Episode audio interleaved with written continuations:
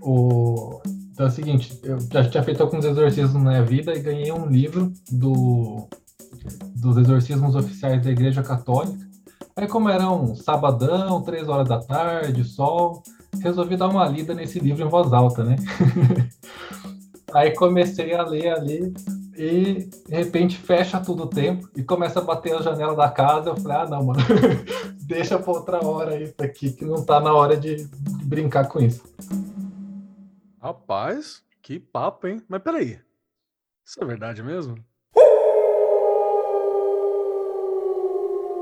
Cuidado com os falsos profetas, que vêm até vós vestido como ovelhas, mas, interiormente, são lobos em pele de cordeiro.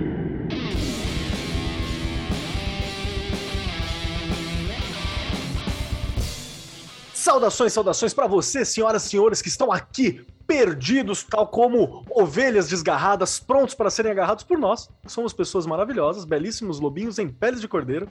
Você está no Lupus em Fábula, especificamente o nosso podcast, o Pele de Cordeiro, e hoje a gente vai trocar uma ideia sobre um assunto que eu cansei de ouvir gente pedindo. Mas todo lugar. Eu atravesso a rua, sai alguém falando disso. Eu abro o armário me aparece alguém falando disso. Ai, e o esoterismo em Matrix? E eu achei que já tinham falado tudo que tinha para falar. Mas aí eu entendi, com o Groll e com o Kussa, que a questão não é que já falaram tudo que tinha para falar. É que tem gente querendo ouvir o que a gente tem para falar sobre esse tema. Então, estamos aqui. E eu tô rosteando justamente porque, em vista dos nobres bacharéis que estão conosco aqui, eu acho que eu sou o que tenho menos a acrescentar. E junto comigo está aqui Rodrigo Grola e Kussa Mitre, que gostaria de ser chamado de Pica das Galáxias, então lembrem-se de chamá-lo assim em alguns momentos aqui. Mentira, aqui no bastidor eu falei, como é que eu chamo vocês? Ele fez isso para dar uma zoada. Então, de vez em quando, de, vou me referir me a esse jovem de assim. Jeba. Me chama de Jeba. Jeba e Pica das Galáxias, olha só. Então eu vou ser o Bingolim, fechou? Jeba, Bingolim e Pica das, das Galáxias. É, o trio virato maligno aqui local. E junto com a gente temos vozes novas, algumas não tão novas, mas temos vozes novas. Vou começar por uma que provavelmente você já deveria ter conhecido, se não conheceu, que é o senhor Ulisses. Ulisses Massad está aqui com a gente. Seja bem-vindo, Ulisses. Fala pessoal, tudo bem? Obrigado pelo convite. Um prazer aí estar nesse podcast tão bacana aí com vocês mais uma vez. Grande abraço aí para a galera que está vindo. Ulisses, para quem não sabe, é o cara que manja dos Enochianos. Se você não sabe disso, também você está errado. Entre outras coisas, o Ulisses é um dos caras para quem eu ligo de vez em quando se precisar de alguma coisa. Fora ele, está aqui e, conosco e tem, também. E tem, e tem, mais um parêntese, né, cara? Ah. Quando todo mundo te pergunta: Ah, mas e não sei o que no tarô de Crowley? Quem é o cara é. que mais manja de tarô de Crowley? É, é o Ulisses. O Ulisses, ele fala, quando a gente fala isso, ele fala, não, mas é que não manjo tanto, não sei o quê, mas é lorota, no máximo tá enferrujado ali, porque não é um conhecimento que você vai visitar todo dia, né? Eu não vou pagar uma conta e alguém olha para mim e fala, ai, mas o que significa a imperatriz de cabelos flamejantes segurando não sei o quê? Não tem isso. Então acaba que você não usa com frequência, mas tá tudo ali em breve. Em breve estará acessível para o mundo. Será? Será? Junto com a gente aqui também está aqui o cara que eu olho para ele eu lembro que eu tô devendo caminhada xamânica. Pedro Guzmão, que é o nosso grande querido que ajuda a editar os bagulhos. Eu tô devendo mesmo, vou gravar hoje à noite o da semana que vem. Seja bem-vindo, Pedro. Obrigado, mais uma segunda-feira editando o Caminhada Xamânica, com muito prazer. É, eu sou o Pedro, eu trabalho com cinema, televisão, é, roteiro, eu edito e o meu, o meu filé eu gosto que nem o do. Como é o nome do cara lá? O, o filho da puta lá, o Judas lá. Eurovision. É, o Apoc. Eu gosto do filé igual do Apoc. Eu, por mim, eu ficava só no filé e não tomava a pílula vermelha. Então, Ô Pedro, e tem o podcast, tá, e, tem o podcast e tem o podcast também, né? Tá nativo ainda o podcast? Ah, tem sim. Meu podcast Cinema Clandestina é um podcast sobre cinema com pessoas que fazem cinema, que é bastante interessante. E a gente fala, é, não tem um recorte, sabe qualquer coisa. Essa semana saiu um episódio de Spielberg versus Godard, tipo uma luta encarniçada. Então também vale a pena conferir. E tá todas no, as plataformas aí. Spotify, mas YouTube não, né? Só, Isso, só áudio. Spotify. Mesmo, né? Não, YouTube ainda não. Estamos ali no Instagram, Twitter e aí todos os agregadores, Spotify, Apple, essas coisas tudo aí, né? Cinema, cinema clandestina. Né? Cinema clandestino. Você sabe que foi no raciocínio com o Pedro que eu entendi o Zack Snyder, inclusive, viu? Já ah, tá tem um episódio aqui. Tem um episódio bem interessante com o Keller sobre o cinema do Zack Snyder e a Liga da Justiça. Onde eu a gente fica mais ou menos uma hora e meia falando mal com propriedade do Zack Snyder. Falando sobre o que poderia ter sido e nunca será, né? Esse é o, foi o grande papo que nós fizemos ali. Mas foi muito bom. Eu entendi que o Zack Snyder ele não consegue fazer um super-herói que não seja um soldado americano. É isso. Esse é o problema. É o único conceito de herói que ele consegue ter na cabeça, é esse. Então tudo vai ser assim. E junto com a gente tá aqui o cara também, que eu me surpreendi muito, porque eu conheço das internets, e o safado é físico, tá ligado? Foi uma surpresa, que eu não lembrava desse, dessa parte do currículo que tá ali. Que é o Marcelo Rigon. Seja bem-vindo, meu querido. Não, galera, cara, é... eu fui enganado, por isso que eu caí na física, é tipo isso, assim, ser programador. Achou que era educação física, né? Trocou. É, tipo, aí, mas não tinha educação lá, eu resolvi sair, porque eu não, não curto gente sem educação, assim. É. Mas basicamente, assim, eu sou bacharel em física, né? E, mas eu, tipo, programo desde que eu sou criança, assim, né? Então, aí resolvi largar de ser cara sério da física aí, pesquisador, para fazer joguinho pro resto da vida, assim. Né? Aí só eu acho que a combinação perfeita para estar tá aqui, né? Física e joguinho e programação, né? Então, é, e, funciona. E, e, e, e ninja no background. Também, exatamente. Tem um detalhe que eu ia falar. Se de repente você que está vendo a gente pelo YouTube vira uma fumaça no, no, no vídeo e o Rigon desaparecer e depois outra fumaça ele voltar, é porque ele é ninja também. É verdade, é verdade. Inclusive, em algumas, algumas coisas que eu tipo, não aparecia nas reuniões, assim, quando existia presencial, né? Antes da... o pessoal falava assim, não, na verdade, o Marcelo era aquele corvo que estava ali em cima do, daquele poste, e pode ser verdade ou não, sabe? É tipo isso. é isso aí. É... Keller, puxa um, um recados aí. Com certeza. Então, com esse grande elenco que está aqui presente, o, o, trio Virato do, do Bilal e, a, e esses três convidados que estão aqui, nós teremos hoje o bate-papo sobre The Matrix. Recadinhos para a gente continuar a pirar junto com vocês. E aí, galera? Recadinhos neste episódio de Matrix de que está no ar disponível em novembro. Fim de ano, Lupus em Fábula e este ano teremos o Papai Noel de saco cheio do Lobos em Fábula. Então, se você é nosso apoiador, se prepare, estará nas nossas missas do Lobo, porque este fim de ano teremos, estaremos com o nosso saco cheio de coisas muito interessantes para os nossos apoiadores. É, então, aqueles concursos de sorte que nós fazemos entre os apoiadores, na edição de dezembro estará bombástico. Então aproveita e segue a gente aí em catarse. Ponto. Aliás, segue a gente, você segue aqui no, no, no YouTube, né? Mas apoia a gente também, ajude a fazer, a dar continuidade aos programas do Lupus em Fábula e a novos programas que estão para surgir. Lá em catarse.me barra lifrod, L-I-F-H-O-D, a partir de 10 reais vocês ouviram a voz do curso atrás de mim? Só para confirmar, a partir de 10 reais você já consegue ser um apoiador do canal e ter acesso a gravações ao vivo, a grupo exclusivo, a esses concursos de sorte, a Missa do Lobo, que é nosso encontro mensal com os apoiadores, a desconto nos cursos e eventos, que cursos por enquanto, eventos a gente fala o ano que vem, uh, do, do, do e ajuda a fortalecer essa comunidade e gerar mais conteúdo para o nosso canal, beleza? Então, por hoje é isso aí e fiquem aí com o episódio de Matrix. Tome a pílula vermelha. A porra nenhuma, não. Puta pílula ruim. Vamos lá. Tudo bem. O ano, então, é 1999 e, de repente, saiu esta maravilha que, na verdade, eu só assisti acho que em 2001 porque tinha aquele rolê, né? Estreava e demorava um tempo para estrear no cinema brasileiro, e aí demorava um tempo para sair em vídeo. Era tipo um ano assim para sair em vídeo. E eu lembro de estar em casa com os meus pais. Meu pai tinha alugado o filme para assistir porque foi vendido como filme de ação. Deu play, colocou ali.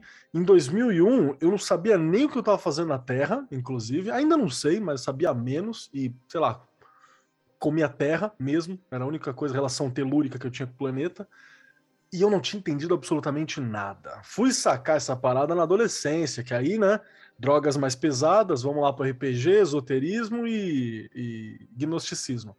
Então, acabei dando uma navegada maior em The Matrix.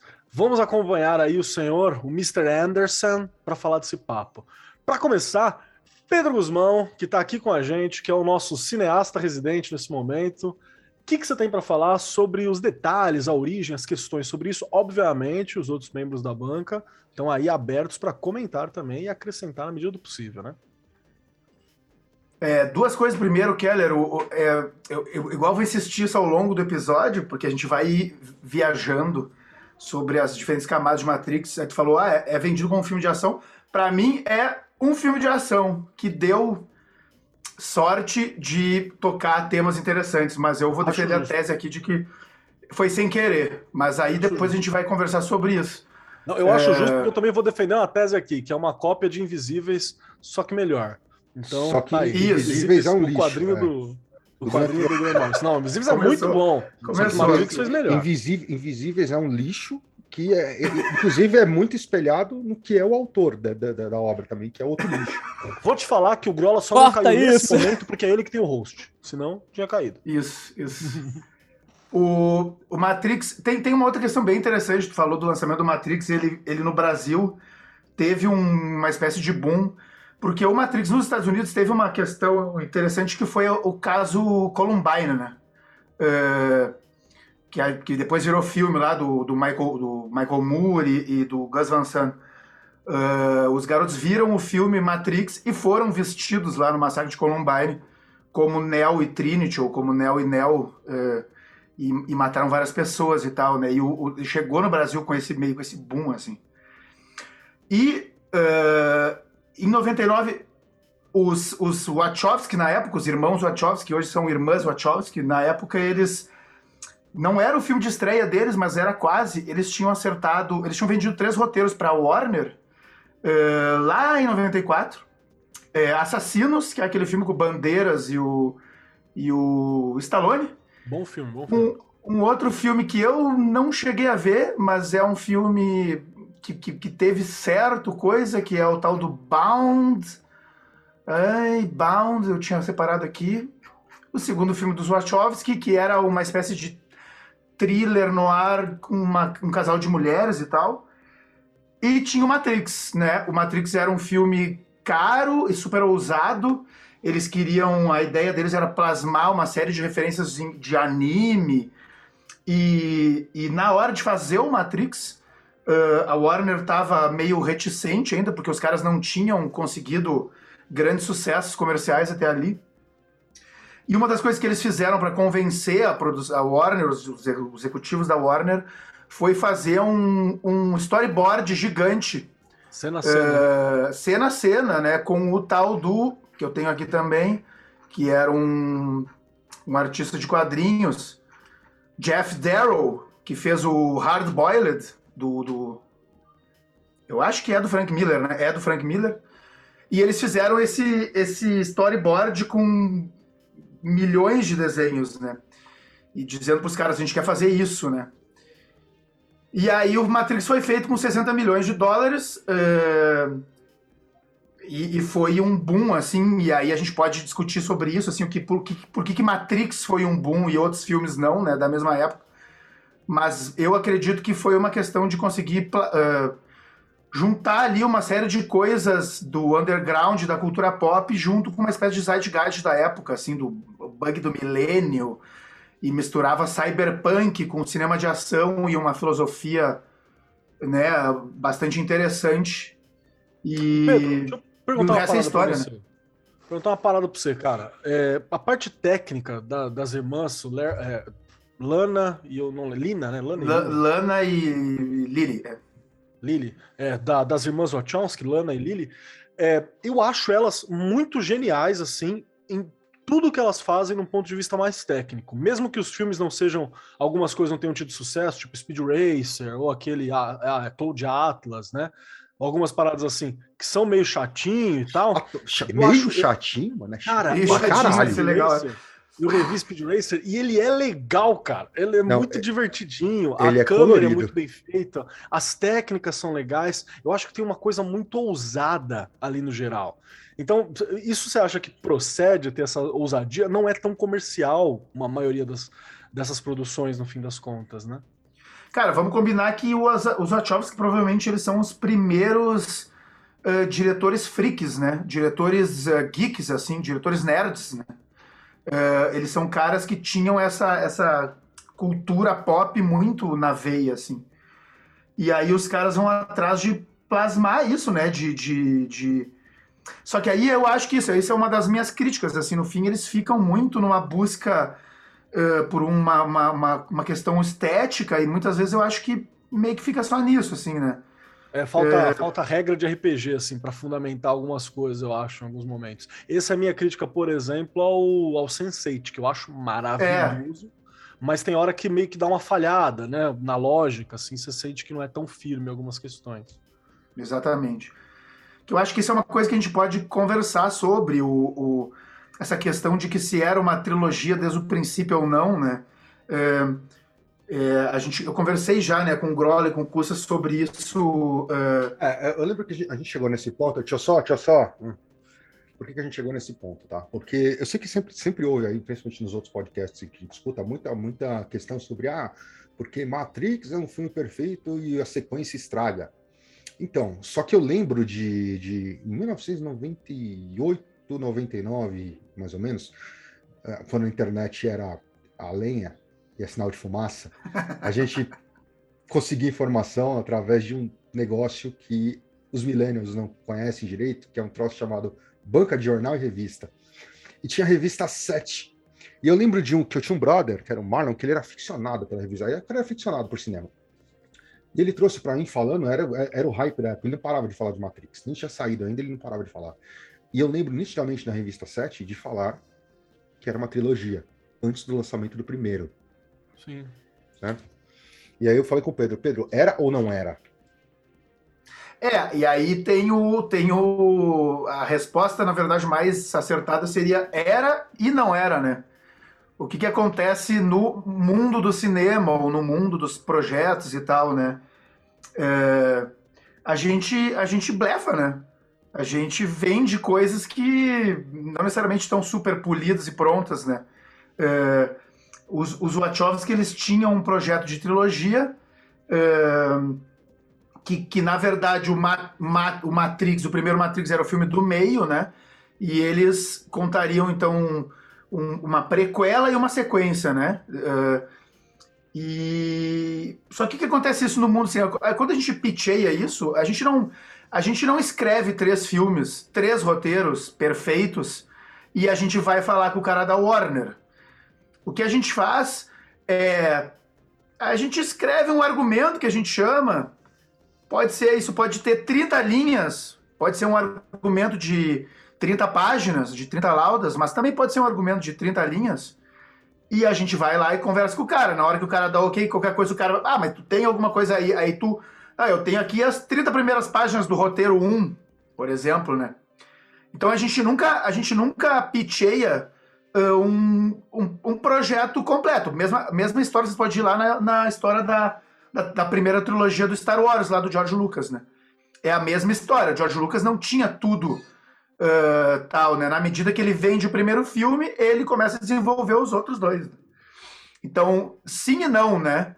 Ah, provavelmente os Wachowski eles só foram escrever os roteiros dos outros dois filmes depois do grande sucesso da Matrix. Eles já tinham esboço de coisas, de para onde eles queriam que a história fosse, mas eles ah, não tinham né, um roteiro escrito em pedra, nem muito menos.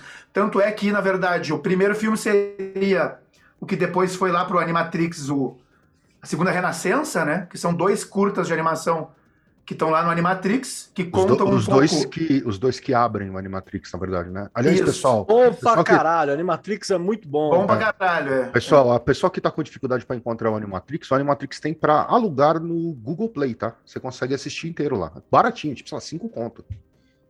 Só- Só uma coisa antes de a gente entrar no Animatrix, falando do primeiro Matrix ainda assim. o quanto você acha que o, o DVD tipo, influenciou o sucesso do Matrix? Assim? Ah, essa é outra Ah, grande é questão forte, do, do o, o, a, a mídia DVD estava surgindo ali, né? Então, ah, o Matrix, além de ele, ele custou 60 milhões e fez 460 milhões só em box office, que a gente chama, que é bilheteria de cinema. Ele, ele, né, ele fez sete vezes mais. ah, ele também foi, e, e durante muito tempo foi, o DVD mais vendido mundialmente, né? Ele foi o primeiro DVD que, que tinha ali aqueles extras, eh, making off mais elaborado, eh, aquele negócio que tu viu o filme com o diretor falando, né, no ah, comentários do diretor e tal, né? E ele, e ele foi o que impulsionou as vendas de home de home video da mídia DVD, assim, né? E sei lá, tipo, vendeu 20 vezes mais do que qualquer outra coisa, assim. Então também influenciou muito, né? Matrix acho que foi o, vídeo o filme que eu mais vi na minha vida. E, e- e nem é por, por, é, propositalmente, assim. Quantas É vezes você já viu, Marcelo? Quantas Cara, eu vezes tu viu? nem sei contar, assim. Mas é que assim, eu morava Eu numa não república com meu irmão e meu irmão tinha um DVD player. E, Numa tipo, escala, isso era assim. Se você fosse botar assim. numa escala, só pra gente ter uma noção. Cara, acho que umas 100 vezes. Duas vezes, duas, Numa- duas. É porque Numa assim, escala- eu tenho, numa eu tenho a escala de quantas contagem. vezes- De, de, de, de, de, de, de- de quantas vezes eu assisti John Wick? Quanto você acha que você assistiu? Não, eu tô falando porque assim, tipo, eu assisti Matrix 47 vezes. Eu tenho essa contagem até hoje, assim, provavelmente eu vou assistir mais uma antes de sair o novo. E, e- e, assim, Mas cada é vez a que você... trilogia ou The Matrix tá falando? Não, não. Então, Um- você sabe, Não, eu vou falar assim. Nesse ponto existe uma história, não sei se vocês sabem. Quando saiu The Matrix 3, a Folha de São Paulo fez uma pesquisa nas ruas, com mais de 10 mil pessoas. E elas perguntaram qual era o The Matrix favorito. Aí foi uma parada tipo assim: 79% das pessoas falaram que era o primeiro, é, 6% falaram que era o segundo, 5% falaram que era o terceiro, e o resto perguntou o que era Matrix. Então, assim, eu tô dentro dos 79 e, cara, Matrix, pra mim, tem, tem, podemos debater isso, mas pra mim, Matrix é o primeiro, o segundo e o terceiro entra muito no que o Pedro falou, de que, tipo, o argumento não foi bem trabalhado e aí ali, pra mim, a parada desandou. Justo, eu Oh. entro com gangrena gasosa aí, né? Eu não entendi Matrix, foi a minha primeira relação com Matrix. Mas, mas, cara, Qual música assim, pra fechar vocês o um- uma ideia aí, cara, tipo assim, como era. Ninguém, tipo, no, estudante principalmente, ninguém tinha DVD player na época, assim. Então todo final de semana tinha uma sessão de Matrix na, na república que eu morava, assim. E o computador ficava do lado do Matrix. Então, mesmo quando eu não queria assistir Matrix, eu assistia na visão periférica ali, tipo, Matrix de novo, todo final de semana, pelo menos ali no. Até 2002, assim, era praticamente todo final de semana. Meu Deus, cara, você merece uma indenização por danos morais. Isso que você tá falando é interessante pelo seguinte: quando eu assisti Matrix a primeira vez, eu devia ter, sei lá, uns 15 anos mais ou menos. É, tinha sido um pouco depois que meu irmão tinha falecido. E eu trabalhava num, num local onde eu trabalhava na área de biblioteca e de informática. Na verdade, eu comecei na parte de biblioteca, depois eu fui trabalhar como estagiário de suporte num curso de inglês. E aí eles tinham uma perspectiva que era, ah, pô, vamos fazer coisas para tentar trazer a galera para tipo ajudar eles a treinar. E aí umas coisas que eles tinham era que toda sexta-feira eles faziam uma sessão de cinema, uma coisa teoricamente totalmente fora dos padrões, porque teoricamente você não pode exibir uma coisa nesse tipo assim, né, sem pagar direitos autorais, mas é, eles tinham toda sexta-feira sessão de cinema. E eu lembro que, tipo assim, como eu era o cara que trabalhava na parada, eu tinha um. Tipo assim, eu, eu que botava a porra do DVD no negócio, basicamente falando. Eu lembro que duas coisas aconteceram. Primeiro, que antes era tudo com fita VHS, né? Muitas das coisas foram com fita. E o primeiro DVD que ia ter era com Matrix. Aí tava aquela coisa toda falando, porra, não, qualidade muito melhor, que não sei o quê, não, agarra, som melhor, que não sei o quê. Fizeram, inclusive, uma melhora na, na, na parada do som, meteram uns home theater melhorzinho na, na, na que, tinha uma sala de vídeo na parada. E eu lembro que, tipo assim, eu, eu nunca tinha visto Matrix. Eu falei assim, gente, o que, que tá acontecendo? Porque, tipo assim, quando falaram que ia ter o Matrix, a parada que, tipo assim, os ingressos pra essa parada acabou em, tipo, sei lá, 15 minutos. Eu falei assim, gente, que porra é essa? Não é possível. E aí, tanto é que rolou, só nessa brincadeira rolaram, se não me engano, acho que foram mais três ou quatro sessões de Matrix. Então, assim, foi, foi uma parada com essa questão do DVD que você tá falando, que eu lembro que, inclusive, era uma das coisas que tava sendo divulgado, que era isso, né? Exibição, é, filme da semana, Matrix em DVD, e eu ficava assim, gente, como assim? Entendeu? Então, tem, tem, essa pegada que você tá falando é muito legal que eu vi isso acontecendo assim, de uma forma muito coisa. Pegando só um gancho no que você falou, é, essa questão de qualidade do Matrix, né, eu assisti agora recentemente por conta do, de, dessa gravação. Né? E, ao mesmo tempo, eu assisti um outro filme da mesma época do Matrix, lá de 99. A qualidade do Matrix parece que ele é um filme recente. Você vê o outro, você olha aquele filme antigo, assim, desbotado, cara. E o Matrix, não. Né? É, você olha, também- parece que o filme Também Ah, você mas- tem que forçar um pouquinho, né? Não, mas- eu, eu assisti também, eu falei. hum, é, Ah. Mas aí eu faço uma pergunta pra Ah, você, tem- o é um Matrix. filme que tem 20 anos, né? Também. Mas, É, Envelheceu, mas assim, envelheceu eles, um pouco, né? eles fizeram alguma, eles fizeram alguns retoques em algumas dessas recentemente, não fizeram não? Não, Porque- Matrix acho que não.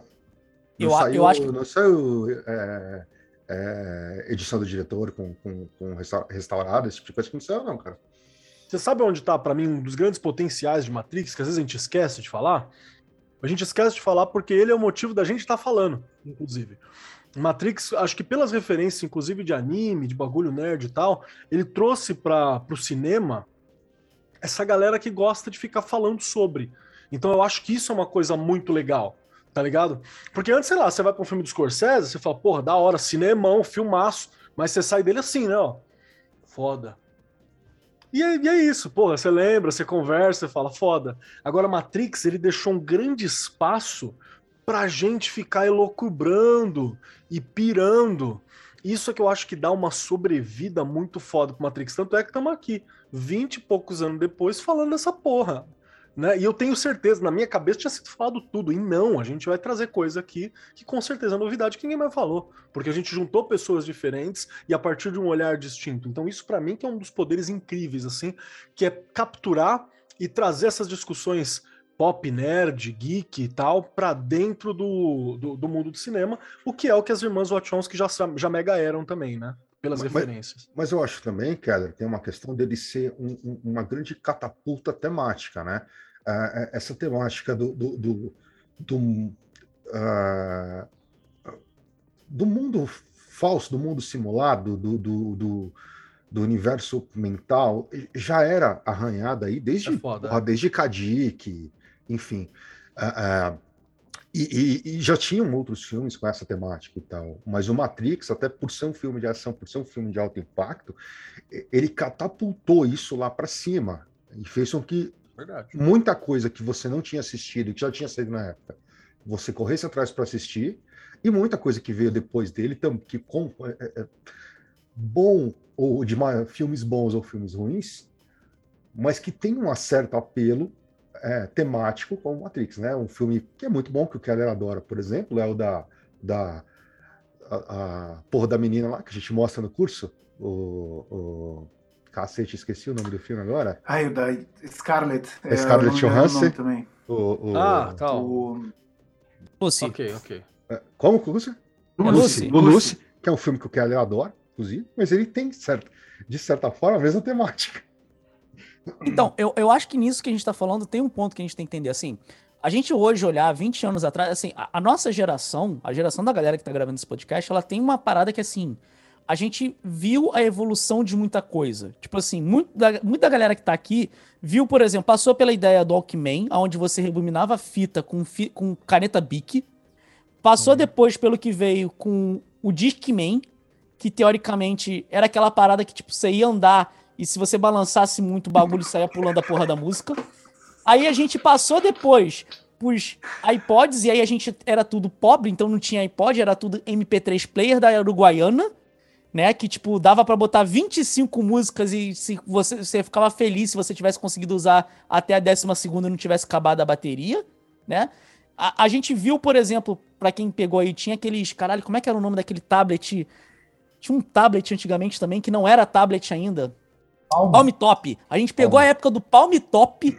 A gente pegou depois a evolução de, porra, celular sendo tristeza, hein? Porra. Sabe? O celular sendo, ganhando essa perspectiva, microcomputador virando uma parada mais comum nas casas, o acesso à internet sendo mais, sabe? Tipo, a gente passou por essa coisa toda. Então, assim, a gente já tem uma vantagem, assim, dependendo de quem estiver ouvindo a parada aqui, que, que olha essas coisas e fala assim, cara, tipo, se você pegar uma fita pra uma pessoa hoje, uma criança de 10 anos de idade, der uma fita, uma caneta e falar assim, qual é a ligação entre esses dois? Nunca que ela vai saber. Então, assim, a gente tem esse ponto. E aí, um ponto que eu acho que é importante dizer é o seguinte: a gente tá falando de uma coisa, numa época, tipo, 99, e aí eu tô falando porque é o que eu tava falando, eu passei mais ou menos por essa época, na mesma coisa, eu trabalhava num local onde muita gente sexta-feira era também um dia que tinha internet liberada. Então você podia agendar e você ia lá usar o computador por uma hora. Você podia fazer o que você quisesse. Você podia jogar um computador, fosse, sei lá, um Doom da vida, ou qualquer coisa nesse sentido. Você podia entrar ir lá para entrar na sala de chat da UOL, e na época que sala da chat da UOL ainda funcionava, não era essa maluquice que hoje tipo, já virou só putaria, sabe? Então, Hã? o acesso. Hã? É. Que época Tinha é cara? chat- Essa época não existiu, não, velho. Não, Sempre não, foi só funcionava. putaria. Sempre Você que foi não usava putaria. Sempre foi uma Não, então, de que repente, de repente eu só entrava na sala. exato. De repente estava nas salas erradas. Mas assim, a gente tem a coisa do acesso à internet crescendo, a gente tem as pessoas tendo mais computadores em casa, e aí a gente tem uma parada que é um filme que coloca todo essa coisa. Por mais que seja um filme de ação, tá?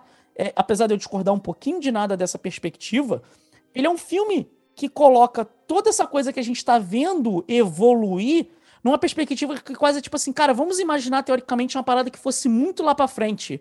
Tudo isso que a gente tá fazendo agora, pra onde que essa porra poderia dar?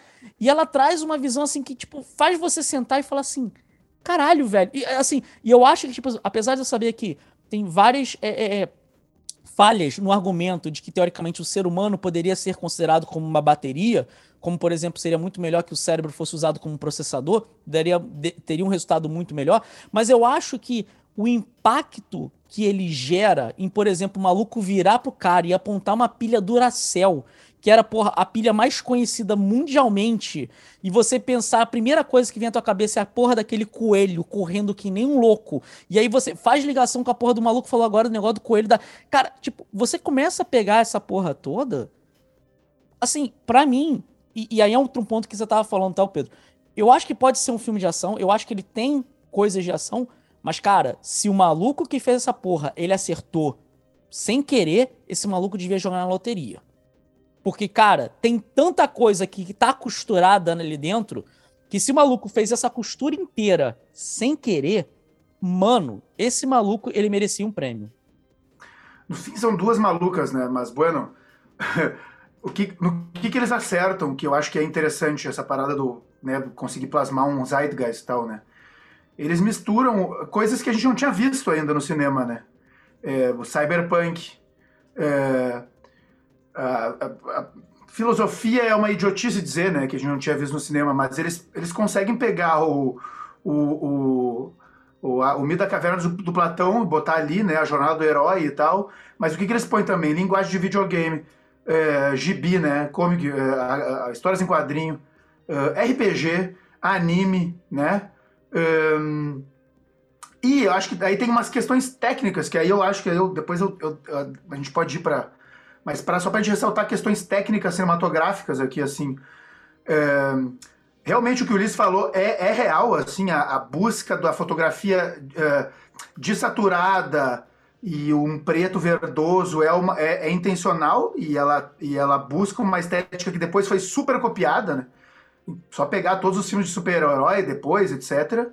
É, Só pegar o. o Kung Fu, né? O, Kung- é exatamente isso que eu ia falar. As formas de ação mudaram tudo o Kung Fu, disso, é, o, assim. Kung- o Kung Fu tem uma coisa muito interessante, aí o, o, o Rigon vai poder falar melhor, mas que, qual é a grande diferença dos filmes de Kung Fu do, do Matrix, né? Ele não é rodado com dublês, né? O Matrix, oito meses antes de rodar, os caras começam a aprender Kung Fu, né? Keanu Reeves, Carrie Moss, o Hugo Weaving, todos eles lutam Kung Fu, inclusive o Hugo Weaving quebrou lá, sei lá, se fraturou e tal. Os caras estão lutando. Não, Obviamente eles o- não são foi- mestres quem- de Kung Fu. Mas Quem, quem eles se estão. quebrou, quem se quebrou foi o Keanu Reeves. É, ele Não, mas com... o Hugo Weaving também quebrou. Não, a o- Karen Moss também, ela tem uma. Tem uma Eles- naquele- estavam lutando Kung Fu, então eles, eles tiveram. É, É, inclusive tem a parada. que acompanha o vídeo, que tem uma hora que ela vai dar aquela pirueta muito louca e ela queria fazer a pirueta, né? E aí você vê o pé dela torcendo de um jeito que você fala. E eles estão. Eles estão lutando Kung Fu ali ao vivo. Isso permite, de um ponto de vista de planificação de cena, ah, coisas muito mais interessantes, né? Tu tá vendo os caras ali. Então a montagem do Matrix, apesar de ser um filme de ação, ela é muito menos picotada, por exemplo, do que um filme de Kung Fu normal, né? Porque no filme de Kung Fu normal, o que tu faz? Tu, pá, o cara dá um soco, corta, né? Pra tu tal, pra tu, pra tu enganar, né? Então eles estão ali lutando, né? Fora, assim, efeitos especiais, né? A história dos cabos que eles roubaram, roubaram, ou pegaram emprestados time, do né? cinema. É, e o Bullet Time, que foi a grande revolução. Que aí era tipo 120 câmeras em roda, num estúdio gigante, tirando fotos deles para pegar aquele efeito que depois também foi mil vezes copiado. Hoje os caras, né, o estagiário lá da, da Marvel faz com as mãos nas costas, mas no, no seu momento foi um troço que, que foi muito trabalhoso, né? Era praticamente um efeito prático, né? Então, é, querendo ou não, Matrix ele é um filme que ele junta tudo e assim, uma boa história, né? Um, um personagem super carismático, Keanu Reeves, que era um ator, eh, ele é um cara cool, né? Ele sempre foi um cara eh, super querido assim no meio de Hollywood. Ele nunca foi um super ator que tal, né? Então tudo isso, né, faz com que o Matrix ganhe de, de filmes como Dark City, o 13 terceiro andar, eh, o John Malkovich, eh, eh, o, o- o- o- aquele filme com o Christian Bale, que é horrível, que é o Ah, sei, Amnésia? sei. Amnésia? Millennium... Não, eh, É um nome muito ah, doido. Não, que- não. Ah, puta merda, tava... Ah, Equilibrium, que é um né, filme que, luta também tem Kung Kung com. Fu, os caras que... Uma mistura de Fahrenheit Mas o Equilibrium com- com vem um filme depois- muito estranho. O Equilibrium vem depois de Matrix e bebe muito deles, tá? Também, também, copiou, mas não, né, não conseguia, não conseguiu chegar ali, né, era, era uma coisa... E o próprio Dark City e o 13 terceiro andar, que são filmes que têm uma temática muito parecida, eles são filmes ah, em gênero, em, em uma chave de gênero noir, né, que querendo ou não, é um gênero antigo, dos anos 40, É, eu tava reassistindo agora pra gravar e são filmes que têm um ritmo de filme noir, é, é chato, cara. Não, Chato cara, com todo não. respeito, Você- que eu adoro cinema vo- Você mas falar são que filmes você que têm outro que- ritmo, né? Você falar que o 13 terceiro andar é chato, você vai tomar uma porrada, Pedro. Porque o 13 terceiro andar é do caralho. Inclusive, Não, é um puta filme. O tava ritmo falando- dele não é ótimo. mas é um ritmo bom pra diferente, né? Mas não é um O- ritmo o- bom. Eu tava, inclusive, falando com o Rigon que, em termos filosóficos, o 13 terceiro andar é muito melhor, inclusive, que o Matrix. Com certeza, com certeza. Assim como Com o. Baudrillard, Mas assim, né, que aparece o- logo no começo lá o livro dele, né, Simulacro e Simulação, o Baudrillard ele fala assim, é, mas Matrix não tem nada a ver com o meu livro não, acho que o... Aí ele fala do Jim Carrey lá, que eu esqueci o nome agora, é o nome? Show, show de Truman.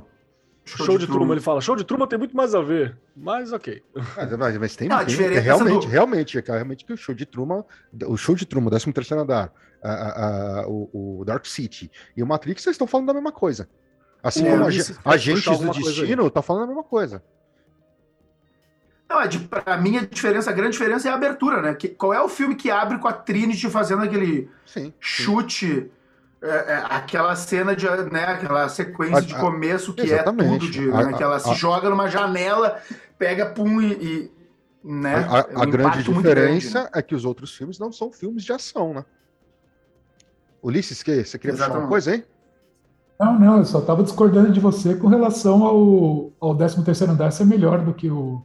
Não, filo- filosoficamente, Filosoficamente, a, ah, a abertura, a, a questão filosófica que ele, que ele mostra, é, eu concordo com o Rigon. É, filosoficamente, é, é, o, o, o, o fechamento dele, o questionamento dele é muito mais interessante que o do Matrix. Porque, na verdade, ele. ele, ele, ele o, o 13 terceiro andar, ele O não. que, que é o te dá 13 terceiro andar, Grola? O 13 terceiro andar, como nós somos, é um filme no ar, que também sobre o universo simulados, certo? A grande diferença do a- a Matrix para o...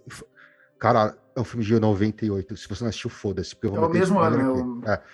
A É. grande diferença é que Mas ele tá- precisava é- botar que a gente vai dar ele- spoiler? Caralho. Ele estava, ele estava toda, toda a narrativa estava estava correndo numa, numa situação onde no 13 terceiro andar do prédio havia um mega computador que ativava uma simulação, certo? E o engenheiro que, que era um senhorzinho que criou a simulação eh, morre assassinado e tem toda uma investigação no ar para descobrir quem matou este cara, certo? E o cara que era o, o, o, o sub dele, né? O, o, subchefe. Ele Eu- deixa pistas, ele deixa pistas sobre algo dentro da simulação. E este cara mergulha na simulação para entender o que estava acontecendo, porque em teoria esta simulação ainda não estava pronta, e para descobrir as pistas que esse cara deixou. E o que ele descobre é que o próprio universo onde eles estão também é simulado. Isso. Entendeu? E aí tem toda essa questão, que é uma questão que também é arriscada no Inception, quando o peão não cai lá no final. O peão não cai. Ah, exatamente. Eles estavam sonhando ou não, certo? Então, essa que Há debate esse- esse se o peão cai ou não, tá? Só pra falar. Ah, não tem debate. O peão ficou lá girando, cara. Acabou O peão não cai, é. É, É, tudo, Ele tudo- oscila. ele oscila, mas ele tá. Cortou o filme, ele tá girando. Então, assim, tudo que vem depois daquilo é, é especulação. Ah, no 13 terceiro andar, não. Não tem nada especulatório. Eles sabem, olha, são duas camadas de universo simulado.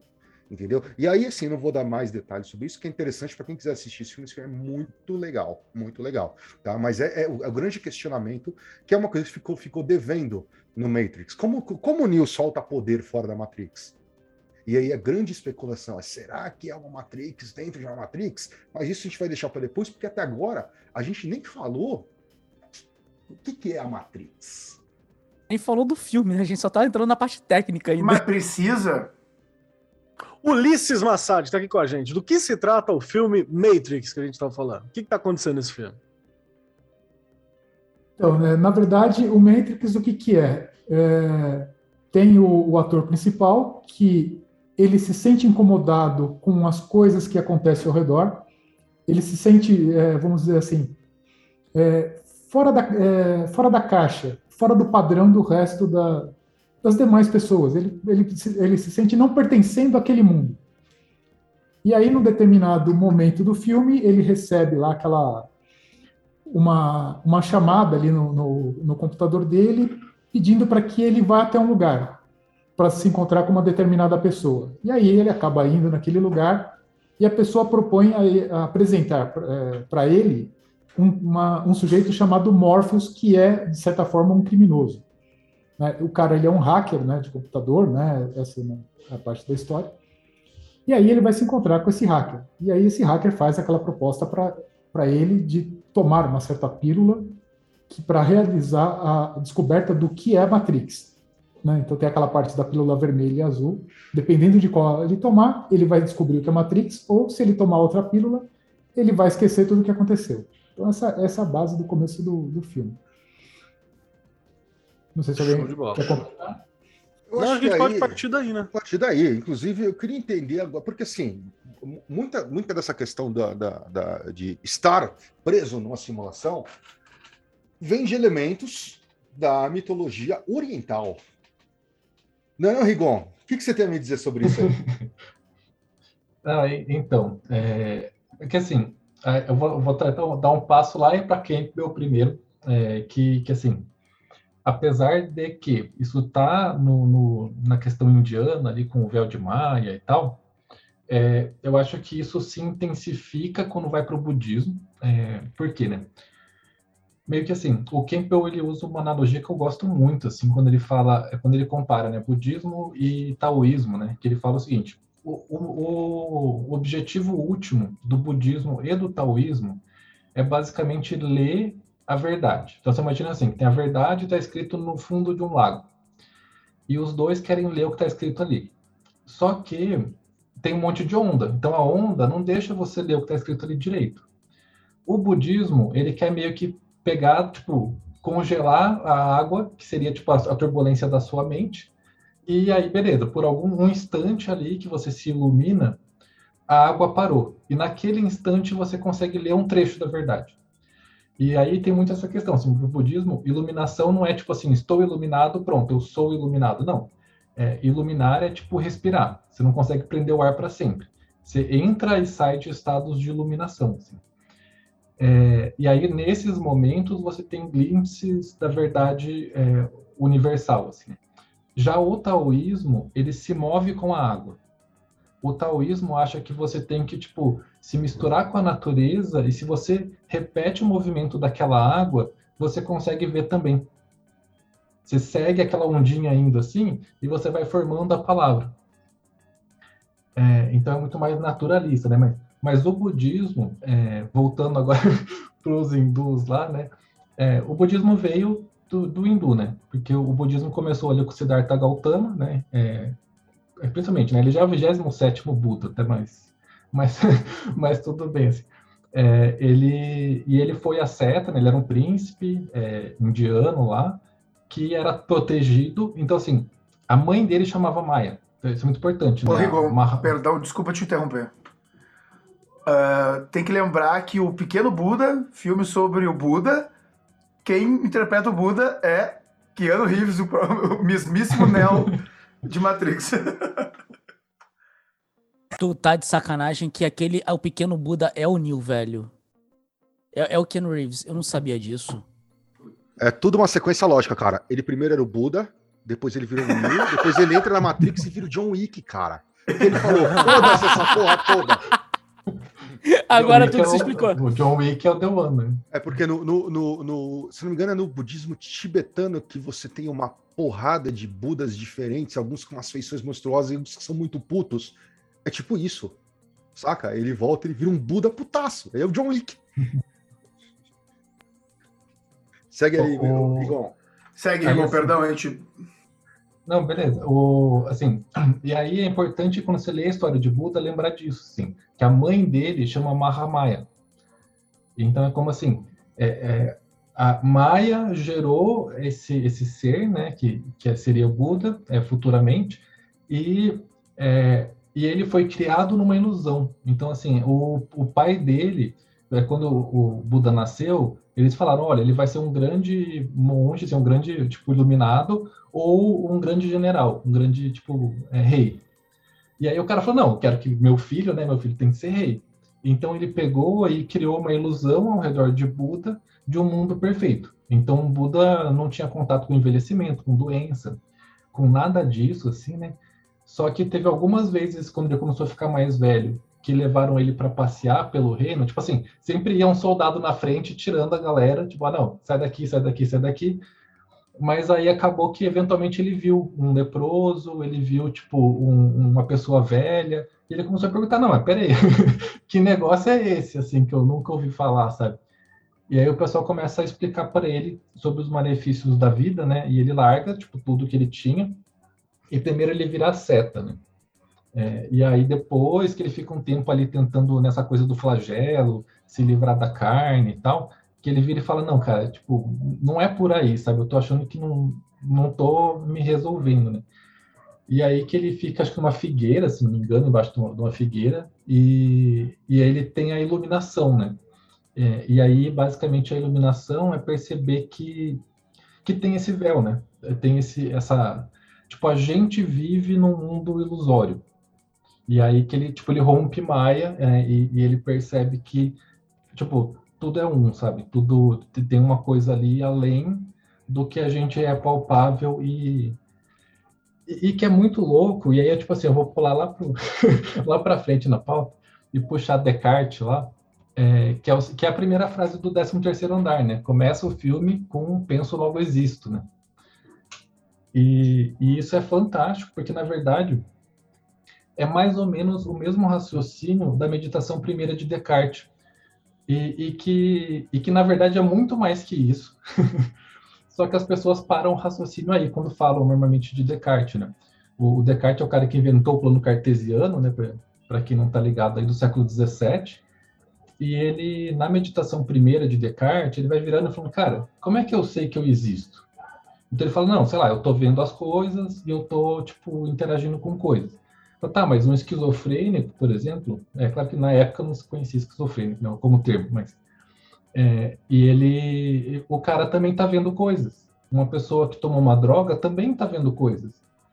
Então, como é que eu sei que o que eu estou vendo é uma existência real, sabe? E, e, ele vai mostrando exemplos que coloca que tipo nada é possível da gente garantir que, que existe, a não ser o fato de que a gente está ativamente pensando. Então, é, essa essência de ser capaz de pensar seria a essência, a única coisa que garante a existência. Por isso que eu penso, logo existo. Assim. Mas essa é a primeira de seis meditações desse livro que ele faz.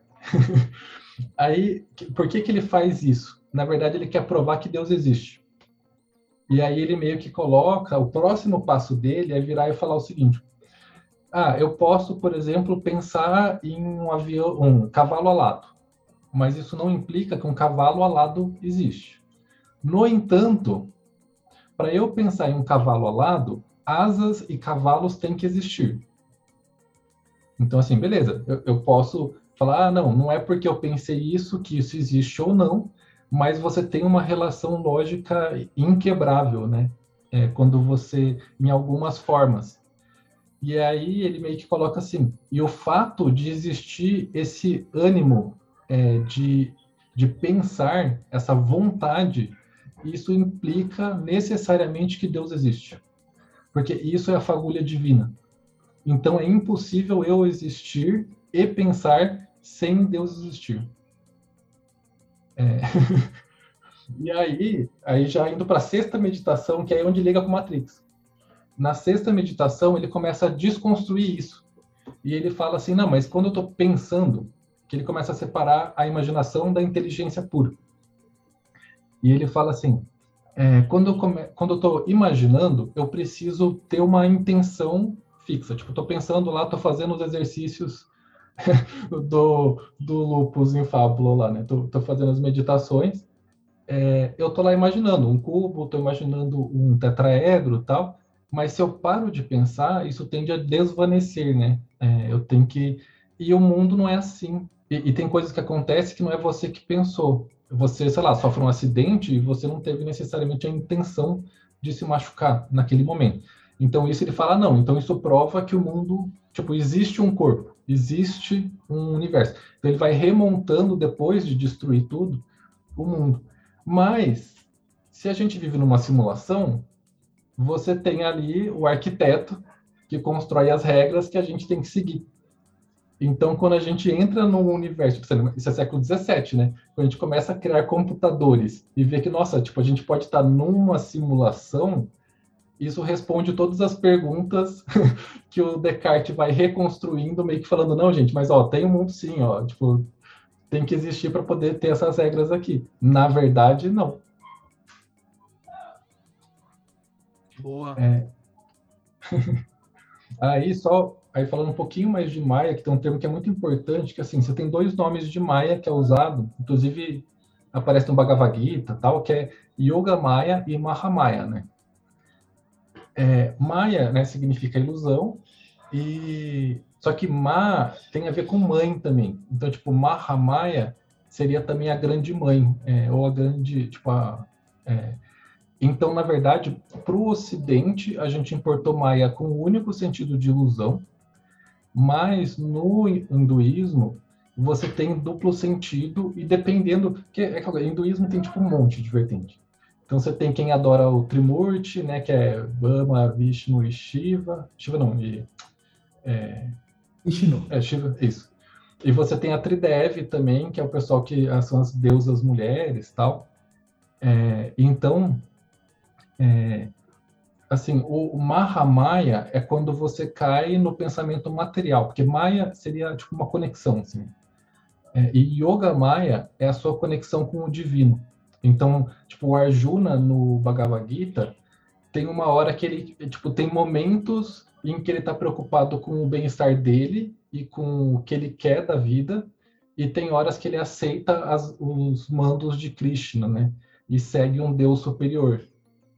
E aí você tem essa coisa do. Então, assim, quando ele está seguindo Krishna e se preocupando com o dever dele é, como como ali, como, como um mandante, né, de um grupo do, do da tribo lá do, ele está assumindo Yoga Maya, que seria a face superior de Maya. E ele, tipo, tá desfazendo essa ilusão da, da, das necessidades humanas, sabe? De, tipo, ah, tesão, de, tipo, ódio. Tudo isso aí é a ilusão de Maya, né? Que, que ela faz a gente sofrer e tal mas na verdade tipo, você só sofre se você quer, sabe? É meio que essa ideia é, de Maia.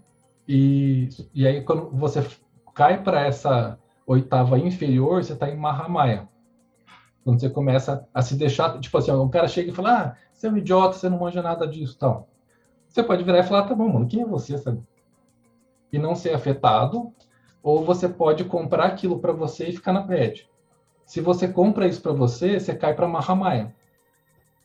Se você, tipo, tá independente disso, se você sai do seu fluxo de pensamentos e, e tipo do mundo ilusório do dia a dia, de pagar as contas, não sei o quê, você está em Yoga Maya.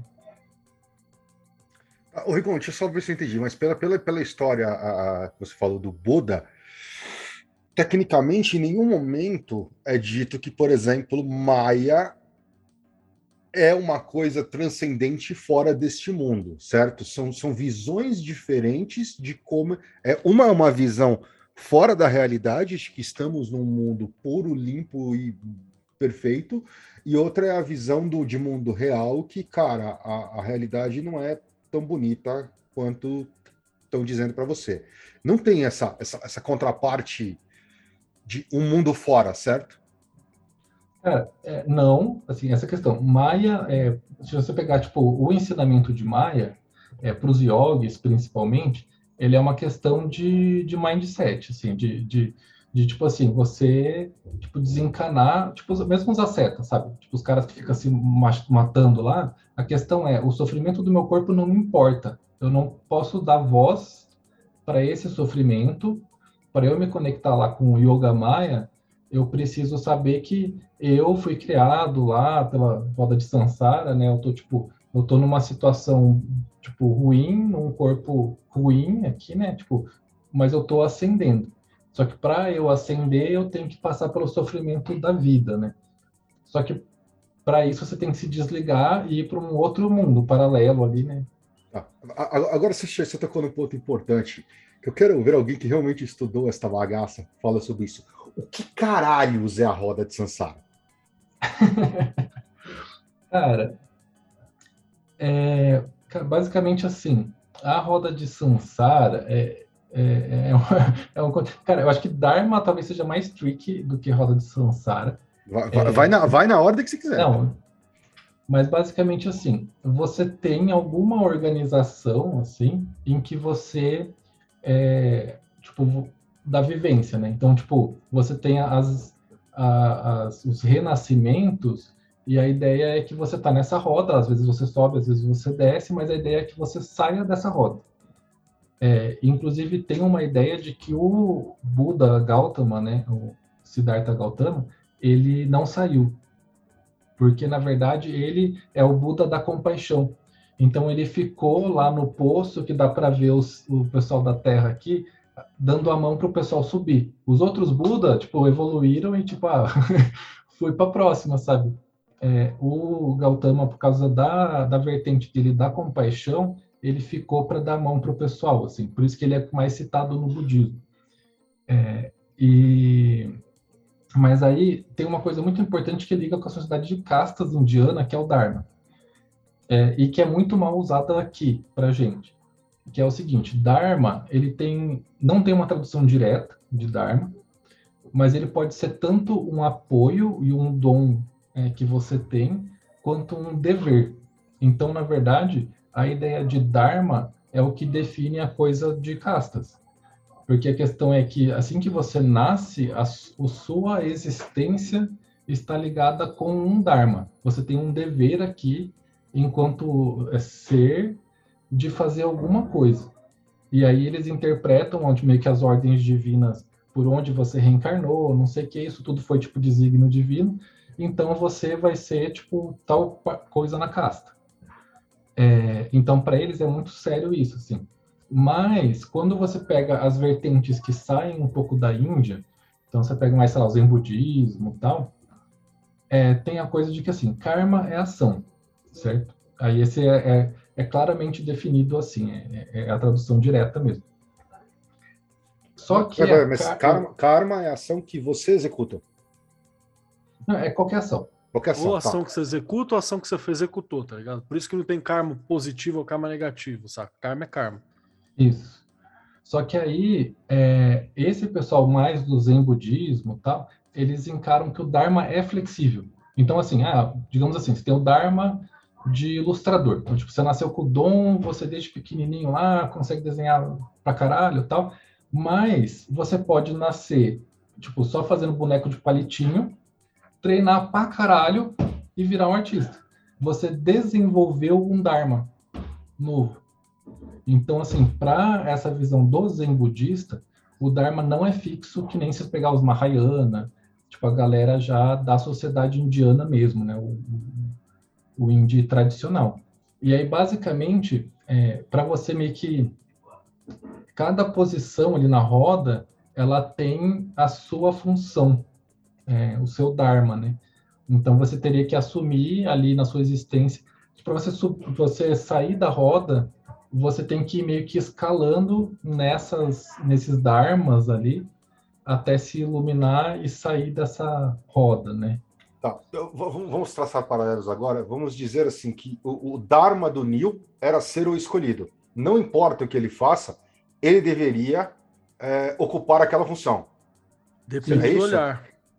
Não, não, então, eu, assim, a minha visão, assim, se você pega essa parte mais, mais inteira, tipo, mais, mais antiga, né, é isso, assim, ele nasceu, inclusive se você imaginar que, tipo, eu já tentei ver de duas formas a conversa dele com o arquiteto, né, uma é que são, tipo, reações dele naquela versão dele, tipo, em paralelo, né? Tipo assim, meio que alternativas que eles foram tá calculando, a, a, sabe? As, as, telas atrás dele, né? Você tá falando? Isso. Certo. Ou pode ser encarnações anteriores. Que é o que ele falou, como sempre tem o, o The One, o The One. Tipo, pode ser que sempre seja o mesmo, e aí eles têm toda a estrutura do arquiteto e da oráculo, né, para gerar de uma certa forma essa essa falha e fazer certo. o debug e resetar a máquina.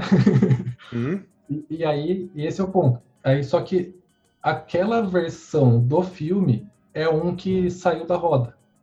Certo. Que entendi. parou de fazer a mesma. Então, assim, ele foi meio que subindo aos poucos, seguindo entendi. o dever dele, seguindo o Dharma, até que chegou num ponto que ele falou: não, peraí, agora eu já estou acima do meu Dharma.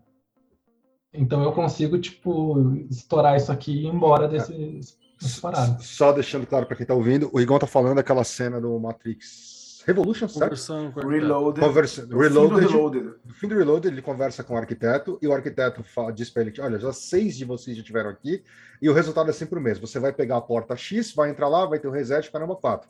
E o Neil vira e fala: Não, eu vou pela outra porta. E aí ele esmerdalha tudo. Pode seguir, Igor. Mas aí por que, que ele vai pela outra porta, né? Que eu acho que aí, é, aí é onde a gente eu começo a, tipo, os, as, a intenção das Wachowski, né? Ele sai pela outra porta pela Trinity. Por amor, sim, supostamente. Sim. Então, mas isso é uma isso coisa é o que, que quebra eu, a roda, no caso. Isso é uma coisa, sim, é o que, é o que é, eu, faz com que, que ele que, quebra isso, a roda. Não, mas, é, peraí, mas só, tem um ponto. Uma, não, só para amarrar, porque senão fica. Houve uma discussão um tempo atrás justamente sobre isso no grupo do Mitos Modernos. Entendeu? Com a menina falou que achava muito ruim essa coisa de ter o herói, ter a Trinity, ter o lá o masculino e o feminino, e ela ser a mocinha. Na verdade, é, isso é uma coisa extremamente importante dentro de Matrix. Porque o Neo se apaixonar pela Trinity demonstra que ele é humano, ele não é uma máquina. Porque mesmo o casal de, de, de, que é um casal indiano que aparece no começo do terceiro filme, ele que, que tenta é, voltar para a Matrix para levar a filha, ele tem uma questão de legado, de olha, essa é minha filha, nós somos softwares, nós construímos ela, por isso eu quero carregar ela de volta para a Matrix. Mas você vê que na é um forma como livre, ele né? fala, ela é um programa, programa livre, exatamente, função, ela né? não tinha função, mas mesmo na forma dele, ele, ele, ele tem uma, um, um semblante de estar maravilhado com aquela construção, mas ele não ama aquela construção, porque ele é uma máquina, ele é um software. E o Neil não. O Neil ama a Trinity. E só um ser humano pode amar outro ser humano. A máquina não é capaz de amar. Eu acho que tem esse ponto muito forte nessa questão de por que o Neil escolhe o outro caminho. É, eu, eu, acho só que eu acho que só antes da gente entrar nesse ponto e até voltando à pergunta que você falou a questão do Dharma, é, eu acho que tem um, um, pequeno detalhe aí que faz uma puta diferença para mim no filme, tá?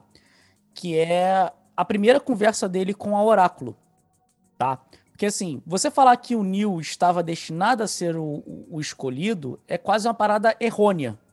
Porque na primeira conversa que ele tem com o Oráculo, a Oráculo vira na cara dele e fala assim: não, assim, é, você quer que eu te responda diretamente? Beleza, vou te falar. Não, você não é o escolhido. Mas, né? mas sim, porque naquele momento ele não era o escolhido. Sim, sim, exato, mas é, mas é que tá o grande, o que eu acho interessante. Mas são é porque, leituras, né? Não, não, mas- não, não, não, não é- nesse caso não é leitura, porque ela vira e fala que ele não é o escolhido, e eu acho interessante que ela vira e fala uma coisa que acho que muda todo o sentido do filme pra mim, que é o seguinte: é virar e falar assim, mas você tem o dom. Talvez numa próxima vida. Na ideia de que, tipo, talvez ele tivesse que evoluir ele como um ser humano, vamos dizer assim, e que numa próxima vida ele poderia aí sim ser o escolhido. Só que o que não, o que ninguém espera que teoricamente fosse acontecer é que ele morresse. Ninguém Ah. espera ao assistir. Calma aí. Ninguém espera ao assistir o filme inteiro. Esse é o Ele grande detalhe. fim, né? Que ele vai morrer no fim. E aí tem um, um detalhe muito interessante que tá até aqui na pauta, mas eu vou adiantar rapidamente. Bom, Que é né? o fato, e eu acho que isso, isso assim, é, simbolicamente conversa muito com o que você falou, Brola, que é o fato também que talvez nada estava programado de pensar que eles dois iam se apaixonar, porque existe um, um- um semblante muito fino ali, quer dizer que ele volta à vida por causa da Trinity. Porque na hora que ele morre, a Trinity olha pra cara dele e fala assim: você não pode morrer. Porque quando eu falei com o Oráculo, o Oráculo falou que eu tava apaixonada pelo escolhido. Como é que tu tá morrendo agora? E ela falou que a gente ia ficar junto. Como é que tu tá morrendo agora? E na hora que ela beija ele, e ele morto, ela beija ele, é o momento que o coração dele volta à vida. Então, tipo, existe toda uma semiótica é, é, interessante nesse sentido, que é ele ter o dom, mas ele não ser o escolhido, mas a partir do momento em que todas as peças começam a se encaixar, inclusive o fato dela declarar o amor dela, é o momento em que ele se torna escolhido. E aí, obviamente, que tem toda uma semiótica de, tipo, o Nil ser o escolhido e ele voltar à vida por causa da trindade, e, e toda, sabe, um salvador dos humanos que vai lutar contra, que vai livrar ele do, do que, do que os oprime, e ele voltar à vida por causa de uma Trinity, que basicamente significa trindade. Então tem toda essa semiótica, mas que, tipo, eu acho interessante que, tipo, é, eu acho que a ideia do Dharma e o que o, que o Rigon tá falando, ela se encaixa muito bem nesse sentido. Ele tinha o dom, mas ele ainda não estava pronto para poder, tipo, usufruir daquele dom. Ele precisava evoluir. E talvez ele precisasse morrer. Só que é, é o que a gente tá falando. A morte, talvez, é que ninguém esperava, é que essa morte fosse realmente ser uma morte física, mas não na perspectiva que a gente tem. Ele, tipo, renasce como o escolhido no final do primeiro filme. Sim, sim, mas eu acho que tem uma uma outra questão aí, tem uma, tem uma, sim, uma iniciação, mas tem uma outra questão aí, Puxa, que é, simbolicamente é uma iniciação, que é o seguinte, ah, que é uma coisa que a gente sempre fala muito no, no, no, no Curso Maiores do Mitos. É, ele não era, o- quando ele, o primeiro encontro dele com a Oráculo, ele não era o escolhido, por quê? Porque ele não acreditava que ele era o escolhido. Porque É uma questão Grande de ponto. fé, de acreditar, né? é uma questão de fé, ele, ele não Starting- acreditava Starting to believe, né? Sim, é. Quando ele, ele, ele passa a entender. E aí ela vira para ele e fala: Ah, se, entre aspas, se você acha que você não é, você não é. Até o momento que acontece essa morte, essa real iniciação, que é levada do simbólico para o literal no filme, aonde ele para e fala: Quer saber? Agora eu sou escolhido nessa porra, então. Só que o Dharma tava lá. Porque uma hora a ficha precisa cair. Porque no fundo Sim, é, mas- como, é como que a gente sempre fala de iniciações. Quem disse você pode ou não pode saber isso ou aquilo? Quem Não, disse mas ele você pode ou acredita. não pode é você. Não, ele não Mas o acredita. fato dele. Mas aí eu acho que vale um. Mas tem um ponto interessante. O fato dele acreditar não necessariamente o torna ele escolhido. É. Ele ainda precisa passar pela. eh, Eu acho que assim, essa processo, parada da, né? da palavra do oráculo, eu acho que ela é muito boa nesse sentido. Porque assim, o fato dele ele, ele acreditar, beleza, tranquilo, eu entendo totalmente esse ponto, eu acho esse argumento maneiro pra caramba. Só que o fato dele chegar e, e- e ter que realmente morrer pra ter uma nova vida, e nessa nova vida, assim, ele, tipo, fazer real a palavra do oráculo, é que eu acho que é maneira pra caralho. Entendeu? Eu acho que essa linha é que casa muito com o que o Rigon tava falando na questão do Não, Dharma. não, tipo, ele sim, tem o Dharma, mas. é. o que eu quero dizer é o seguinte: assim, ele tem o Dharma e, inevitavelmente, é aquela história: o herói morre na torre ou ele se liberta para viver o sol.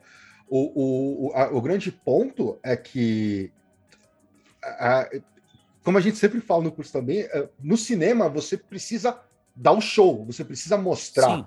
Então, tipo assim, pô, você imagina ele, o Neil, tipo, sei lá, dando um um cagão, igual o pensador lá do, do, do, Rodin, e falando, porra, cara, acho que eu sou escolhido sim.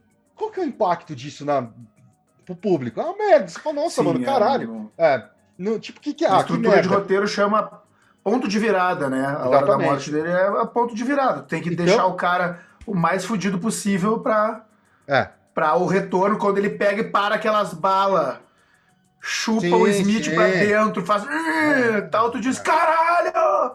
Mas, Ah, é, e, e mas tem- dentro- o- dentro- o- Bom, pode falar, Rigon. Pra, pra mim, o guardi... ah, pra mim, o oráculo aí é meio que tipo o guardião, sabe? Assim, é o, cara que vira e fala, tipo, não, tá, você acha que você é o Sim. Deuana Mas- aqui por quê? Age como, age como sacerdotisa inclusive e o- como guardião de portal, certo? Mas não aquele guardião de portal, eh, enfim, aquele guardião de portal real, da carta da lua do tarô, que é assim, são os iniciados que ficam te botando pilha, tá ligado? Assim como o molequinho também, falar aqui, ó, a colher aqui.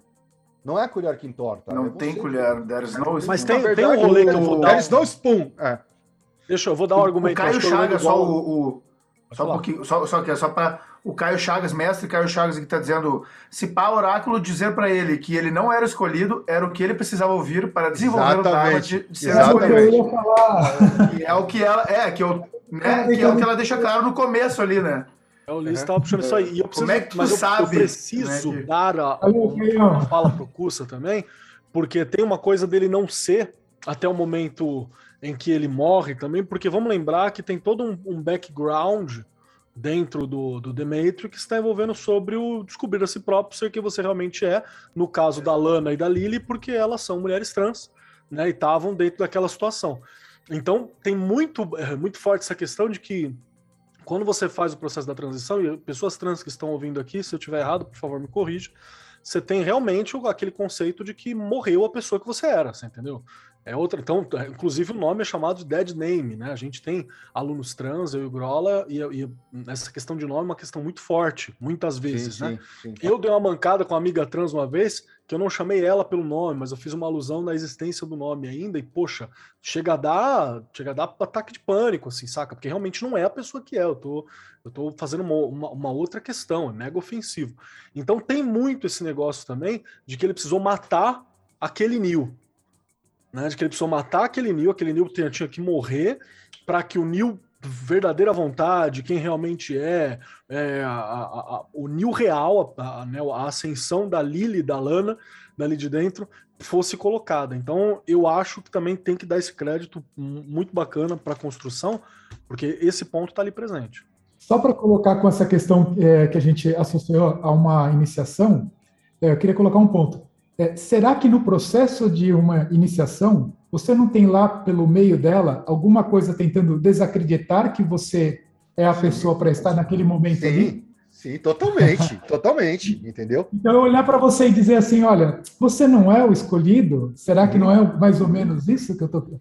Sim, mas tem, tem, tem aquele, tem aquele ponto do próprio desenvolvimento pessoal, que é uma coisa que eu sempre falo, inclusive. É, eu sempre falo e eu não lembro, mas assim, eu já falei isso O que, algumas que eu vezes. sempre falo, né? É, mas não, o que eu sempre falo, eu lembro, agora eu não lembro para quem eu falei isso, que é, é como, por exemplo, quando você vai falar com seus filhos. É o seguinte: o mundo inteiro pode chamar seu filho de burro. Você não. Porque você para ele é uma figura de autoridade. Um exemplo. É, tua, tua palavra você- tem peso 2, né? Se você fala, tem peso ao quadrado, senão ao cubo.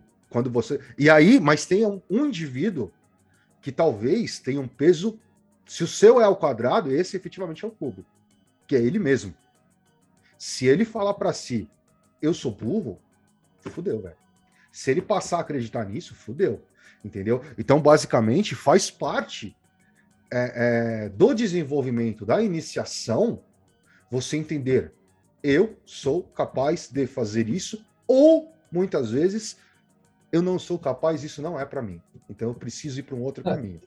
Deixa eu Isso- puxar um isso filme talvez totalmente... seja O grande autoconhecimento, mas fala aí, fala aí, Rigon. Vou, vou puxar um filme totalmente inesperado nessa, nessa ba- bagaça aqui, que é o The Last Dragon, né? O grande dragão lá do Leroy. Desesperado Green. nada.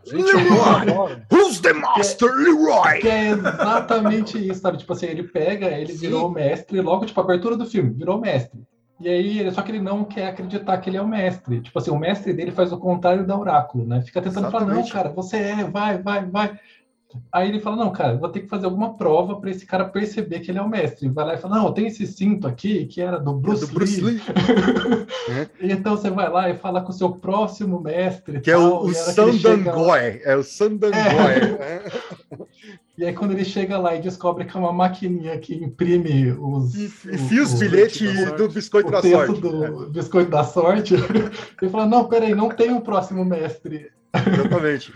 Mas a parte legal desse filme tá no final, quando tem a autodescoberta.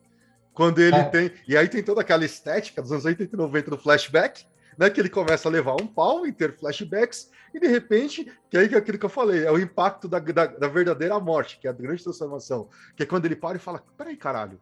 Não, mano, eu sou o mestre. E aí hum. o cara vai dar um soco, ele segura a mão do. Who's the master, Leroy? Oh, yeah, I the master.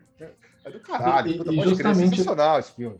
Se a Oráculo tivesse virado para ele naquela hora e falasse, você é o The One, ele ficaria para sempre preso. Ele ficaria preso no Oráculo por conselhos do resto da vida. Sim. Uhum. Uhum. Sim. É, o querer... Ele já, já jogou logo de cara.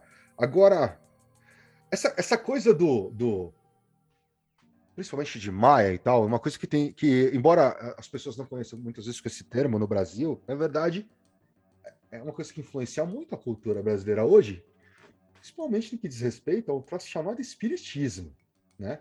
Porque os Não, e outro chama fake news, né? Que montou uma também, realidade também, montou uma realidade paralela. Uma versão palpável da, do véu de Maia. É, versão, versão véu de Maia real. Mas dentro da versão espírita, tem toda essa questão de, ai meu Deus, o karma, não sei o quê, porque é uma coisa, coisa que eu sempre falo, porque eu já ouvi isso, eu acho uma idiotice. Ai, meu Deus, porque a felicidade não é deste mundo, porque. Ah, eu sempre mando tomar no cu essa hora, entendeu? E, e sempre trouxe, mas sempre traz isso, certo? Ô, ô, Ulisses, isso. De, de... Você que é espírita? Não, não. Ulisses, essa coisa do.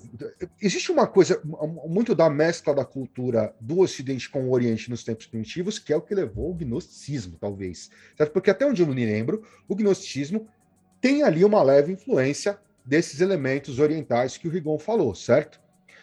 Você acha que talvez isso, é, é, é esse, esse, essa loucura é, pseudo-mística que existe principalmente dentro do espiritismo no Brasil, é oriunda disso?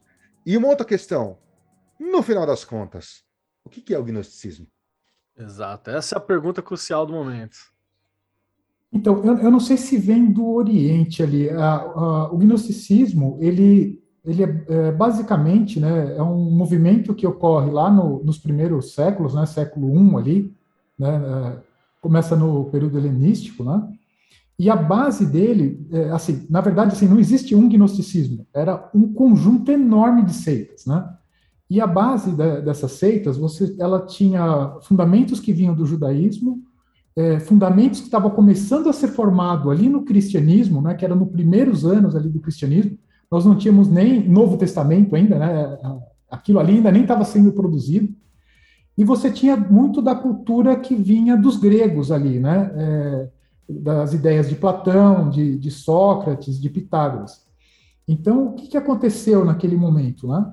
É, começavam ali no meio da. Imagina só, né, o, o Império Romano crescendo, mesclando com, com os gregos, aquela filosofia, império crescendo, judeus de um lado, cristãos do outro, é, gente para todo lado pensando coisas diferentes. Então, é, o que, que tinha? Você tinha uma série de pensadores que tinham ideias é, que normalmente o que, que era? Era tentando interpretar as escrituras. Eram os caras que faziam a, aquilo que a gente chama no judaísmo né, de midrash, né, que é você ler a escritura e você tentar dar um significado para aquilo que está ali. E esses caras iam arrumando seguidores. E, e normalmente, é, quando você tinha um gnóstico, que ele, por exemplo, ele tinha lá as ideias dele, ele arrumava seguidores. Então, por exemplo, ah, tinha o Valentim, tinha os caras que eram seguidores de Valentim, tinha o Simão, tinha os caras que eram seguidores de Simão. E essa galera, assim, é, eles foram todos depois chamados de gnósticos, né? É, mas, assim, as ideias do gnosticismo eram diferentes para dependendo do grupo que você estava. Né? Então, esse, esse é, o, é o começo ali do gnosticismo. E aquilo, depois de um tempo, ele é, existiam vários grupos, esses grupos, de certa forma, foi tendo, vamos dizer assim, que era o pensamento, é, vamos dizer assim, é, do que seria a formação que vai para a igreja, né? Começa ali as, as, primeiras ideias do que era o tradicional dentro do cristianismo, e tinha os caras que pensavam diferentes. E aí foi, acho que, é, Irineu de Lyon, se eu não me engano, que faz lá uma carta que é considerado os atos hereges, eu não lembro exatamente o nome, que condena todos esses caras e começa depois uma perseguição dessa galera.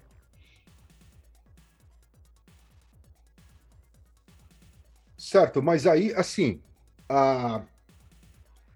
de onde, assim, você tem esse monte de seitas gnósticas, sabe o que você está falando? Esse monte de, de, linhas gnósticas. De onde que isso encapsula tudo ali no Piste Sofia e aí a galera vira e fala, olha, é, isso aqui é gnosticismo? É, na verdade, foi o que sobrou, né? Porque se você pegar, por exemplo, é, depois, é, por exemplo, o gnosticismo ele começa ali no século I e II, vai até o século III, no século IV ele começa é, a ser varrido do mapa.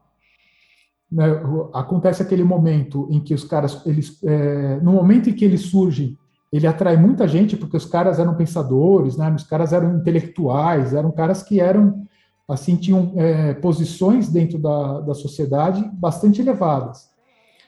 Mas a partir do momento em que se forma a tradição lá da, da, da religião católica, e os pensamentos desses caras, eles é, vão, de certa forma, contra aquela ideia inicial, é, a coisa começa a, a, a incomodar a, a, igreja. Né?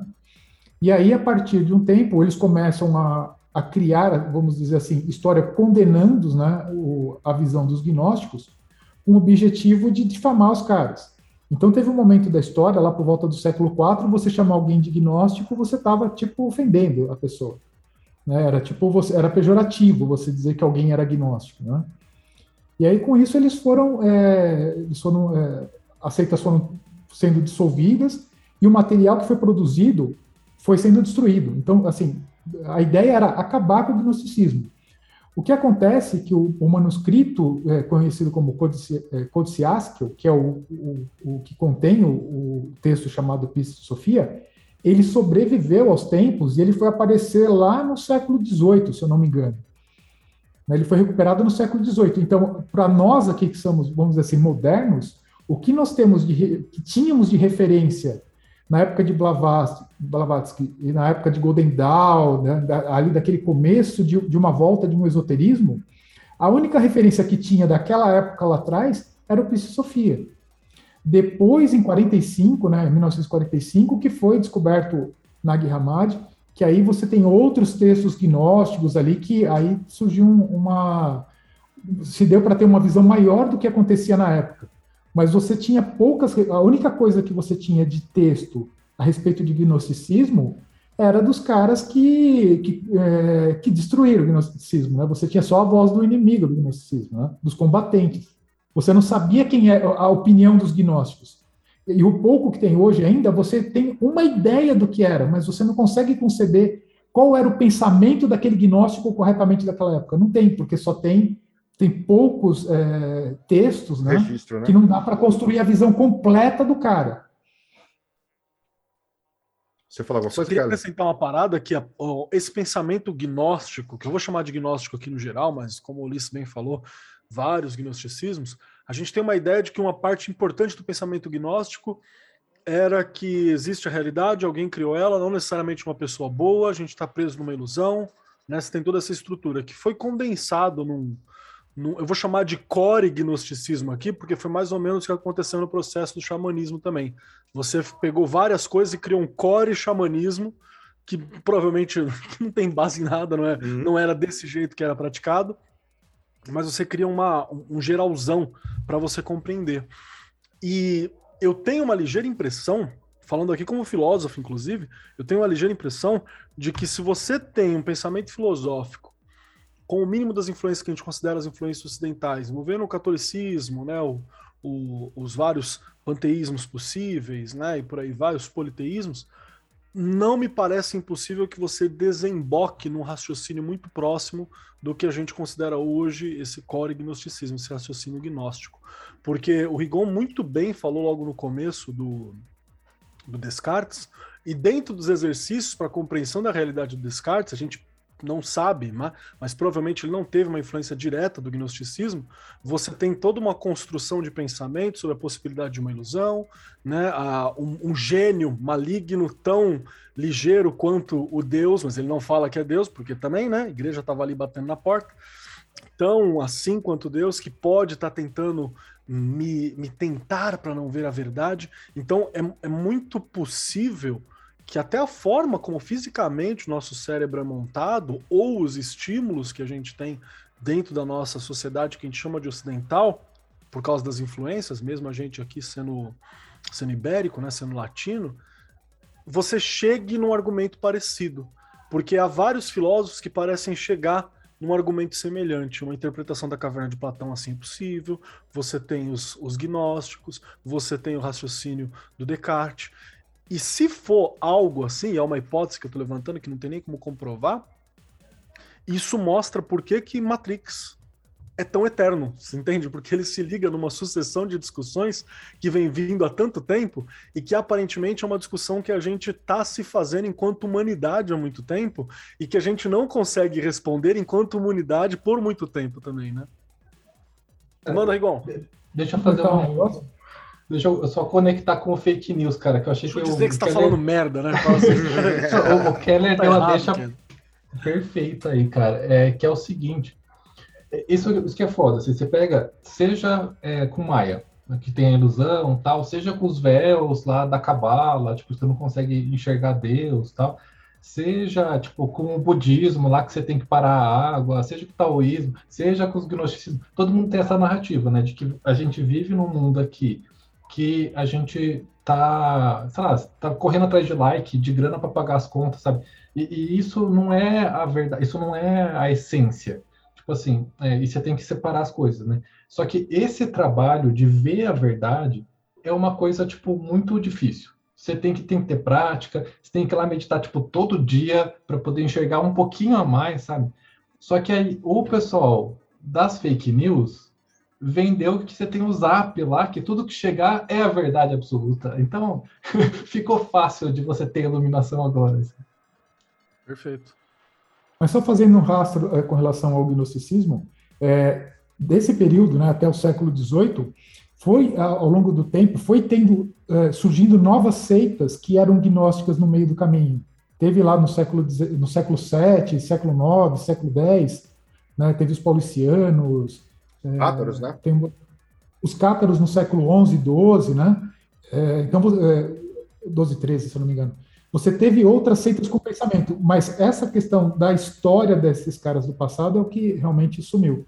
E a ideia do gnosticismo depois, ela veio dentro da Rosa Cruz, ali quando começa aquele, os movimentos Rosa Cruz, que tem aquela ideia principal do, é, do gnosticismo, que é você olhar para dentro de você mesmo, né, e se libertar, né, que era um dos princípios que os caras pregavam lá atrás. Ulisses, deixa eu falar gnosticismo básico aqui. Deixa eu só lembrar o que eu, eu, eu lembro do gnosticismo e você me corrija, certo?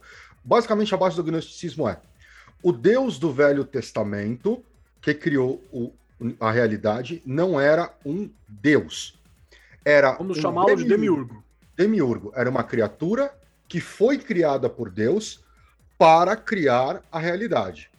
Como ele criou a realidade, ele passa a acreditar que, na verdade, ele é Deus.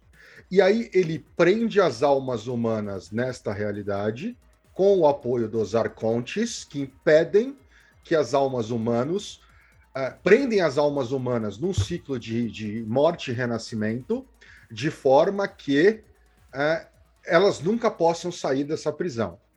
É isso. Bom, vamos lá, que agora lá vem história, hein? Senta que lá vem história. Estamos aqui para isso. É, então vamos lá. É, assim, existem várias é, interpretações do gnosticismo, né? Como eu falei, né? Cada pensador tinha ali uma visão. Mas pegando de uma forma geral, tá? Existe uma entidade que é chamada de Bitus, que é chamada de nom, é, mônada, mônade, é, é, é, o inefável, é o, é, ou seja, é o uno, é aquela entidade que é o, o incognoscível, né? aquele Deus que é o maior de todos. É, esse Deus, ele é o Deus que ele, é, ele emana nele, ele emana dele os aeons, né? Então, o que, que são esses aeons? São entidades altíssimas e são virtudes dele. Ele fica emanando aquelas, aqueles seres dele, né? Esse é o mito da criação gnóstica, tá? Um de, uma dessas emanações dele é chamado de Sofia. E cada uma dessas emanações, elas são emanadas em pares, né? Então, é, e ele está lá Deixa eu emanando. só Então, fazer um parênteses aqui, tá? Em algumas versões, Sofia é a contraparte de Yod He Vav He. né? Teoricamente, Yod He Vav He seria o Yang e a Sofia seria o Yin, tá? Mas só um parênteses, pode continuar, Luiz. É, nós vamos chegar ali. Bom, aí o que, que acontece? Né? A Sofia ela é emanada, e vamos dizer assim, que, a, a, a contraparte dela né, é sempre masculino e feminino. A contraparte masculina eh, dela estava lá, sei lá, jogando PlayStation, jogando Gods of War, né? E ela lá, sem fazer nada, ficou olhando o, o Uno fazendo as emanações dele. Ela olhou para aquilo e falou: Meu, isso aí é muito legal. E ela começou a pensar em fazer também. Ela falou também: Pô, que ideia legal isso daí, né? E ela é, projetou para fora dela é- essa, essa- esse pensamento que ela teve. Ela emanou aquilo dela. Quando ela fez aquilo, ela percebeu que fez merda. Ela, e ela tentou é, consertar a merda que ela tinha feito, só que já era tarde demais. Quando ela é, projeta essa ideia, ela vê. num- isso é um dos mitos, né?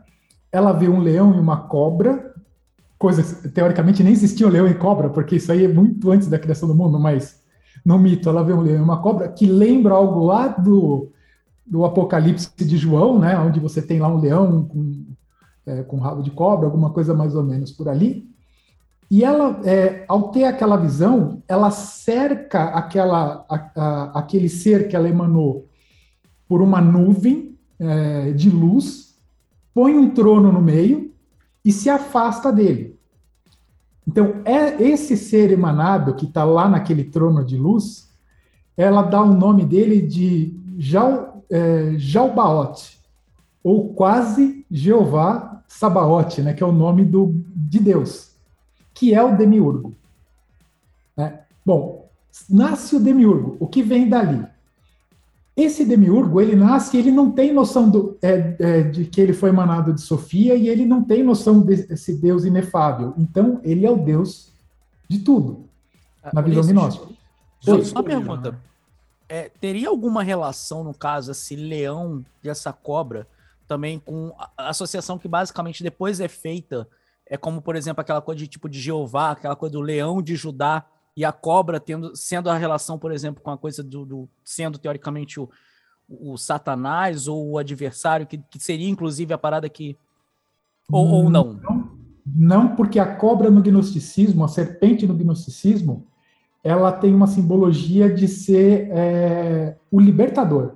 A gente vai chegar nisso daí. Tem, tem muita gente que a olha né? O cristianismo e pensa a mesma coisa. É, o- é a sabedoria, é, É, exatamente. ma- mas tem muita gente que olha, às vezes, pro cristianismo da forma que ele é feito e tem essa ideia também. Por isso que eu perguntei. Mas Assim, beleza, Tem um, rolê, tem- um rolê também que esse mito gnóstico, se você for ver, ele é uma versão é, Lucifer da Netflix do mito de Adão e Eva, sabe? Ele é tipo uma versão ok. mega, mega cósmica, né? De Adão e Eva. Tanto é que no, no gnosticismo, a- as seitas antigas, é, algumas delas eram classificadas como ofitas. E ofita significa serpente. Então, são seitas que acreditavam que aquela serpente do paraíso é, ela, ela tinha uma interpretação diferente do que é dado pela. como se fosse atentar Adão e Eva, tudo, né? Bom, é, mas enfim, voltando é, na história, né? Então, o demiurgo, ele está lá, né, ele se acha o Deus é, de tudo, e ele é, é, emana dele uma outra entidade que é um nível abaixo dos éons, que são chamadas de arcontes. E ele emana os primeiros sete arcontes, que teoricamente seriam, é, dependendo da visão gnóstica, seriam equivalente aos sete planetas ali, né? Ou aquelas sete lâmpadas também que a gente tem lá no Apocalipse, também que, que estão em volta do trono de Deus ali, né? E aí, o que que acontece? O, o Uno, né, que é aquele Deus poderoso é, todo, né? ele está olhando tudo que está acontecendo, ele, ele, está vendo, ele viu a, a, a, merda que a Sofia tinha feito, ele viu tudo, é, tudo que estava acontecendo, e ele aparece para o Demiurgo é, em forma é, de um homem. Né? E quando eles aparecem, que o, os arcontes e o Demiurgo vê aquela imagem, né, que era, se eu não me engano era no espelho d'água, alguma coisa assim, eles ficam admirados pela beleza do, daquele ser e eles falam assim: nós vamos criar, vamos, eu vou criar, né, o Demiurgo fala, algo igual a isso. E aí o que, que ele faz? Ele, eles começam a criar um ser anímico, que é, a, é um ser que é só alma. Então o Demiurgo vai lá, começa a criar a semelhança daquele Deus que ele viu na, naquele reflexo d'água.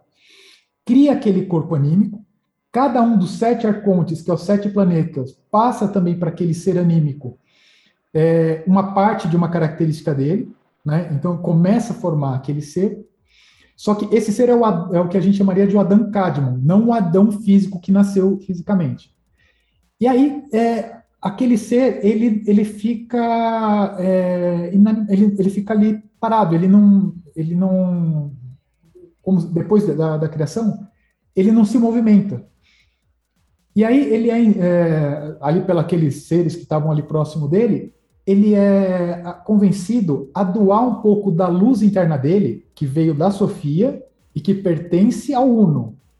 Né? O Uno, quando ele emana o ser, ele passa a luz dele para aquele ser emanado, e a Sofia passou para o Demiurgo.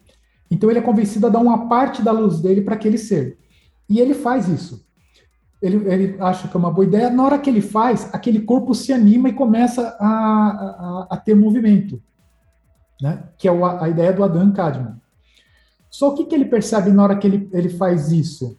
Ele percebe que aquele ser que ele criou é, pode se tornar tão grande quanto ele.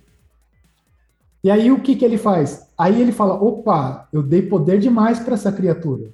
Então o que, que eu vou fazer? Eu vou construir um corpo de barro e aprisionar ele dentro.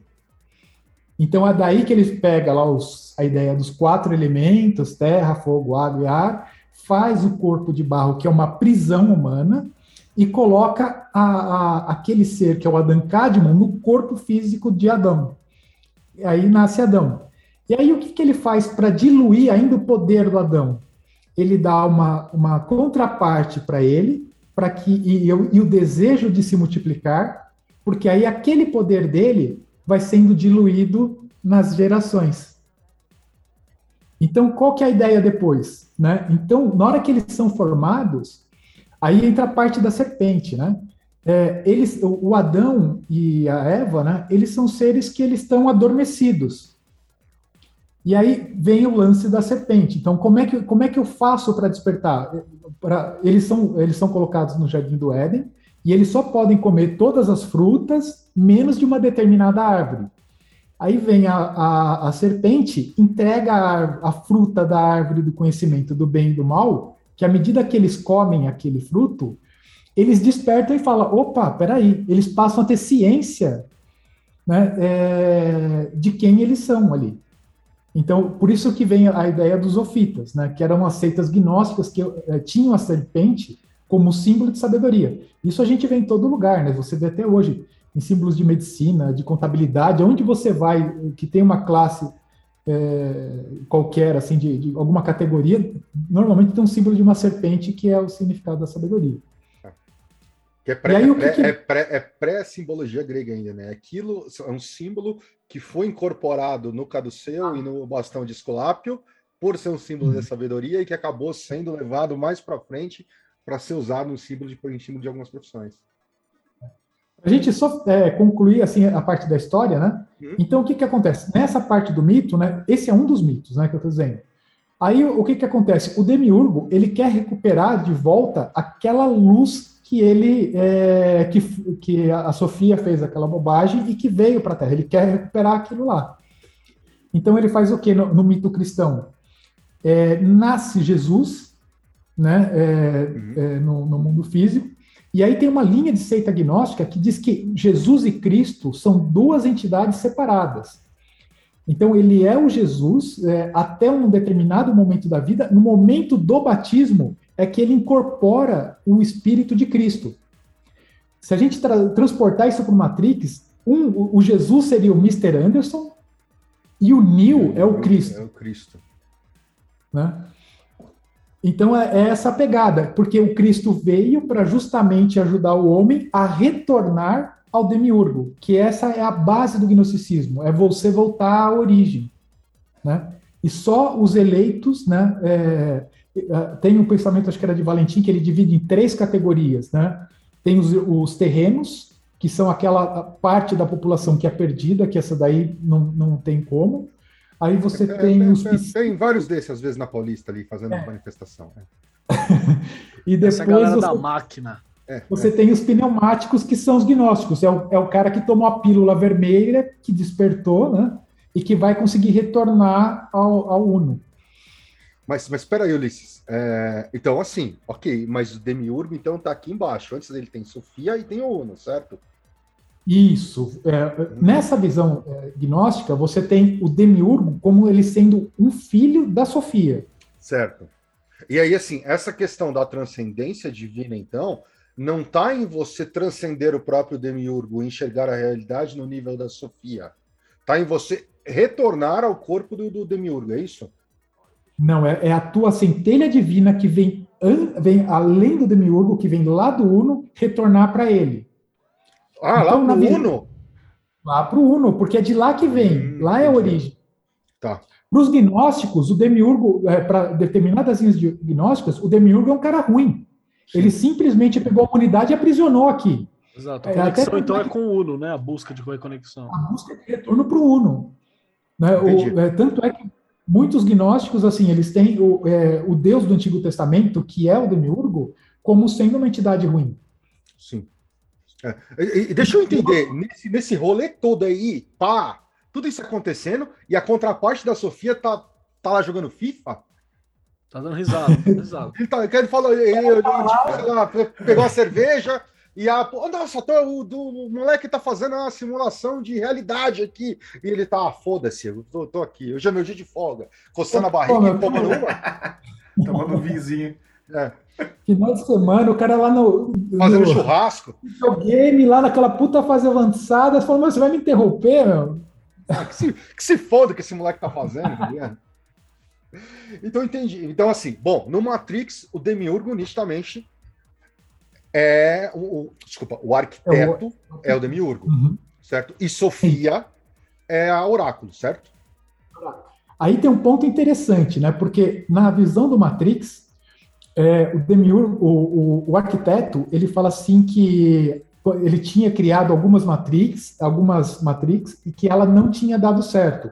Aí ele criou a, a Sofia, né? E ela equilibrou a matrix, né? É, a partir dele. Mas Porque nesse ele é perfeição, né? Ele é perfeição matemática, ela era o outro lado, né?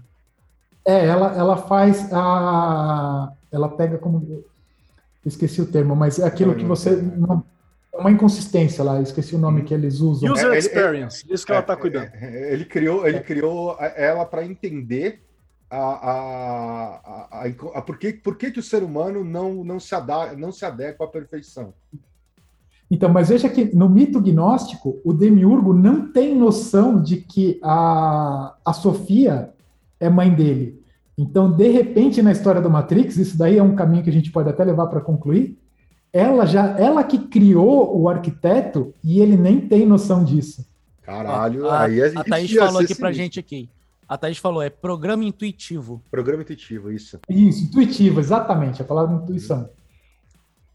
Pô, pensou Matrix 4, se dá esse plot twist no final? Na verdade, foi a, a, a, Oráculo que criou o arquiteto. Aí esse é Ela manda demais, um cala a boca, meu filho, né? Cala a boca, tipo, é, cala a boca, moleque, filha da. Dá, dá, dá uma chinelada na cara dele assim, ó. Cala a boca, desgraçado. E aí, peraí, vamos seguir a pauta aqui.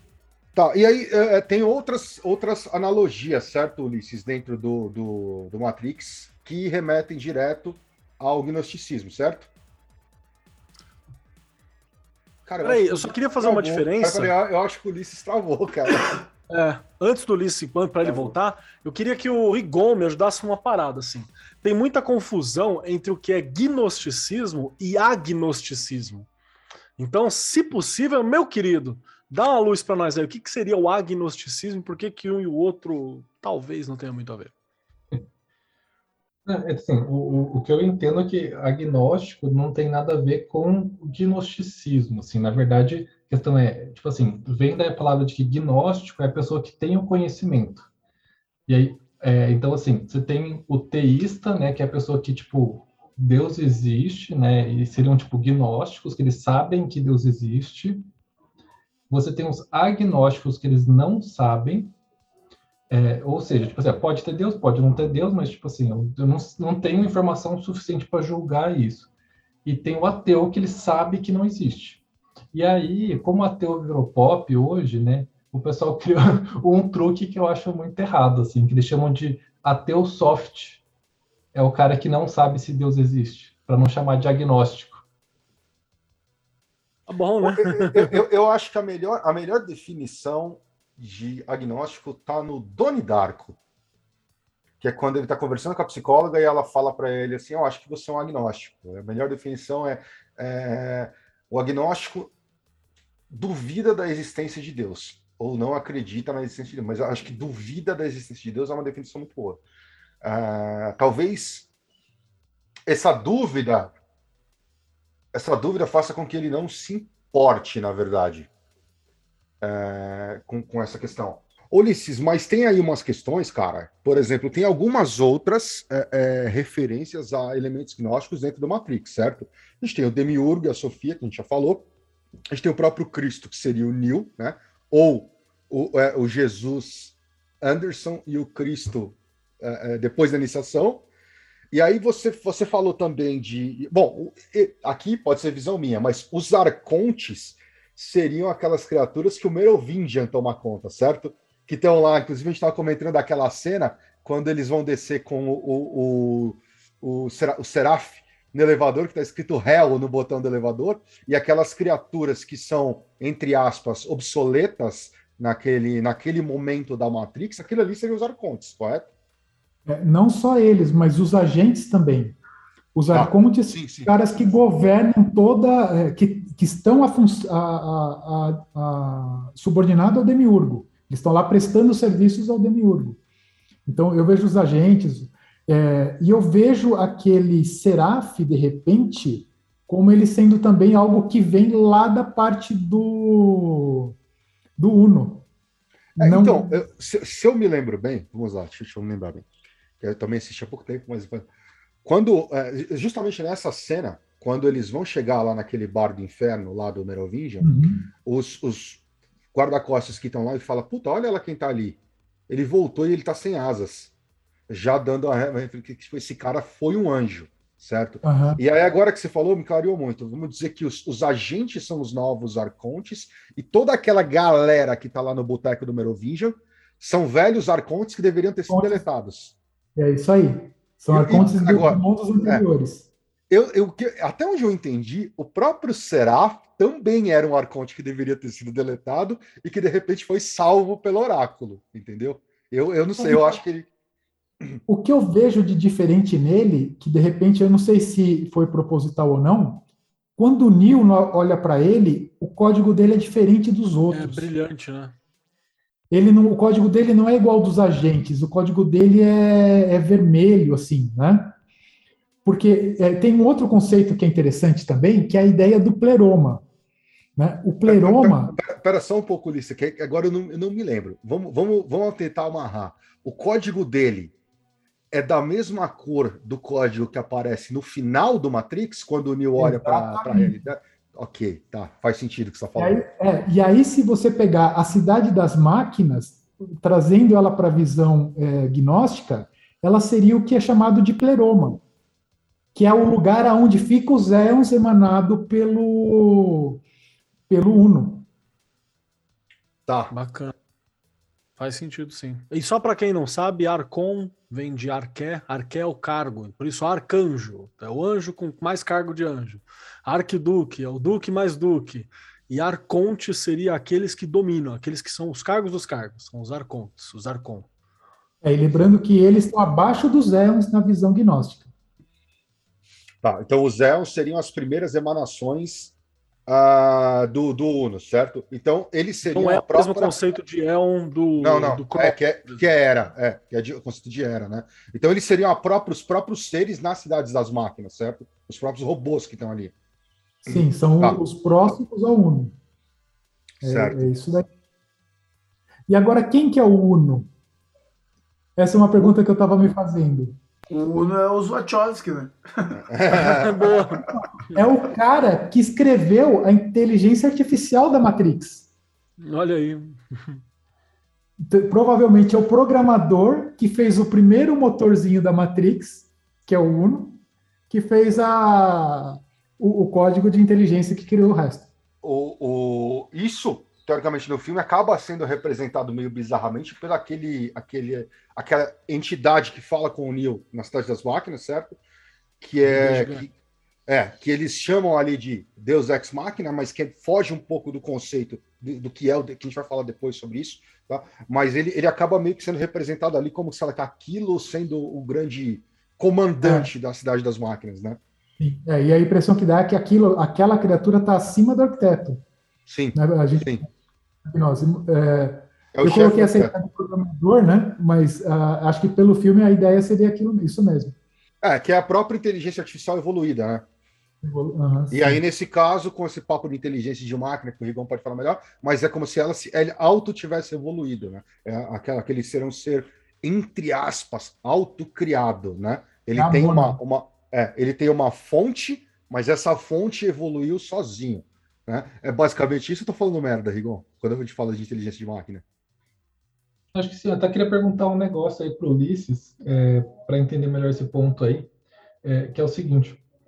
é, esse 1 aí, no- nesse caso, ele é tipo tal, assim, que é inominável, que é indescritível, porque, Cognoscível. dá- porque se for é, é, nessa linha, na verdade, eu colocaria que, tipo, aquela, aquele rosto seria tipo Metatron, sabe? Ele ainda não seria o 1. Uhum. É, que aí se Seria for por- uma imagem do Uno, né?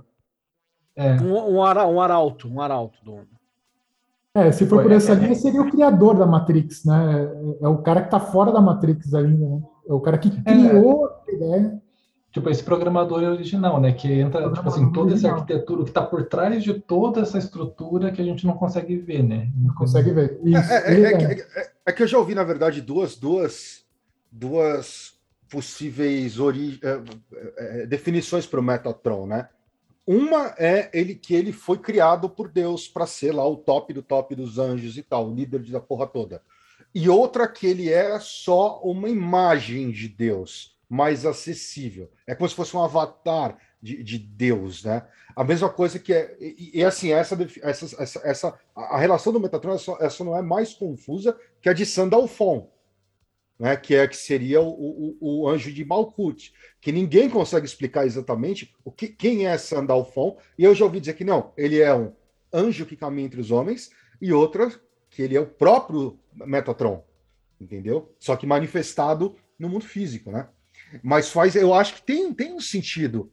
É, é, olha, aquela cabeça gigante é, não é o criador, mas é a manifestação do criador. Porque no final de contas, o criador é código. Ele não tem como se manifestar senão de uma maneira que você. Não dá para ele injetar código na cabeça do Neil. Não dá, porque eles fazem isso o tempo inteiro. Mas ele precisa se manifestar fisicamente de alguma forma. Eu acho que acho muito interessante essa analogia aí. hein? É, aí, aí comentando do que você tinha falado antes sobre o, o comportamento da IA, depois a gente vai falar mais sobre isso, assim, mas só meio que por cima.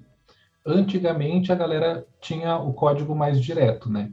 É, então, tipo assim, ah, eu fazia o Deep Blue, então, tipo, ele ia jogar xadrez. Então era tudo pré-programado, né? Mas depois que começou essa era da Big Data aí, na verdade, tem, o pessoal começou com esses machine learning da vida, tentar deixar a coisa mais tipo abstrata possível para ter um comportamento emergente, né? Então, na verdade, mesmo o programador original, ele meio que deu ali o chute inicial, mas ele não sabe exatamente o que que vai sair daquela parada. É tipo aquela IA que aprendeu a ser nazista, né, no, no Twitter. Exato. É porque, afinal de contas, o Twitter é para isso, né? Para você fazer as pessoas aprenderam a ter ódio. Parece brincadeira, mas na, na semana que está sendo gravado esse programa, sai um relatório do Twitter dizendo que o código dele prioriza pensamentos de extrema-direita racistas. E eles não sabem dizer por quê. Simples assim, tipo, qualquer postagem que tenha esse cunho vai mais longe e o, e o, e o algoritmo prioriza. Então não tá tão longe que você tá falando, não, Grau. É, é, mas é. é enfim, teve aquela outra também que foi do Google, que fizeram duas IAs e colocaram para elas se, se comunicarem, e aí os, elas desenvolveram uma linguagem, uma linguagem nova, e os caras. Uma terceira ficaram... linguagem que ninguém sabia, ninguém entendia e ninguém sabia por que, que elas criaram. E eu não entendi por qual motivo desligaram essa porra sem entender o que elas estavam fazendo. Tipo, cara, eu vi essa porra, achei legal pra caralho, mano. Elas estavam planejando o fim da humanidade, você não sabe. Pode ser, é, mas uma se chamava Sky saber. e a outra se chamava Net. Você ainda é. tem dúvida. Porra! Isso eu, eu, nunca entendi assim, por qual motivo desligaram essa merda, tá ligado? Tipo, para mim, mas enfim, você tem alguma coisa a falar sobre isso, Igor? Não, eu, eu, acho que é bem nessa linha, assim, de que quando começa a sair muito, a galera fala, mano, tipo, não sei o que tá acontecendo, então, por via das dúvidas, é tipo a, ah, o livro do Eu Robô, né? Só que o livro, né? Porque o filme é outra parada. Que aí a galera começa, tipo, a desligar um pouco as leis lá, das três leis da... E, e aí começa a dar ruim, né? Começa a matar o ser humano, começa... Tipo... Então, como a gente não tem as três leis da robótica, eles acharam melhor desligar. Acho, bando, acho o bando de vacilão, eu tinha deixado ligada. Mas só para a gente arrematar, Ulisses, tem mais alguma coisa ainda que a gente dá para a gente falar sobre o gnosticismo dentro do Matrix? Tem aquela coisa do Anderson, né? Do Anderson, ele ser o filho do, do, do, do homem, o homem. Um, ah, é. solar, né? Uhum, é. E o Neo deu, é, o, é o um, né? Então, Sim, escolhido, é. aquela coisa toda, isso aí, assim. É, mas eu acho que eu, que eu me recorde era isso daí, assim, ligado com o gnosticismo que você vê a história. Beleza. Então, vamos a uma questão importante. que Eu vou pedir para cada um dar a sua opinião pessoal, mas depois vamos para o Rigon para ele explicar essa salada toda de universo simulado. A gente vive numa Matrix? Não. Próxima pergunta. Quem mais quer falar? Importa a resposta? Importa, lógico que importa. É, faz alguma não, não, diferença? Não, não. É, é, faz, é, cara. Exato. Se você está preso, se você tem consciência que você está preso, você vai continuar. Mas aí você não, não. faz parte. Você agora duas faz parte do caminho. Não. Você. Você fez importa, Primeiro você importa. perguntou assim, se você não, porque assim existe uma grande diferença entre você achar algo e você ter consciência de algo. Eu Puxa, achar, eu, eu é, achar é uma Matrix, possibilidade. Você falou, não, eu importa, achar é uma possibilidade. Importa. Não, não, mas eu achar é uma possibilidade. Eu ter consciência é eu ter a certeza absoluta. Então, eu posso achar uma cacetada. A consciência começa pelo achar. Eu acho que isso está errado. Então eu vou pesquisar se isso está errado ou não. Eu preciso ter, ter, ter a fagulha para despertar a curiosidade de buscar a resposta. Não sei se eu concordo eu, muito com isso, não. Fiz, Porque, tipo, eu fiz 38 tá essa semana. Fiz 38 é? essa semana e já acostumei aqui, então. Tô ah, acostumado agora, já não. É, cara, mas aí, aí você morre, se for aí, pior lá fora, que nem aí você morre e vai voltar aqui para começar tudo de novo. Tem um filme, cara, que eu não vou lembrar, que é um, é um dos filmes gnósticos muito interessantes também. Ah, que ele fala justamente isso, que na verdade a, a prisão do demiurgo e a, os ciclos de reencarnação. A, a, base assim, ele destrói toda a ideia, essa ideia de evolução que a maioria do, do, do, das, dos modernos gnosticismos, tipo espiritismo, todas essas tem, né? Que você os ciclos de encarnações são para a evolução. A ideia é que assim, cara, encare, isso é uma prisão, você está preso e a cada encarnação você não aprende porra nenhuma. A lei do esquecimento é para você voltar e você repetir as mesmas merdas que você fez e você continuar fudido e preso. Então, entender a simulação seria entender estamos presos, precisamos sair. E aí é volta a pergunta. E aí, estamos na Matrix? Não, próxima pergunta. Opiniões. Vai, opiniões aí. A lógica é boa, mas ainda assim eu acho que tentar reduzir a vida humana a só uma sequência de fazer merda é também, acho que, muito simplista. Eu acho que a vida humana é, é basicamente a sequência de só fazer merda. Posso falar uma parada? Eu acho que merdas acontecem, mas eu acho que tem coisas que são. que ultrapassam a barreira do fazer merda. Sabe? Tipo, cara, é... sempre que você faz uma coisa legal pra alguém foi uma merda, cara. Porque não, ela, queria, assim, ela queria ter feito antes de você. Não, eu, eu acho que assim, eu acho que é porque quando a gente trabalha com essa ideia de simulação, assim, é porque tentar se isso que é o foda, é porque na minha, na minha cabeça, o que quebra um pouco essa ideia de que vivemos numa realidade simulada, ou da forma como a gente está colocando, tipo, vivemos numa Matrix, é o fato que, trabalhando com computação, a gente entende como é que é extremamente complicado simular sentimento. E eu acho é. que, tipo, é aquela parada que a gente estava falando lá no início. O que faz a mudança na, no gatilho da porra da Matrix é o fato do Neo amar a Trinity. O que não tinha acontecido nos seis News anteriores. Então, simular sentimento é algo muito, muito complexo. E eu acho é que. Fácil, cara. É só colocar uma variável chamada sentimento e ficar incrementando ela, tá tudo certo. assim, é, é, olhar para essa coisa, tipo, do que a gente entende hoje e, tipo, tentar pensar que, tipo, tudo consegue ser simulado é algo que na minha cabeça não, não encaixa. Eu não acho que, tipo, também a gente tem todas as respostas, mas eu acho que a gente está longe de viver dentro de uma Matrix. Porque, eu, tipo, eu, se fosse assim, eu queria estar... Tá... É, aproveitando essa lógica que você falou, Cussa, é que nem essa questão de... de que, que, isso me lembrou uma, uma, uma, uma, pergunta que eu fiz para mim mesmo pouco tempo atrás, com essa história das duas IAs que aprenderam a desenvolver uma linguagem e começaram a falar sozinhos, certo? Ah, elas saíram do controle. Então, você quer fazer a sua IA não sair do controle? Do controle? Faz o seguinte: dá um propósito para ela, ela pode fazer e captar, e captar é, conhecimento e aprender o que ela quiser, mas ela tem um propósito. Ela precisa fazer X. Neste meio tempo, quanto tempo ela levar para fazer X, no resto do tempo ela tem para adquirir novos conhecimentos. E faz ela se autodegradar. Dá um tempo de vida para ela. E vamos ver quanto tempo ela vai levar para desenvolver uma linguagem uma com a outra. Se esse tempo não vai ser muito mais, mais demorado. O problema Entendeu? todo... Eu acho que o grande ponto aí é que assim. É, mas é, é, esse pensamento ele tem uma pequena falha, Grola. Dependendo de como a IA trabalha, e assim, lembrando que a gente está falando de suposição, porque IA é uma parada muito louca e Rigon que vai ter que falar sobre isso. Mas a chance dela pensar, se eu tenho um tempo de vida, minha primeira coisa, a minha primeira função, a minha primeiro, Eita. meu primeiro objetivo não tem que ser descobrir o que ele tá mandando eu descobrir, tem que ser como eu não, faço para estender o meu tempo de vida. Você, você não definiu isso no core do negócio, não tá na regra. A regra do core é você precisa entregar isto. Independente, é você tem. Ó, evolui, aliás, aliás, primeiro, custa, a gente também se evolui. E a gente precisa trabalhar todo dia, velho. Esse é o grande X. Diz na raiz do negócio. Aliás, a gente trabalhar não, mas a gente precisa comer pelo menos comer e cagar, a gente precisa fazer, certo? Então, basicamente é o seguinte: dá, dá deficiências para SA. Fala o seguinte: ó, dentro de um período de 24 horas, você tem um pequeno problema. Você precisa se desligar durante oito. E você precisa fazer isto, isto e isto. Se você não fizer isto, isto, isto, tudo bem, mas o seu tempo de autodegradação vai aumentar.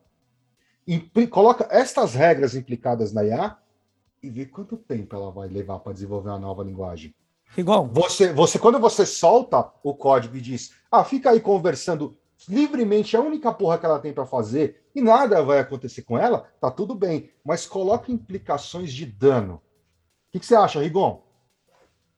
É, é o nosso é cara físico é, e isso tem, tem uma ligação muito boa assim com as coisas que eu tenho estudado, né? Porque na verdade assim, eu fui, eu estou fazendo mestrado né, na computação mas eu também sou psicanalista. Isso é, é um outro, uma outra máscara minha aí. É, então, é, basicamente assim, por que, eu entrei no mestrado, né? Eu fui fazer um curso de computação afetiva, que é justamente essa parada que o Cursa falou, de identificar e simular emoções e numa inteligência artificial.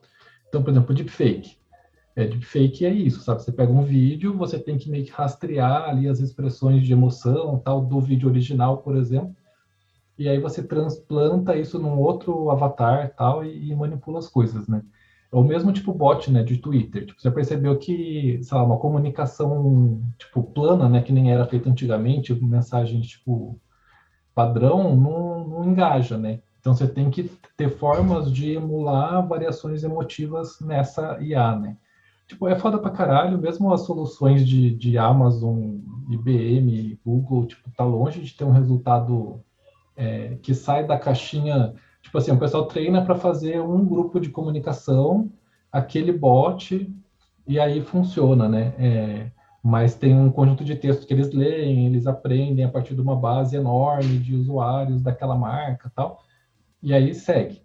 É, não é como a gente, né? E, e na real, tipo, até essa coisa das oito horas de sono é, do Grola aí, o pessoal tem se tocado que pode ser necessário, porque quando você começa a falar de uma IA, que ela vai aprender que nem a gente, é, por exemplo, um trabalho principal que eu estou estudando agora, é, que é justamente essa IA baseada em psicanálise é, freudiana, é de um grupo de Viena, ó, claro, né, tipo, da, da casa do Freud lá, e, e aí eles começaram toda a parada com o quê? Eles queriam fazer uma cozinha inteligente. Então, assim, era, era um sistema de IoT. Só que eles perceberam que quando você começa a entender todo o comportamento humano, é dado pra caralho. Então, assim, se você não consegue é, pensar e organizar os dados como um ser humano, não tem, não tem armazenamento que dá conta. É, isso que você está falando, Rigon, só para comentar, eu acho muito interessante pelo seguinte.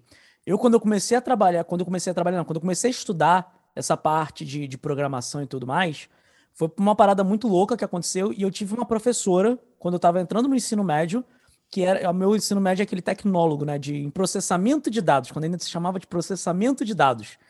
E aí era muito interessante porque a professora que eu tive, ela era uma mulher muito louca, que ela era formada em psicologia, ela era não, ela não, não, ela estava formada em ciência de dados formado em medicina e estava fazendo psicologia e estava fazendo uma pós misturando a porra toda que era trabalhar com inteligência artificial e robótica. Né? Como é que você tipo fazia um robô, básico, por isso a junção das três coisas, né? Fazer um robô humanoide como com inteligência artificial. Esse era o bagulho dela. E ela uma vez falou uma parada que eu achei incrível, que mudou a minha forma de ver como escrever um programa, que era um programa de computador nada mais é do que você tentar colocar o pensamento humano numa linguagem de máquina. E isso que você está falando é exatamente essa parada. Não adianta a gente tentar. Você, a maior parte dos programas que são feitos, eles falham porque quem está fazendo ele é a porra de um programador e não está pensando como um ser humano comum. Por que, que, por exemplo, o Twitter fez sucesso pra caralho? Porque é uma caixa de texto onde você escreve e aperta um botão. Não tem, não tem complexidade. Então, assim, é, coisas mais simples, e aí a coisa do pensamento humano é que teoricamente facilitam muito a vida. É porque existe o hardware, o software e o peopleware. E o peopleware às vezes é meio burro. Se tiver mais que um botão, ele não entende. E, e aí, cara, o que, que eles fizeram? Eu falei, não, vamos procurar nas, nas ciências psicológicas, né? Aí tem muita gente que faz IA baseado em comportamental, é nessas linhas mais da psicologia, né? Mas a psicanálise freudiana especificamente, como Freud tinha era médico também e tal, e tinha essa necessidade de querer falar em termos orgânicos, hoje, através da neuropsicanálise, tem uma conexão muito grande. Na verdade, eles perceberam que o hardware humano, né, que é o cérebro assim, ele é melhor, ele é explicado de uma forma mais fácil se você usa psicanálise do que a psicologia. É, então, você consegue transferir conceitos da neurociência para uma psicologia, né, para através da psicanálise, melhor. E aí eles fazem o quê, né? Tipo, ah, meio que o hardware é o, a, a parte da neurociência e o, o pensamento, né, é a parte do, da psicanálise. É, só que, e aí o que, que eles fazem? É, se você, na hora que você está tomando uma decisão, é, tem que ser muito rápido, que nem isso aí. Tipo, uma coisa é uma IA Deep Blue lá que tem minutos para jogar uma, uma jogada. Mas se o cara tá, se é um carro autômato, ele está dirigindo na rua e pula uma criança na frente do carro, sabe? É milissegundos para tomar uma decisão. Então ele não pode ficar refazendo o banco de dados enquanto ele está pensando. Ele tem que pensar rápido. Então você precisaria dormir para reorganizar, tipo assim, ter um momento de sono em que ele desliga os sensores e que ele fica reorganizando, que é exatamente o que a gente faz. Pode fazer, fazer aquele né? defrag, é exatamente, fazer aquele defrag Exato. durante a noite. Só, Porque assim, só é, para constar, É, Isso é uma crítica que está acontecendo hoje, por exemplo, aos códigos de redes sociais no geral. Como eu falei um pouquinho antes, teve aquela descoberta do código de redes do, Do Twitter? do- dos códigos do Twitter, né? Que eu não usei código, usei outro nome bonito, que é o algoritmo. E que se Algoritmo. você não direcionar o algoritmo, por exemplo, ele é uma pessoa obstinada, sacou? Que vai fazer só aquilo. Então, na tentativa de melhorar, melhorar, melhorar, ela não tá pensando no bem-estar humano, na qualidade da humanidade, nessa parada toda, não. Ele tá pensando em o que, que eu posso fazer para fazer esse filho da puta ficar mais tempo dentro dessa rede. É isso. E aí, É- os caminhos que ele vai encontrando para isso é um problema. É que- Então, ter essas salvaguardas, como falou, é legal. O Twitter é capricorniano, então. Tipo isso, essa é a ideia. É que, tem, é que tem aquela questão do autopilot com a, a- a- um, um piloto humano, que é aquilo que você ah, prevê de uma de- determinada situação na sua frente. Por exemplo, se você está tá numa via e você de repente vê uma bola de futebol pingando de um lado para outro da rua, você, como um piloto humano, sabe que atrás dessa bola vai vir uma criança. Sempre. Talvez o autopilot não tenha essa malemolência de, de entender essa subsequência da ação. Tô, tô, tô falando Não. merda, ô, Rigon? Não, então, mas a ideia é justamente de fazer uma IA baseado é, num processamento similar ao nosso, é criar isso. Por exemplo, a- essa IA que eu tenho trabalhado, ele tem um, um conceito que é o template image. Então, ele tira um snapshot e ele cria reações lógicas temporais entre os objetos. Então, uma vez que ele viu que a bola caiu, e sempre que passou uma bola ali, tinha uma criança depois, ele vai armazenar. Só que tem uma coisa aí que eu acho que muita gente ignora, que é o seguinte: eu não acho que é possível a gente fazer uma IA que se comporta como ser humano com freios. Tipo, assim como tem ser humano que mata para aprender, ou machuca a gente no processo de aprender, é- é- você não consegue fazer um negócio com a flexibilidade da cognição humana, de aprendizagem, e colocar hard-coded de um não matarás. Entendi. Então não Você- vamos fazer, né? É Então, isso, peraí, fechou? então, peraí. É? Então, Você, você, é, peraí, peraí. Você acredita, então, que uma IA não, para ela ter um- um- uma, um- uma não limitação de aprendizado, ela teria que não entender o conceito de ética. Ela teria que aprender, inclusive, isso. Não, ela não teria que ter limites dados pelo programador. Essa é a parada. Ela teria que ter espaço para fazer essas paradas. Não, inclusive mas se, por- se, por exemplo, dentro do aprendizado, ela aprender ética e e entender que é ruim matar, ela se imporia uma autolimitação, é isso? Mas você não pode garantir que isso vai acontecer. É, então, porque você pega e põe uma. Assim, primeiro, se você foi lá e você explicou para ele, não pode matar, você já vai ter que escrever numa estrutura é, no cérebro daquela entidade o que, que é matar, o que, que é certo, o que, que é errado. Você já está colocando tipo, uma pilha de conceito na cabeça da IA. Ela já não é, não é tipo, totalmente emergente o comportamento dela. É, Ela não é livre para organizar de qualquer forma o conhecimento que é inclusive uma das taras desse pessoal que pensa IA mais é, bionically inspired, né? Tipo, que é o quê? É usar a IA para entender como o ser humano é, pensa. Então, assim, você gera uma IA, tipo, sem travas, e você vai vendo como que ela evolui, como que ela faz as redes, e fala, pô, será que isso aqui funciona no neurônio também? E vai lá e compara.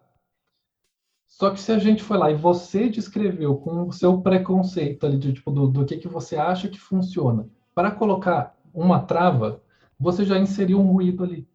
Certo. Então, assim, Você teria a que que deixar e falar, ela olha- aprender sozinha. E se nesse É. meio tempo ela precisar dizimar um, sei lá, a cidade inteira, ela vai dizimar. Até ela entender que Não, ela en- então, ou a não gente é legal fazer justamente virar e falar, gente, a gente não pode fazer uma IA emergente, entendeu? Tipo, esse é o ponto. Entendi. Fechou? Combinamos então, né? Quer É ver, aí. o- quer ver uma, um bom paralelo com cultura pop é o, é o, é o Terminator 2 lá, cara. O, o, o T-100 lá aprendendo. Tem uma hora que ele diz: Cara, tu não vai matar mais ninguém. E o cara é um Terminator, né? É.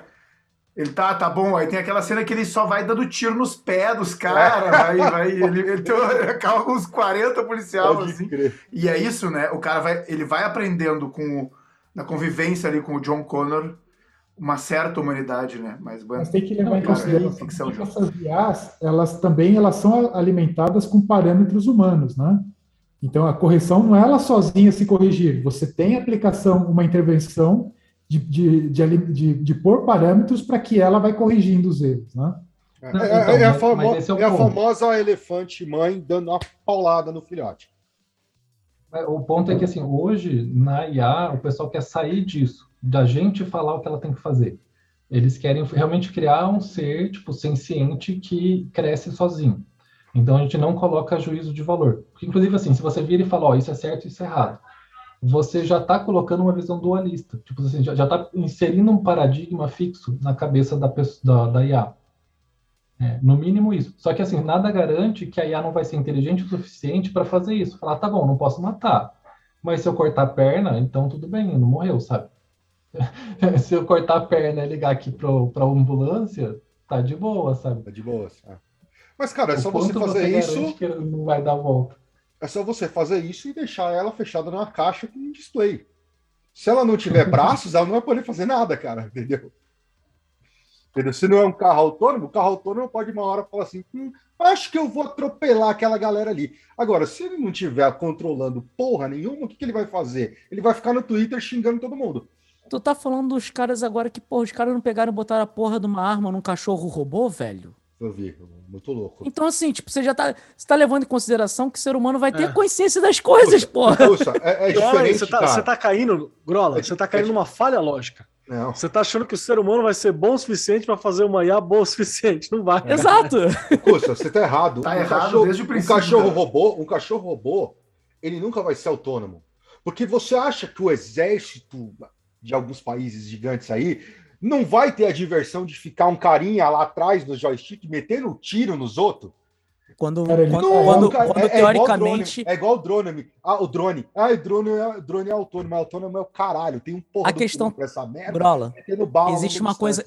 Existe uma coisa que faz uma enorme diferença aí que você não tá considerando. Mas a gente vai estar desvirtuando pra caralho já do Matrix, mas só Não, pra colocar. pode, mas como- é, Acho que não. Valor. Matrix É robô Custo. Custo.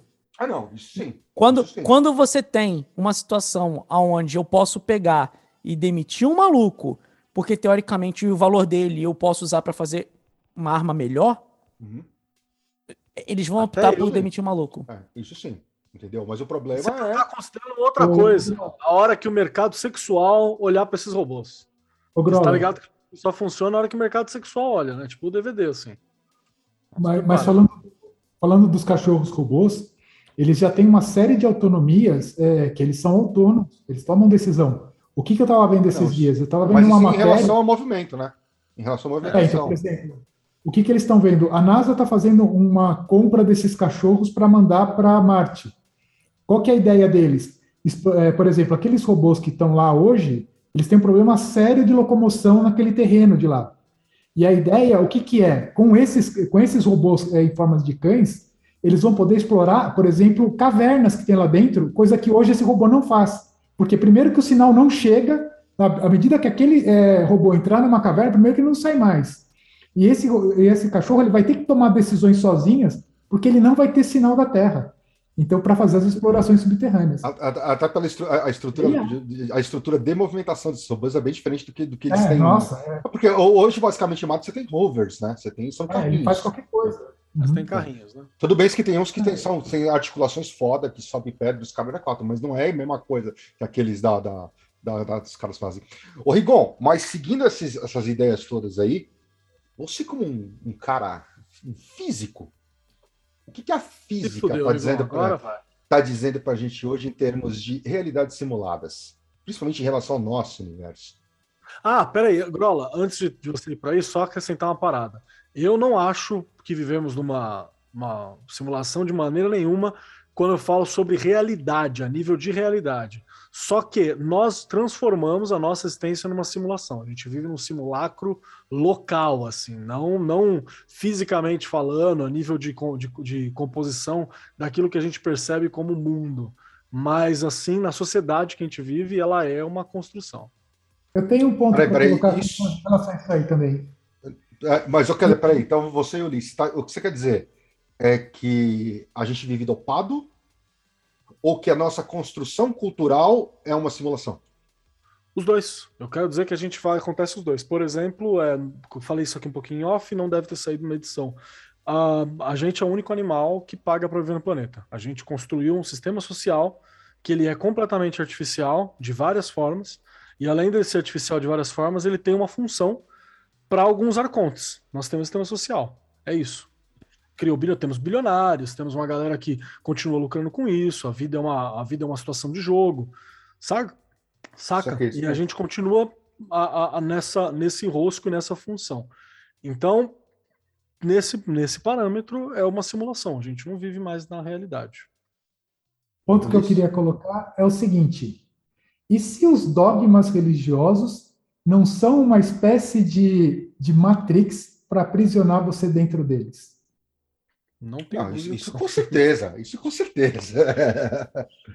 eu, é, eu, acredito é que uma simulação é, é, e você é, está aprisionado ali dentro. Eu acho que um dos princípios da, da, da, da da real liberdade, primeiro plano é você se libertar de qualquer estrutura religiosa. Você, você, você não, não é. é eu, eu acredito que livre você nunca é, mas eu acho que você é menos livre quando você está preso a uma estrutura religiosa fixa, a uma religião fixa. Né? Por isso que eu sempre separo o, o, a fé da religião. Fé é uma coisa, a religião é outra. E talvez a própria fé seja uma prisão.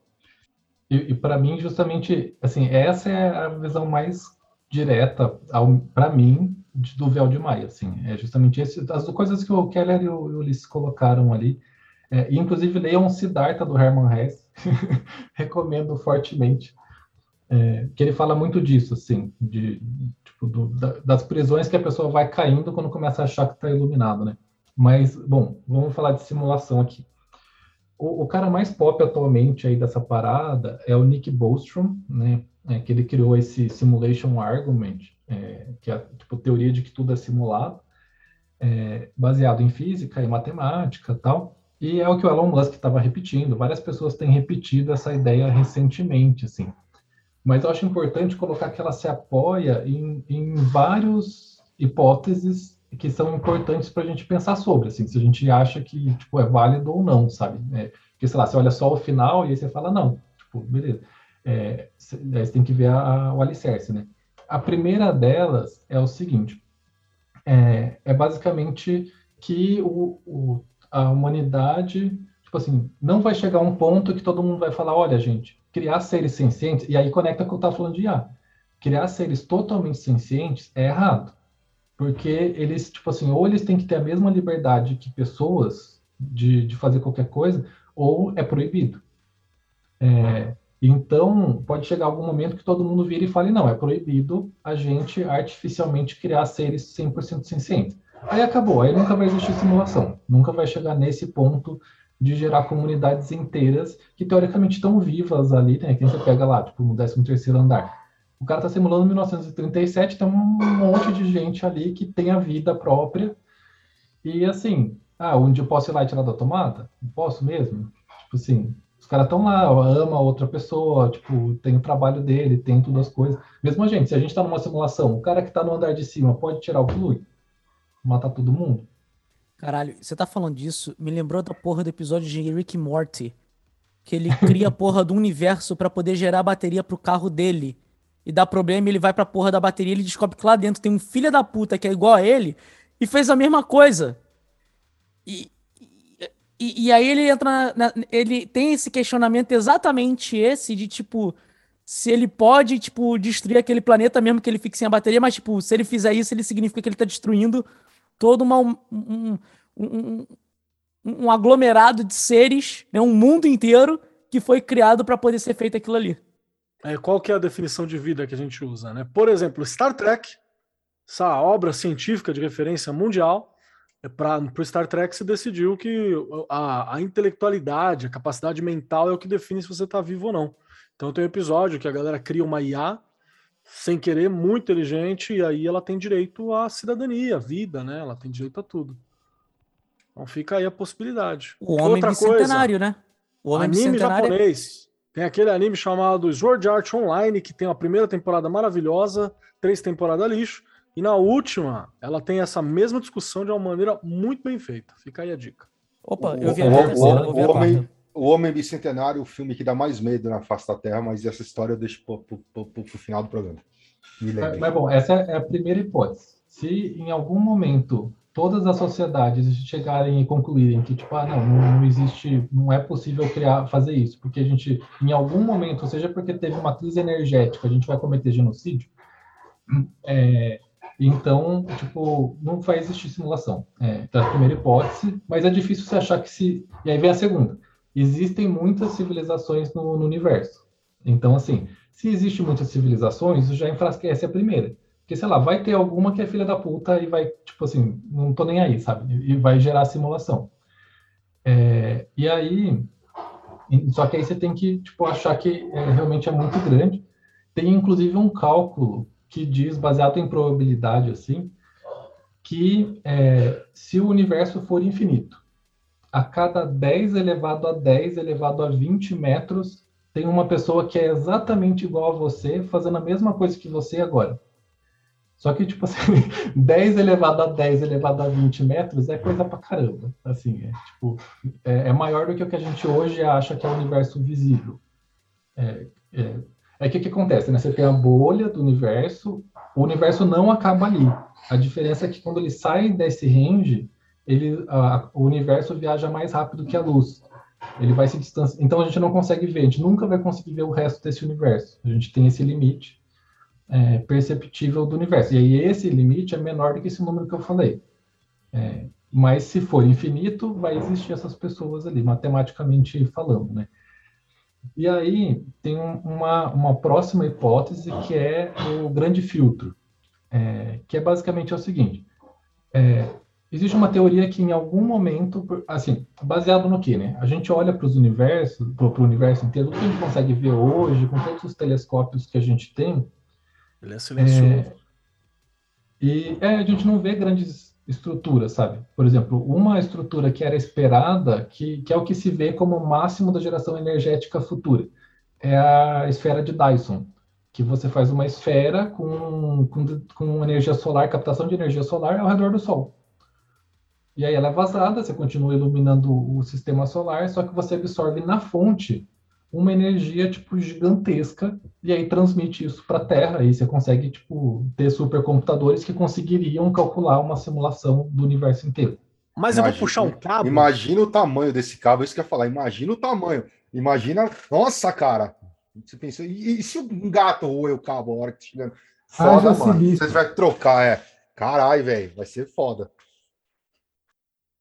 Aí, é assim, então Tipo, como a gente não vê estruturas similares a essa, mesmo que não essas, assim, mas essas estruturas megalomaníacas de, um, de uma civilização capaz de manipular o, o, o, sistema solar, né? Tipo, manipular pelo menos ali na sua região, né? É, tem essa, esse grande filtro aí, que acho que é o paradoxo de Fermi, o nome, que basicamente diz que, tipo, provavelmente todas as civilizações, já que a gente está vendo as estrelas lá, elas estão bilhões de anos no passado, provavelmente todas as civilizações morrem depois de algum tempo, seja porque cataclisma ecológico, seja porque acabou o alimento no planeta, seja porque caiu um meteoro, seja porque, sei lá, o Sol virou uma, uma anã branca. Mas é uma hipótese, assim, que é esse paradoxo aí, que como a gente não observa nada, nada gigantesco há bilhões de anos, tipo, no futuro, tá, no, é, quer dizer que a gente provavelmente não vai existir uma civilização é, que, que chegue num nível desse tecnológico, então elas morrem antes. É, elas então, não conseguem atingir o nível tecnológico, né? É, então elas nunca chegariam a ter uma grande simulação do universo, né? É, e aí, assim, a, e a última é se é possível que o processamento aumente infinitamente. Porque, assim, hoje eu fiz umas contas, né, para é, a gente simular meio que a Terra, o, tipo, toda a existência da Terra a gente precisa de 10 elevado a 42 é, flops, digamos. Pelas minhas contas, se a lei de Moore valer para sempre, demoraria 500 anos para a gente conseguir fazer isso. É, mas seria possível, daqui a 500 anos, a gente conseguiria ter um PC capaz de, de calcular Sim, a Terra. A lei de Moore é aquela que a, a tecnologia ela dobra a cada X tempo, né? A, é, a, capacidade, um capacidade de processamento dobra a cada um ano e meio. Aí tem gente que fala, ah, não, a gente já chegou no limite e tal. É, diga, Ulisses. Não, eu ia brincar, fala que a Apple lançou o M1, cara, chegou no M500 já conseguiu, cara. 500 anos. tipo isso. O... Tem gente que fala Qual assim, que é- ah, não, mas qual- a Lady qual- Moore já pera, não pera, é desculpa. mais... Desculpa, Ulisses, qual que é o M1? É esse processador novo da Apple? É. Eu boto, uma Animal, aposta que né? ele, eu boto uma aposta que ele não dura 5 anos. É, não. Nossa, mas é, mas é Apple A, ódio. a- é- é- a arqui- a arquitetura dele é um lixo. Bom, pode seguir aí, Rigon. O... Então, assim, tem gente que fala já que não é sustentável porque vai ter barreiras, tal, tecnológicas, que a gente não vai conseguir subir mais. Só que, cara, sempre dizem isso. Você pega, sei lá, Viagem para o Futuro. Por que, que o, o filme De Volta para o Futuro, a velocidade para viajar no tempo era 80 milhas por hora? Tipo, isso é baseado numa teoria muito antiga, cara. Tipo, antes de ter carro, de que, tipo assim, chegar a 80 milhas por hora era praticamente impossível. Então o pessoal achava que se você chegasse perto de 80 milhas por hora, você viajaria no tempo. Tipo, não é do nada que eles pegaram esse número de 80 milhas por hora, assim. Essa é nova pra mim. Então, assim, o pessoal sempre tem essas barreiras, tipo, sei lá, é, então, só que a gente tá passando todas, né? Por exemplo, chegou lá, ah, o HDD, tipo, tem um limite de tamanho e velocidade, aí a gente fez o Solid State Drive. Aí tem agora, tipo, já desde que eu tô, quando eu estava na física, eu trabalhava com é, projeções holográficas, né, uma- um protótipo de televisão holográfica. É, e aí, então, o grupo do lado ele trabalhava com é, armazenagem holográfica em cristais de informação, né? Então, assim, cara, é um negócio porque a holografia é, Cara, é uns trampos legal que vocês É, enfiam. Isso isso que eu ia falar, mano. O Rigon, o Rigon topou com uns bagulho muito estranho, né, mano? Ah lá, eu olhei carro, lavei. É, é, eu comecei lavando carro. Eu, depois É, eu servi em resta Falei na feira, restaurante.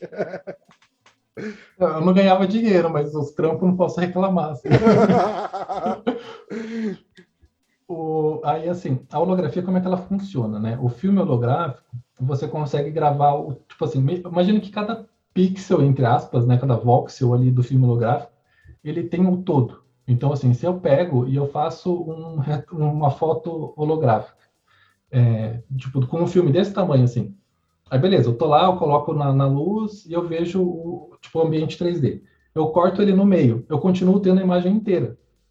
A diferença é que é como se fosse uma janela, só que a janela ela reduziu. Tipo assim, o ângulo que eu tenho para olhar lá dentro é menor, mas eu não destruí nenhum ponto de, de informação daquela imagem. É, e, e aí, só que assim, é, É, Peraí, é, é tipo uma ameba isso, que você corta no meio e vira duas? É tipo isso, assim. É é porque, na verdade, cada, cada ponto da holografia, da- do holograma, ele tem tudo. Tipo assim, tanto que holograma vem de escrita do, tro- do todo. Você consegue gravar todo o, o universo observado naquele momento da foto em um ponto. E aí, não importa quantas vezes. Então, assim, eu tenho, digamos que eu faço um holograma de A4, tipo, da minha casa aqui eu posso cortar ele 100 vezes, distribuir para a galera e todo mundo vai ter a mesma coisa e eu- vai poder olhar ali com as perspectivas diferentes. A teoria Tal, dos porque... fractais, né? A teoria do frac- dos fractais tem isso. Se eu não me engano, o JPEG tem esse mesmo conceito quando foi Não, criado. O JPEG, ah, acho que não, Ulisses. Não é a teoria dos fractais, eu cheguei a dar uma olhada nisso há muitos anos Hum. atrás. Não, bom, a compressão JPEG, é- hum, acho que não. Depois a gente conversa sobre isso, que fica meio fora, mas é- eu, eu, eu, eu lembro bem da compactação JPEG, como é que é o algoritmo dela. Legal. Aí, assim, então, assim, um armazenamento holográfico, é, que, que na verdade, assim, o Solid State Drive tem a ver com isso, de escrita holográfica, assim, tipo, de usar cristal para guardar informação. Não é exatamente como o holograma, mas ele já é, veio a partir da análise de hologramas, né? É, então, e, e, cara, a coisa que mais me revolta é que é o seguinte, é, eles, tipo, várias vezes eles tentaram reviver a holografia, assim. E, e, cara, o que eu tinha no meu laboratório era, era lindo, assim. Por exemplo, a gente tinha um, um- um- uma imagem holográfica lá que era um microscópio. E você conseguia olhar no microscópio e ver o bicho sendo observado. Você podia olhar por fora e ver, ah, tem uma mosca aqui. Caralho. Você podia olhar pela lente e ver o, o, o- o mosquito lá. Era estático, não era dinâmico. É. Mas, assim, é, é foda pra caralho. Ver holografia é um negócio, assim, tipo, mudou minha vida, assim. É, por isso que às vezes eu fico revoltado quando chamam qualquer coisa de holografia, assim. porque é um negócio que, tipo assim, de estourar a cabeça, assim. Mas, por que que não é popular? Porque faliu, todas as empresas que construíam filmes holográficos faliram. E eles chegaram a tentar fazer um último movimento de fazer um retrato holográfico, eu acho que foi do Reagan. Falou, não, agora tem um presidente americano aqui fazendo um retrato holográfico, vai virar moda, pelo menos na elite. Ninguém noticiou essa porcaria. Aí meio que assim, as fábricas tá meio que fechando, foi um último investimento deles em marketing, assim, para tentar reviver, não deu certo. E quebraram, assim, tipo, todo, tanto que toda a minha pesquisa só tinha uma fábrica na Rússia que tinha filme holográfico sendo produzido e mandando para cá, assim. Mas bom, mega parênteses, voltando, né? É, que é a parte de, de, de, de, dados holográficos, né? De, de, armazenamento de dados em, em cristais holográficos.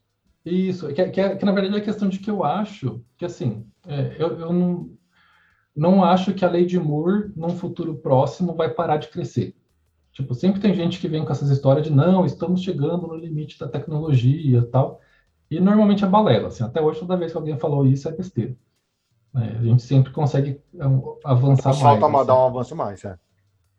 Mas então, assim, assim Igor, manter por 500 é, anos. Isso, isso a gente está falando de construção de, de, de, simulação, certo? Tem algumas correntes físicas que falam de que nós estamos vivendo uma simulação. Tem aquela coisa da radiação de efeito de fundo e tal. O que o que o que, o que está rolando nesse, nesse, nesse ponto?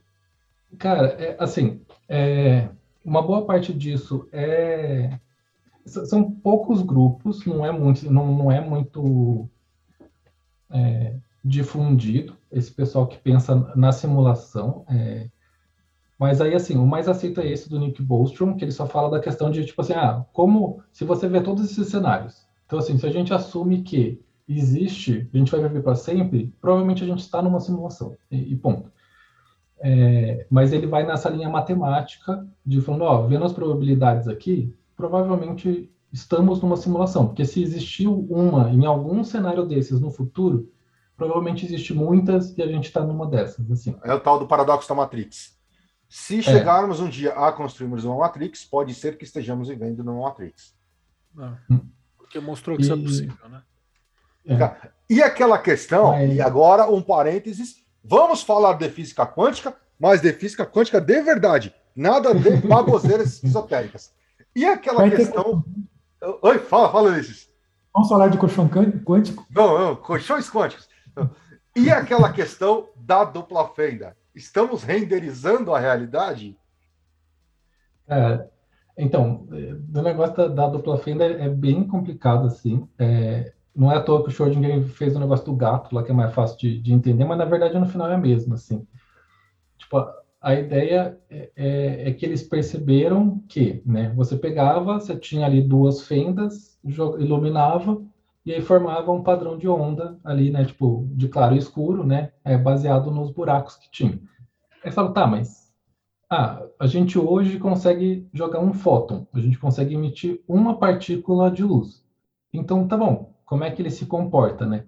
E aí, se você vai iluminando um por um e olhando, parece que é um monte de bolinha que você está jogando. Então, assim, ou a bolinha passou por um, ou a bolinha passou por outro, e acionou lá os pixels na tela e foi registrando. Tipo, imagina ter um filme fotográfico, né, vai sensibilizando os pedacinhos do filme, e aí no final você tem um padrão que bate com você ficar jogando bolinhas pelas fendas. Mas se você liga a máquina, ela faz a mesma coisa, ela manda um fóton por vez. Só que você vai almoçar e aí depois você volta. Quando você volta, ela tá exatamente como no caso que você deixou, tipo, um, um feixe de luz ligado e formou as ondas com claro e escuro com, tipo, degradê, sabe? Tipo, não é bolinhas, assim, tipo, fixas, claro e escuro, uma... Tipo, ou bateu ou não bateu, sabe? Forma, tipo, a onda lá. Então, gerou essa questão. Falou, cara, assim, toda a ciência até esse ponto é baseado na ideia de que o cientista como observador tipo, não influenciava, ele era neutro no experimento. Mas na física quântica isso não é verdade. É, justamente por isso, assim. E aí tem uma discussão muito grande entre o Einstein e o Heisenberg é, nessa época, que assim, o Heisenberg, ele acha que, tipo assim, Cara, esse é meio que o limite mensurável, tipo assim, da, a gente chegou num limite da natureza que a gente consegue investigar. E a gente nunca vai passar dessa princípio da incerteza de Heisenberg, justamente. Já o Einstein, ele fala, não, cara, tipo, isso é balela. É, o Einstein é, acha que é um limite do nosso medidor. Tipo, ele fala, não, é que na verdade, quando a gente está medindo as coisas, é, um fóton, tipo, o que, que a gente usa para ver as coisas? O fóton. Então é como se a gente estivesse tentando descobrir onde está uma bola de sinuca, jogando outra bolinha de sinuca.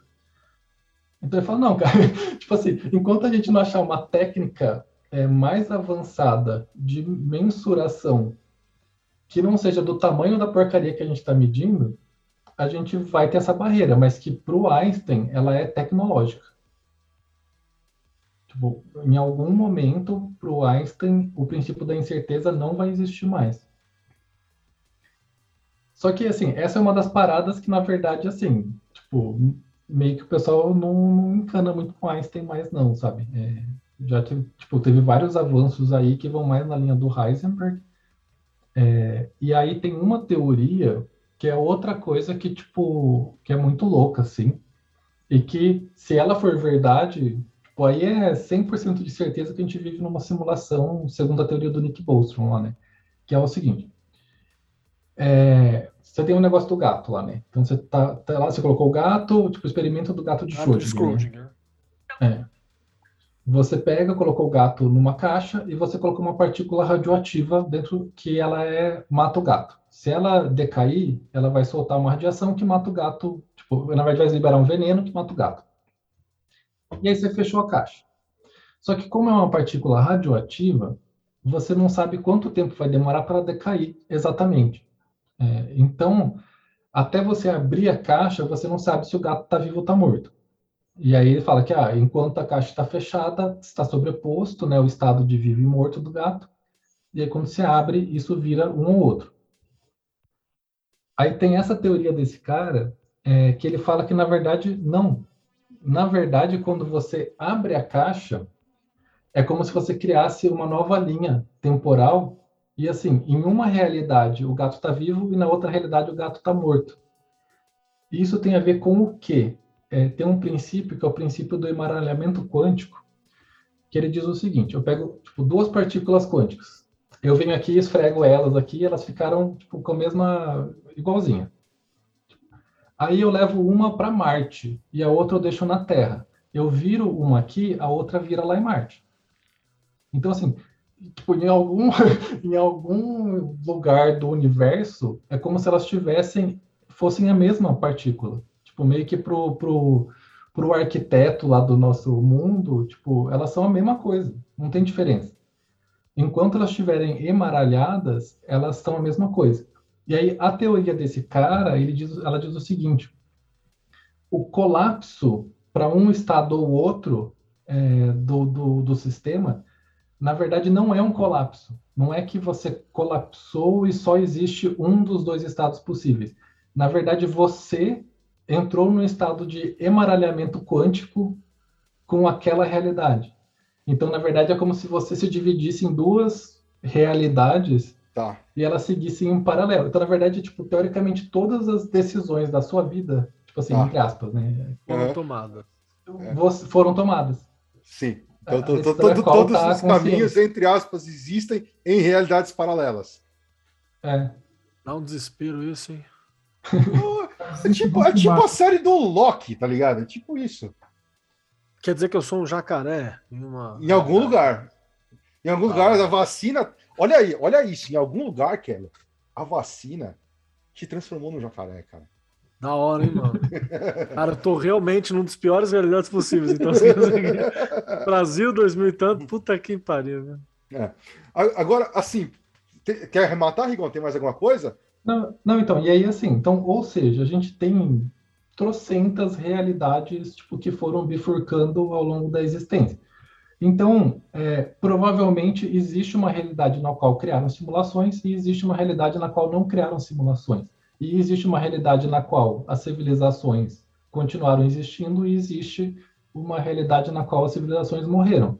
Existe a Ou realidade onde o meteoro nunca caiu e está governada por, por galinhas gigantes Dinossauros. É, Isso chama. Super Mario o filme. Família Dinossauros chama isso. Porque a família dinossauro é boa. Em algum galho existe um mundo simulado. Ou seja, provavelmente a gente estaria num mundo simulado, se for por essa teoria dos many worlds aí. Rigon, só para a gente passar para o próximo tópico antes, e, aqui fazendo um tópico intermediário, aliás, o Pedro, se quiser falar antes, vamos falar rapidamente a questão, aquela questão que você falou que, porra, o, o, o 13º andar, em termos de filosofia, é muito mais legal que o Matrix. Ô Pedro, você tem alguma coisa aí de, em relação à de produção, ou se alguma sinopse, alguma coisa do 13º andar? Tu quer que eu explique o filme? Mas tu já explicou o filme lá na frente. Lá, Ah, não, só se você quiser que dar, dar alguma linha geral sobre a produção deles. Tem, Fazer melhor. curiosidade? É, fazer melhor, inclusive? É. Cara, não, cara. O 13 terceiro Guerreiro, a gente conversou um pouco sobre Seu isso. andar. É... É, o andar, o guerreiro não. 13 Esse- terceiro Guerreiro. Esse terceiro guerreiro é muito bom, diga-se de é passagem. filme. Tá bom, é, é, mas é esse aí melhor, né? tava na Inclusive, a gente devia estar gravando sobre ele aqui, eu vou falar a real.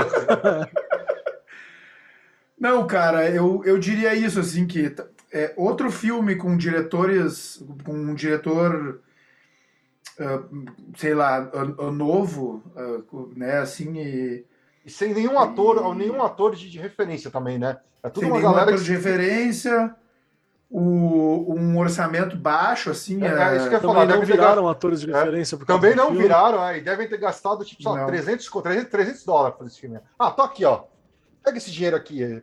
É, o- o- o- É, é- um filme bem barato, cara. Acho que ele não chega a 20 milhões, assim, pra, pra Hollywood é, é um, No é um baixo orçamento, né? 16, 16 milhões, ó, arrecadou 18. Tá bom. Ah, deu, lucrinho, tá bom, né, Eu, cara? eu, eu ponho, e, eu- e aí eu ponho a culpa no, no, no ar mesmo, no, no cinema no ar, né? Mas será que foi o Noir ou você, se tivessem contratado um, um ator, sei lá, um, um Brad Pitt, um Tom Cruise para fazer esse filme, para ser o, Será que não bombaria? Eu acho que bombaria, mas não como Matrix, né? É, De, de novo, assim, o Matrix é tipo a tempestade perfeita do cinematográfica, né? Ele tem tudo o que precisa ter. É, E às vezes, inclusive, isso acontece no cinema, né? Às vezes os, os projetos têm tudo que precisa ter e mesmo assim eles flopam, né? É, É, também acontece. é o, o. É, bueno, acontece. Ah, teve esse É. último, esse último do Nolan, do Nolan aí, foi bem isso, né? É, por exemplo. O Te- É. Tenet, né? Esse ano, um monte de filme bom, assim, vai flopar, eu acredito. Porque vai tá lançando um monte de coisa, de agora até dezembro. Porra, Duna. Duna não. Duna tem que ter. Eu quero o próximo. Assista Pois é, é- pois é. A, a gente tá num, a gente tá num momento bem complexo assim de, de, de público, né, e de audiovisual, assim, a gente já tava com os streamings, o, cons, o perfil do consumidor de, de audiovisual tava mudando pra caralho.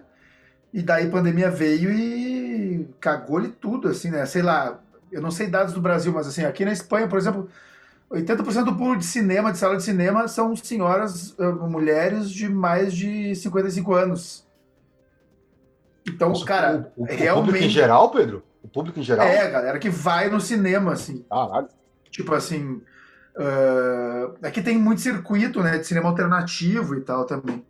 Então, tipo assim, eu me lembro de. de- começou a passar a pandemia, eu fui num, uma palestra de uma. É, mas é, que é- é- é aí, Turner, é, que, é que aí também tem várias praias onde as pessoas ficam peladas, né? Então isso pode levar os jovens mais para É, lugares, não acho, lugares não mais acho que tanto assim, não, é- não é tanto assim. É melhor do que parece. Eh, mas, mas ela tava falando sobre isso, cara. O Calma público Se é melhor do que parece, mas é da- motivo pra eles irem, né? Não, é menor do que parece. É, é menor do que parece, ele falou. Menor do que parece. ó. Mas ela tá falando sobre isso, assim, a, a- a- o, o core, o público core aqui do, do cinema espanhol tava, tá literalmente morrendo ah, na pandemia, assim, né? E aí tu junta isso com o Disney Plus, com, né, com o streamings, ah, Netflix, Amazon e. é, é co- é complicado de tu. Eu tava num curso outro dia de isso, de mapeamento de audiência.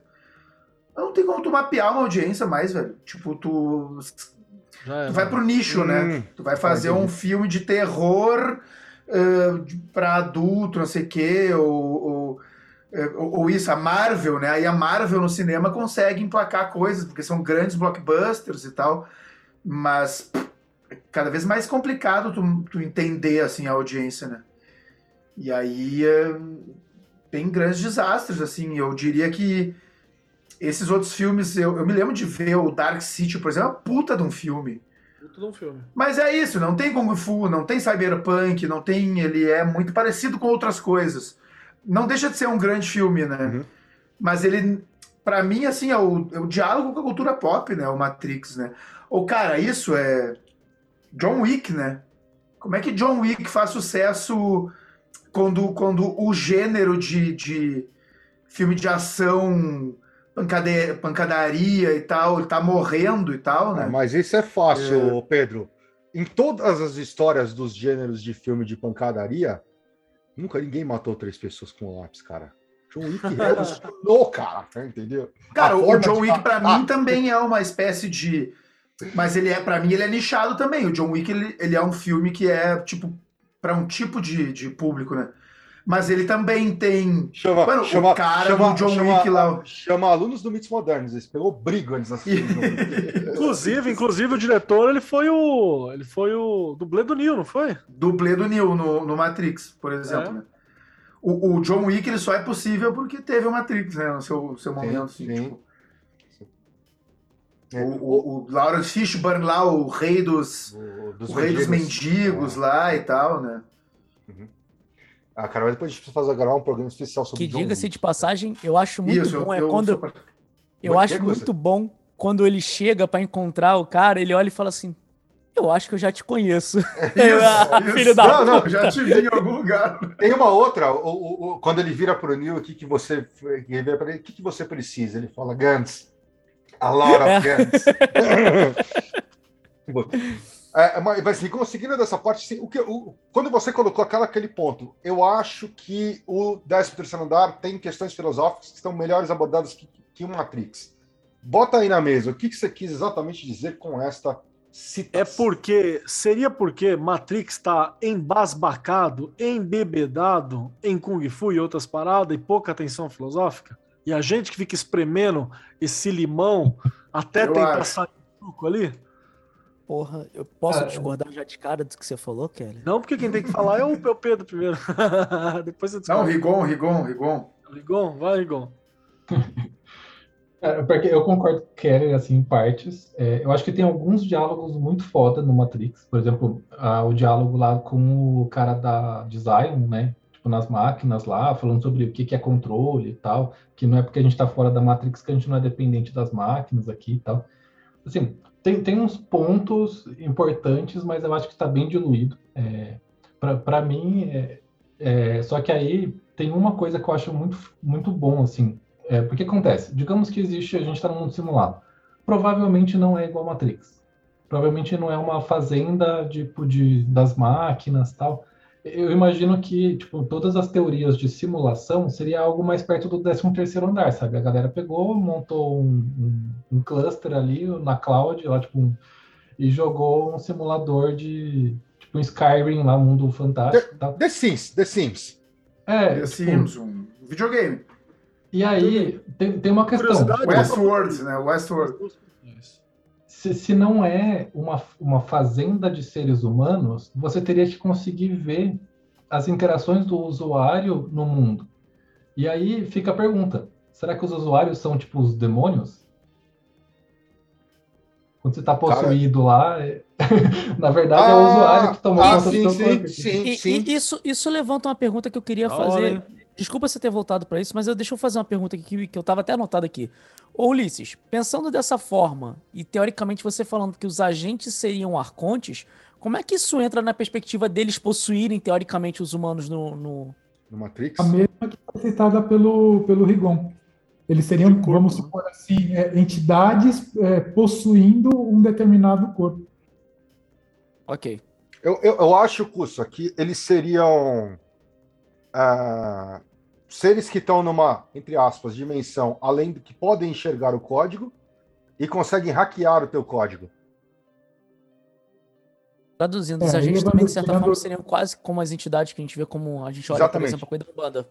Exatamente. É, são os arcontes, são os criados pelos demi, pelo Demiurgo. Faz todo sentido se você pensar que quando a gente. é, fazendo aqui uma. Provavelmente ofendendo todas as religiões, inclusive, nessa fala.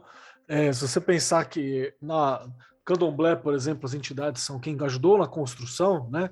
Quem ajuda a reger, são elementos, são essas coisas. Na hora que elas estão ali cavalgando o indivíduo, seria isso, seria o arconte com o avatarzinho na realidade.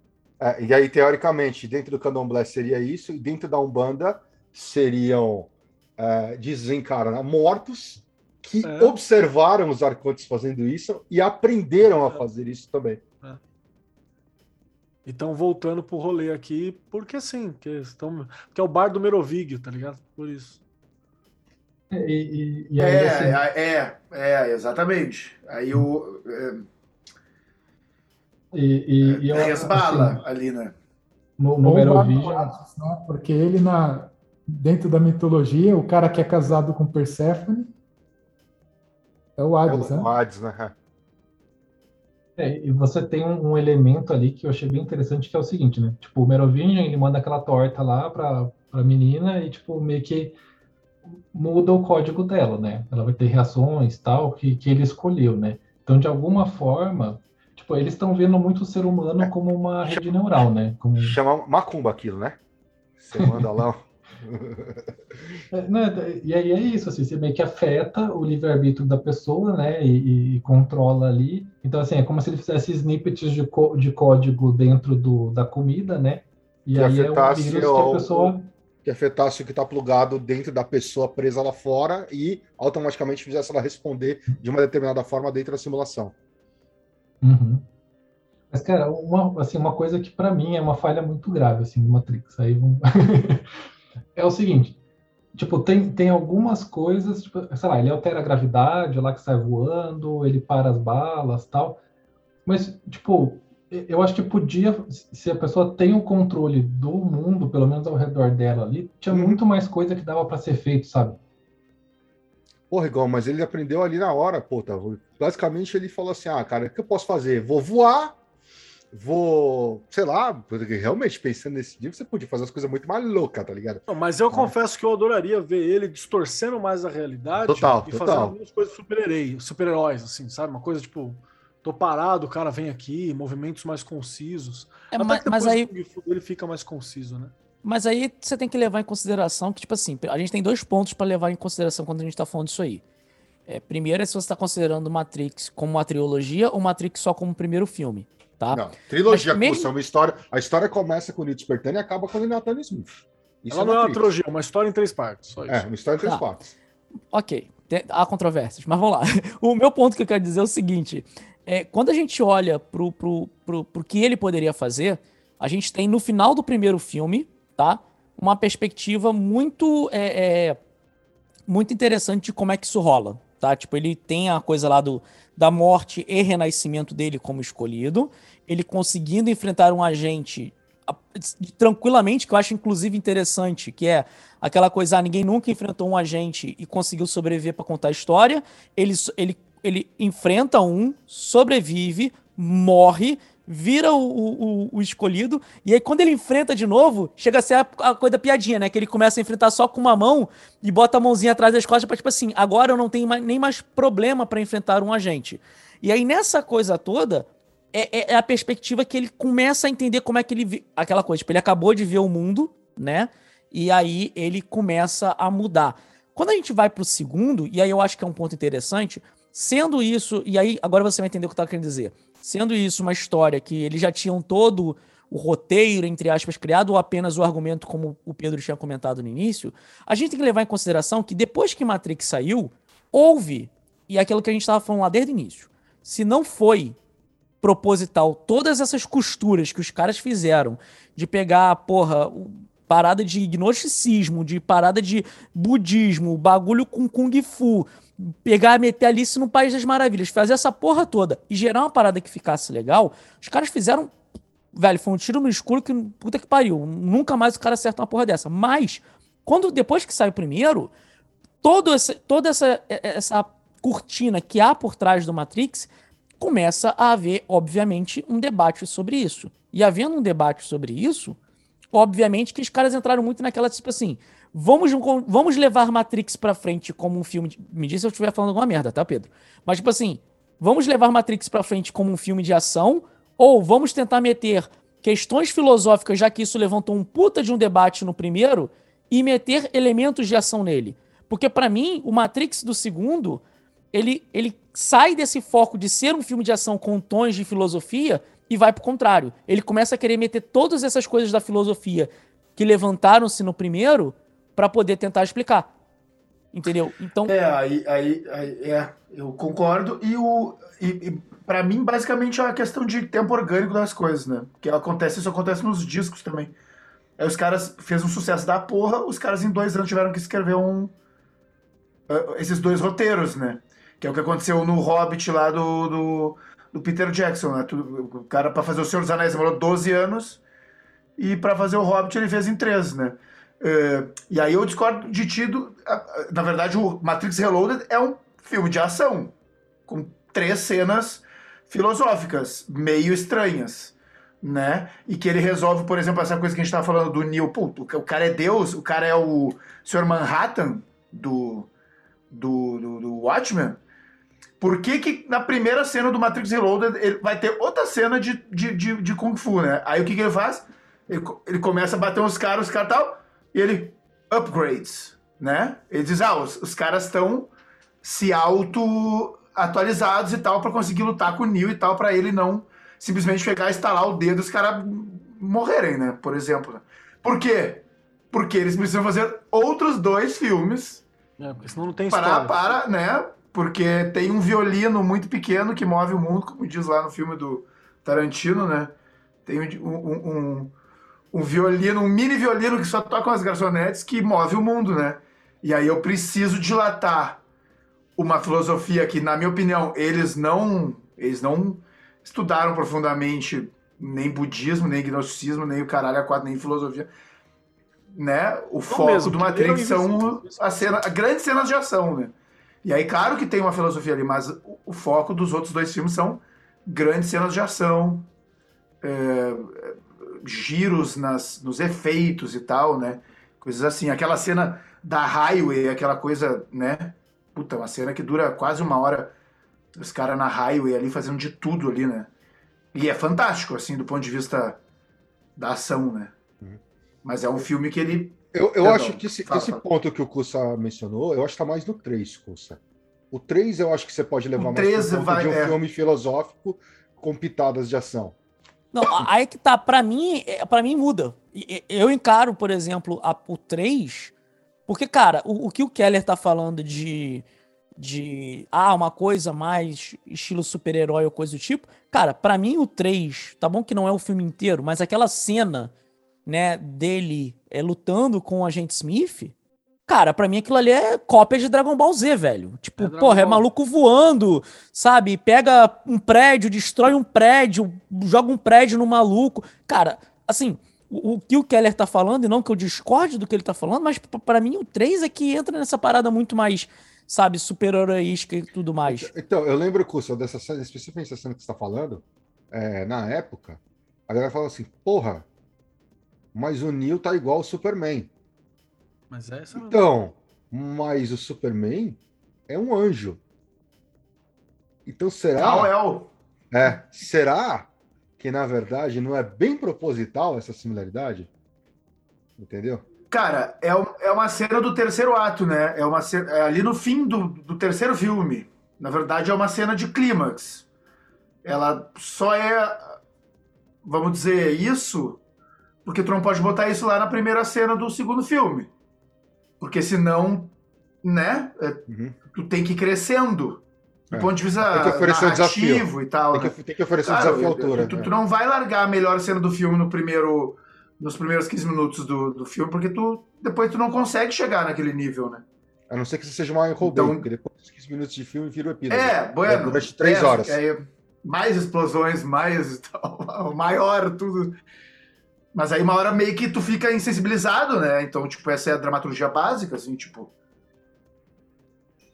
Pessoal, só colocando a ponto que eu tinha esquecido, é, relacionando, foi citado o gnosticismo novamente, um ponto que também tem com relação ao gnosticismo é do Morpheus representar o João Batista, né?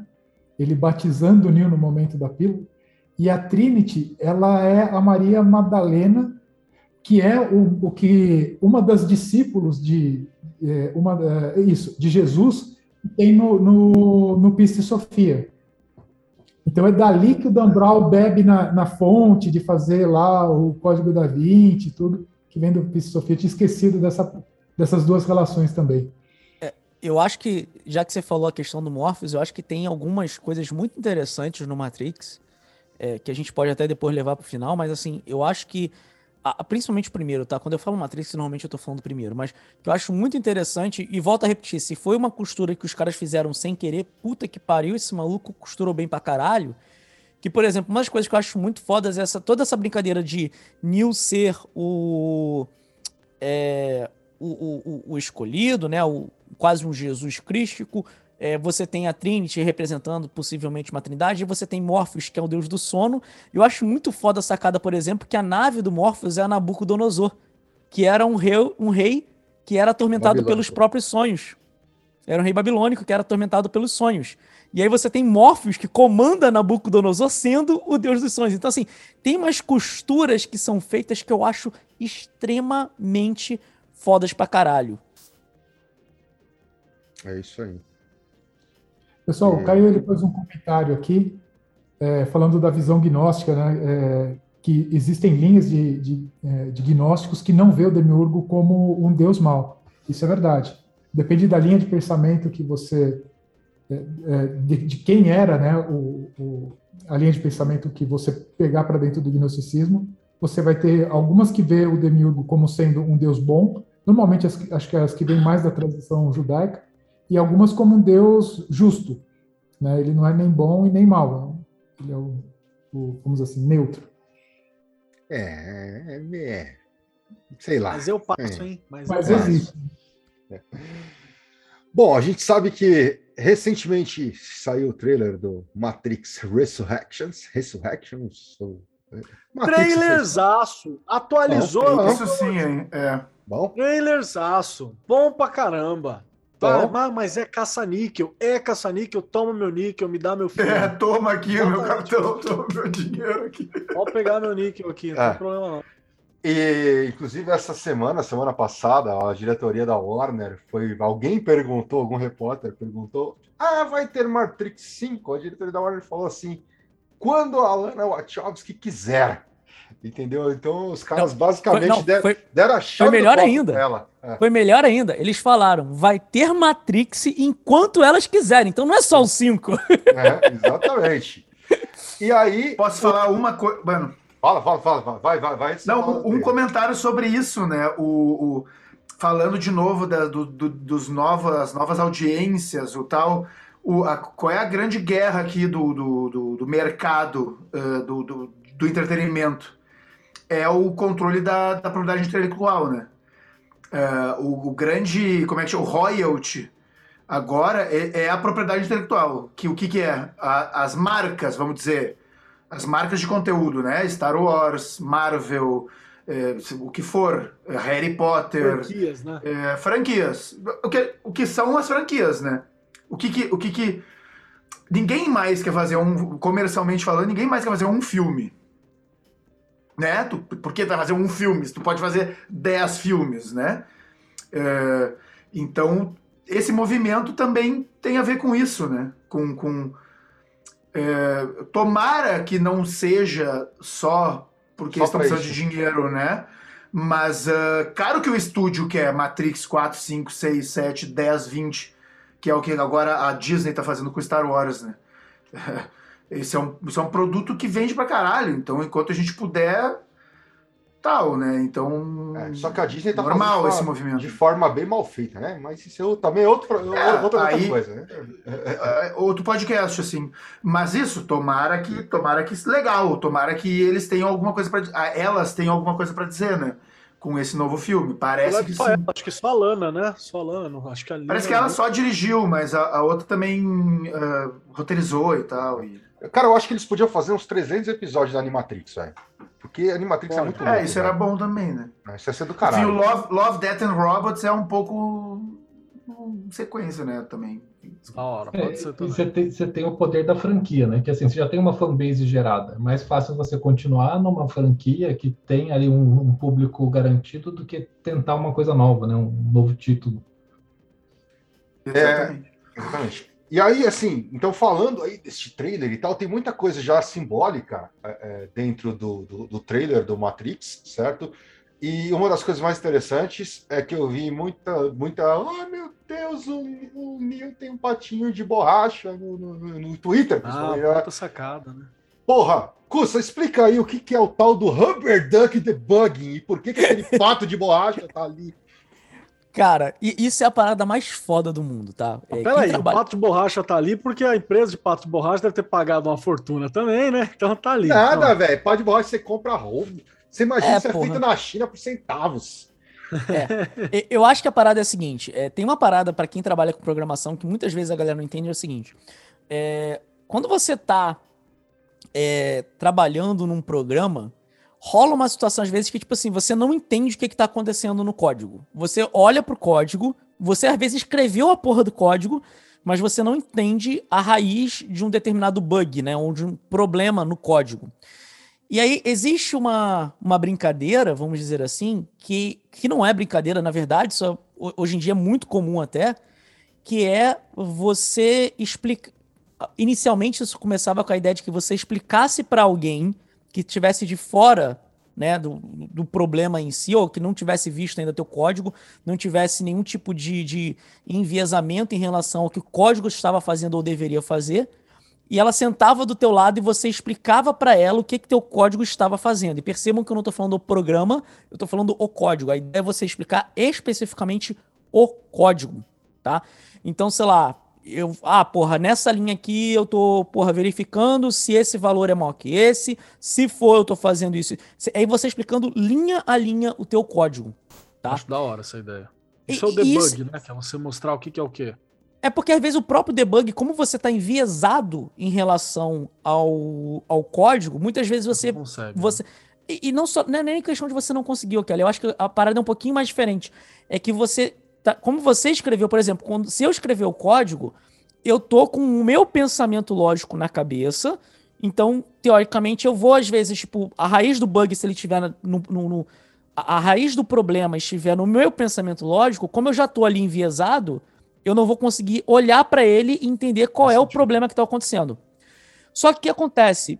Quando você está só pensando, a- a- o processo que você faz no cérebro é diferente do que se você fala.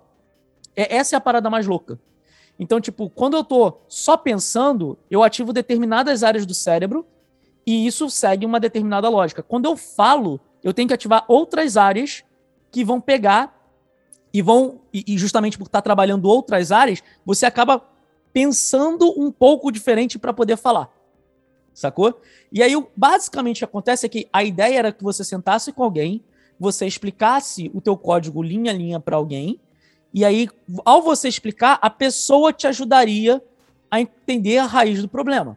Só que qual é a grande sacada disso? Quando você começa a explicar e você ativa outras áreas do cérebro e você pensa diferente, você automaticamente, às vezes, você fala assim, não, é porque aqui eu tô verificando se o valor é maior ou menor, eh, se o valor é maior. Aí daqui a pouco você olha e fala assim, putz, mas eu não tô validando igual. E aí você encontrou a raiz do problema. Então, a grande sacada era você falar. Só que aqui aquela coisa. é. Eu Na pego verdade, e na verdade, não é putz, né? É aquele momento que você fala, ih, caralho. E, e caralho, exatamente. Só que a parada toda é que, tipo assim, eu Chato trazer uma pra caralho pessoa. pra quem tá ouvindo, né? Essa Não, parada. tem, tem, tem gente que curte. Mas a parada é. Você trazer uma pessoa e você fazer isso significa que você está gastando o tempo de duas pessoas quando elas poderiam estar trabalhando com outra coisa. E aí começou até a brincadeira, que era a história do patinho de borracha, que para algumas pessoas pode ser, na verdade, qualquer merda. Mas o patinho de borracha ficou muito comum, até porque nos Estados Unidos é muito comum essa porra do patinho de borracha na, na porra da banheira, né? Ou pelo menos Hollywood fez a gente acreditar nisso, filhos da puta. Então, basicamente o que aconteceu foi que começou-se a se ter essa brincadeira de você ter um patinho de borracha na tua mesa, para que quando você estivesse com um problema e você só pelo debug não estivesse resolvendo o problema, era você pegar a porra do teu patinho de borracha e você vai fazendo exatamente aquilo.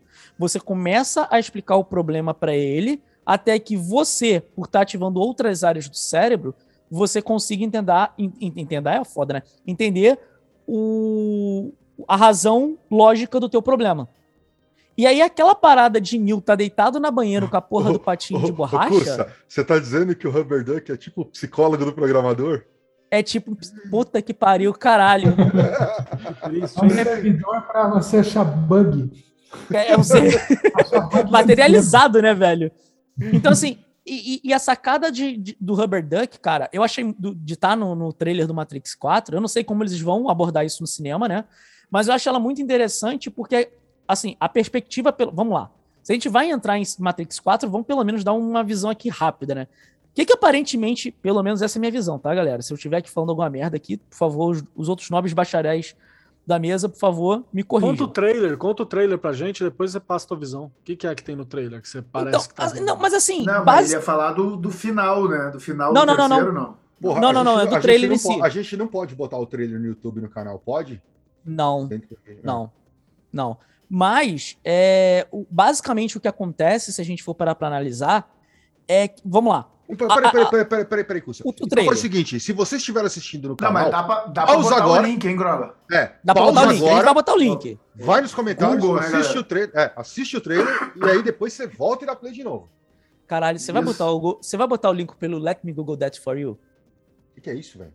Tu não conhece o Let Me Google ah, That sei, For You? Ah, sei, sei, sei. Não, não, não. Eu vou botar o link na descrição lá. Pois bem, o que acontece é o seguinte: é, a, a, todo o trailer do Matrix 4, de certa forma, se a gente for parar para analisar pela perspectiva da forma que ele foi construído, é muito como se o Neil ou o Thomas Anderson, a gente não sabe, porque eu não lembro se ele fala o nome dele no, no, no trailer, acho agora não tô... Fala, eu acho que fala, fala Neil. Ele como Thomas, é.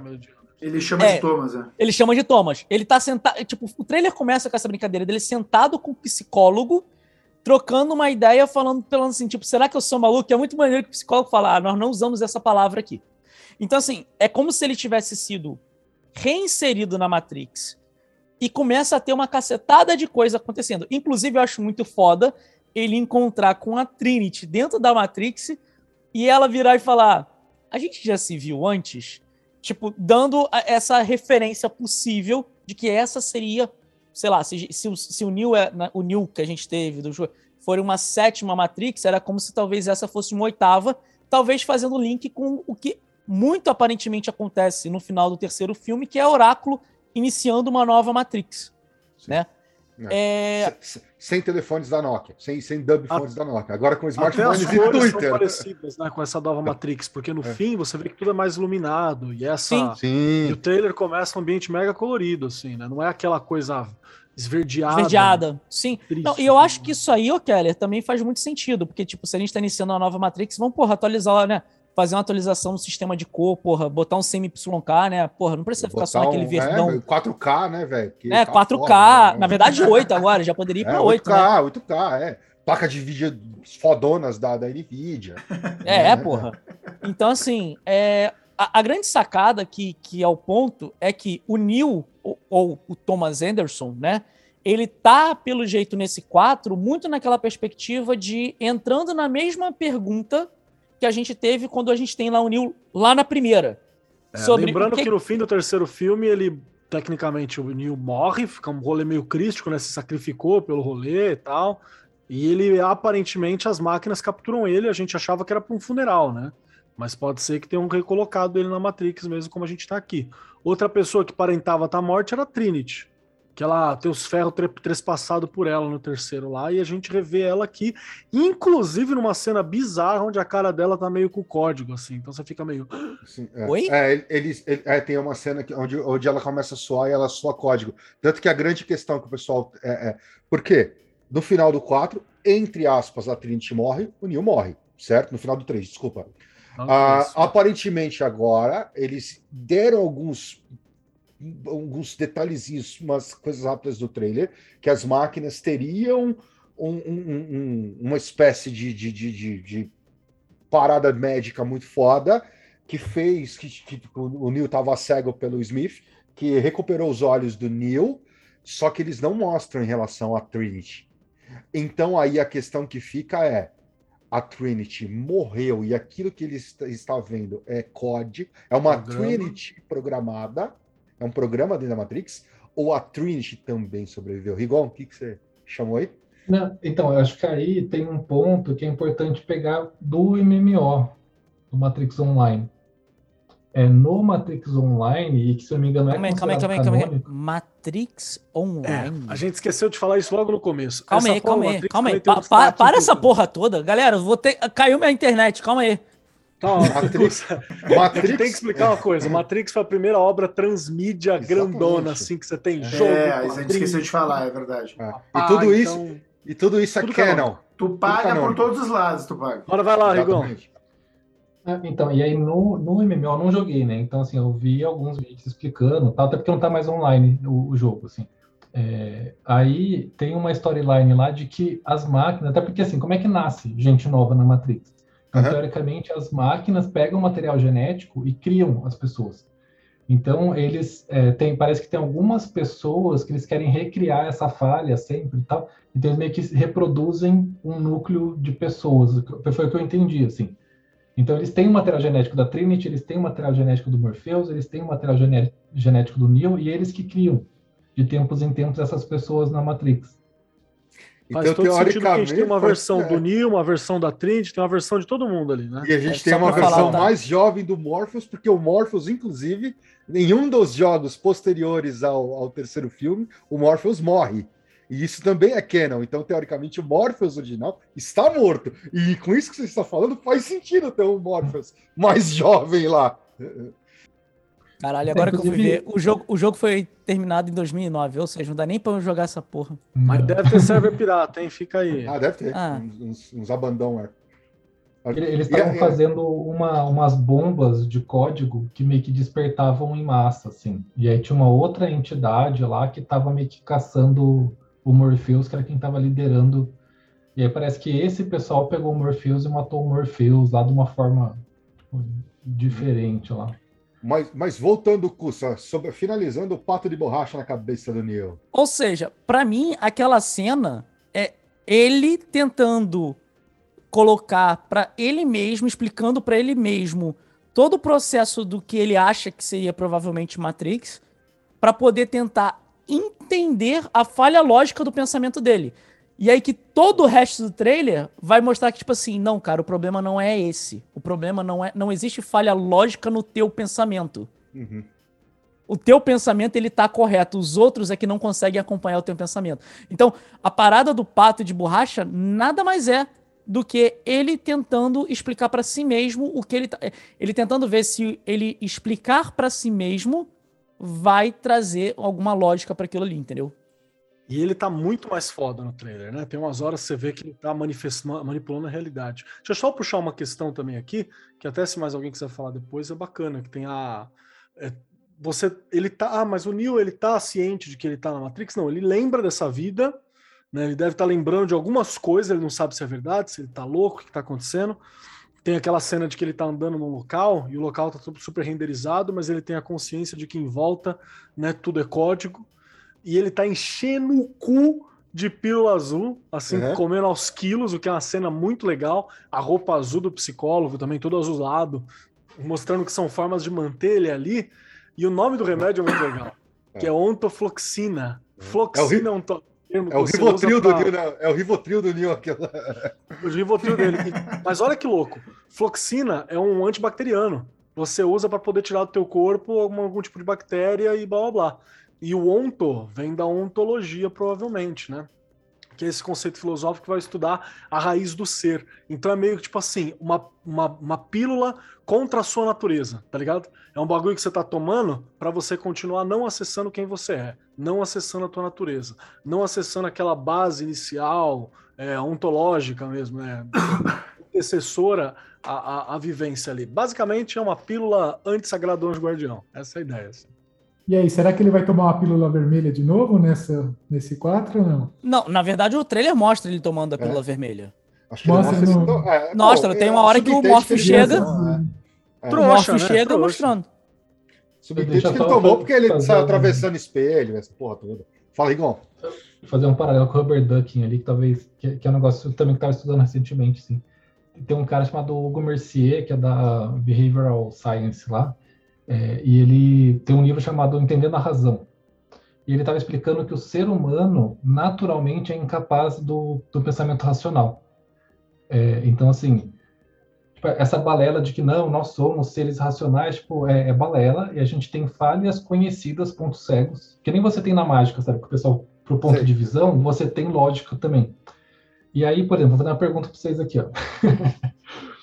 é, que é o exemplo que ele coloca lá. Se você faz essa seguinte pergunta, ó, na vila de Denton existiam 22 fazendeiros. Todos os fazendeiros têm pelo menos uma vaca. Nenhum dos fazendeiros tem mais do que 17 vacas. Qual a chance de pelo menos dois fazendeiros terem o mesmo número de vacas? Porra, Rigon, aí nós vamos ter que fazer um puta cálculo, velho. então, é 100%. A chance é... Não tem como. Se tem 22 pessoas e o máximo é 17, então com certeza tem.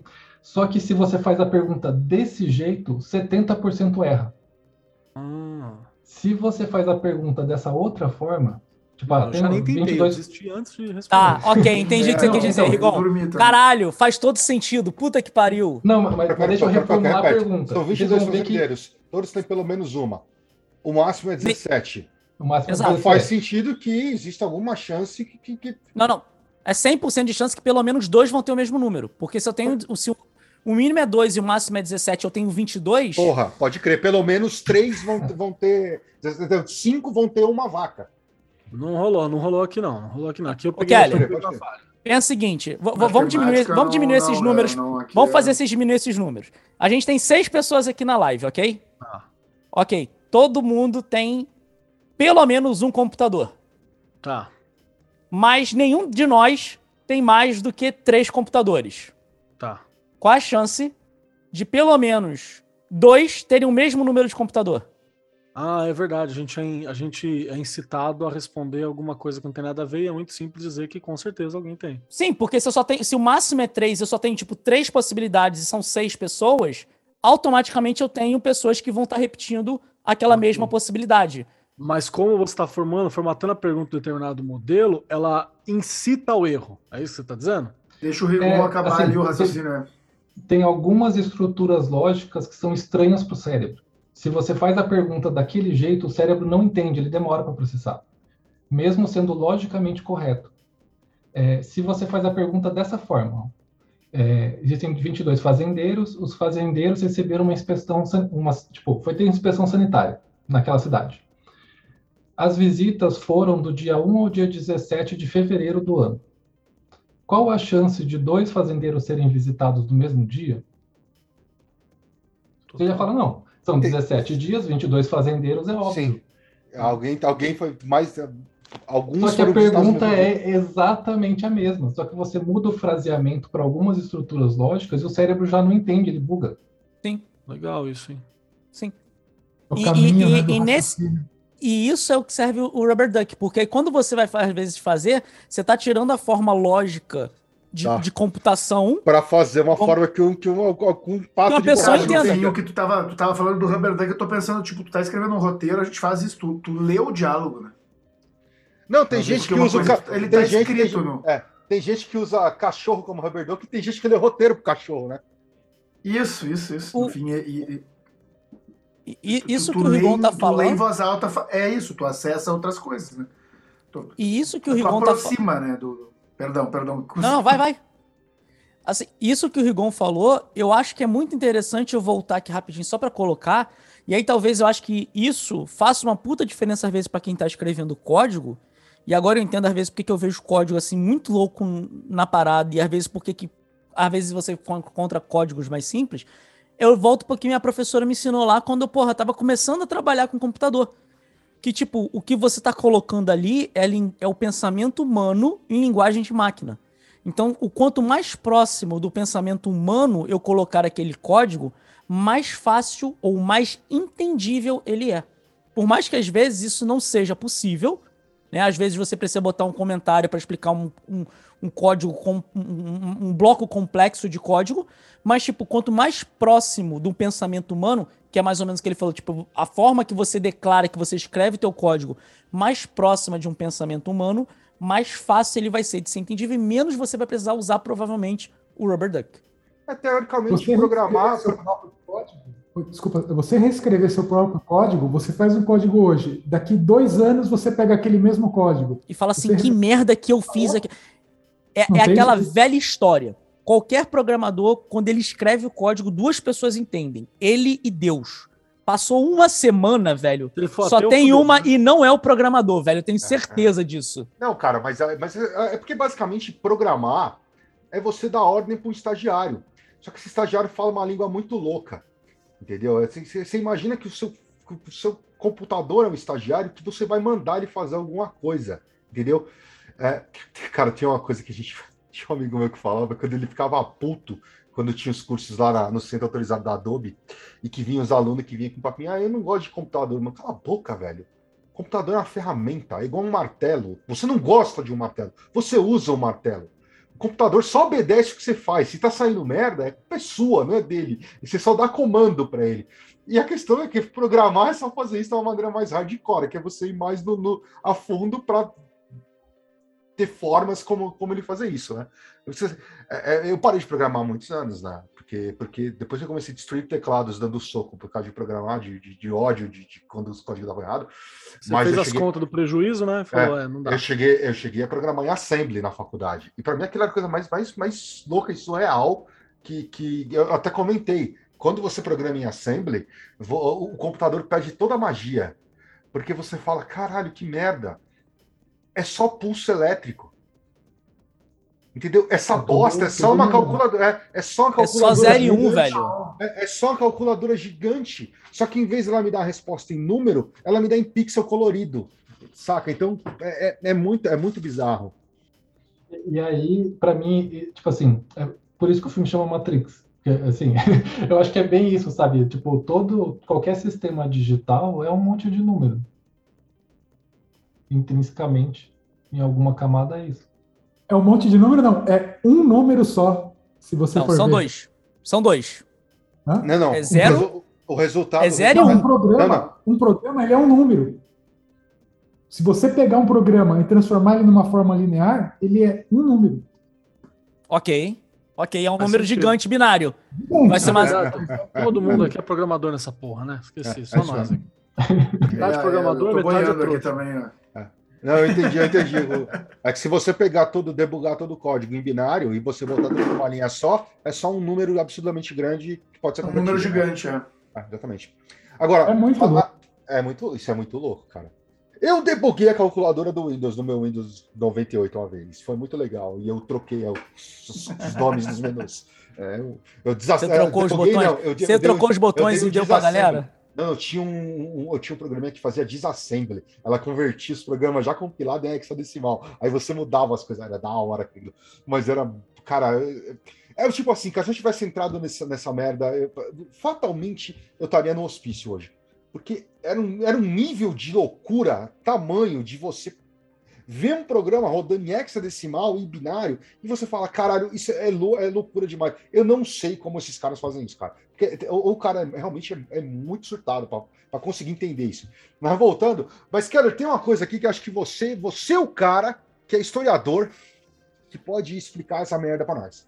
Lá no final do trailer, o Neil tá correndo, sei lá quem tá correndo, caralho, a quatro, pá, numa indústria, e aparece lá o nome da indústria, Deus Ex Machina. E eu falei lá atrás que a gente ia falar mais sobre isso.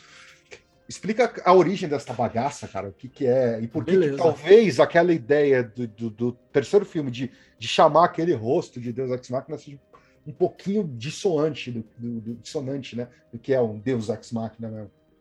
Não, na verdade não é dissonante, não é total dissonante, assim, não é só um pouquinho, não. Como nome, é um nome muito bom. Deus Ex Machina é um nome lindo, assim, né? Que significa a divindade surgindo da máquina, né, no fim mas não é Deus surgi, Deus construído, Deus surgido um aparato. Esse é o conceito. É um conceito teatral que está em latim, na língua latina romana especificamente, que era para você utilizar dentro do teatro.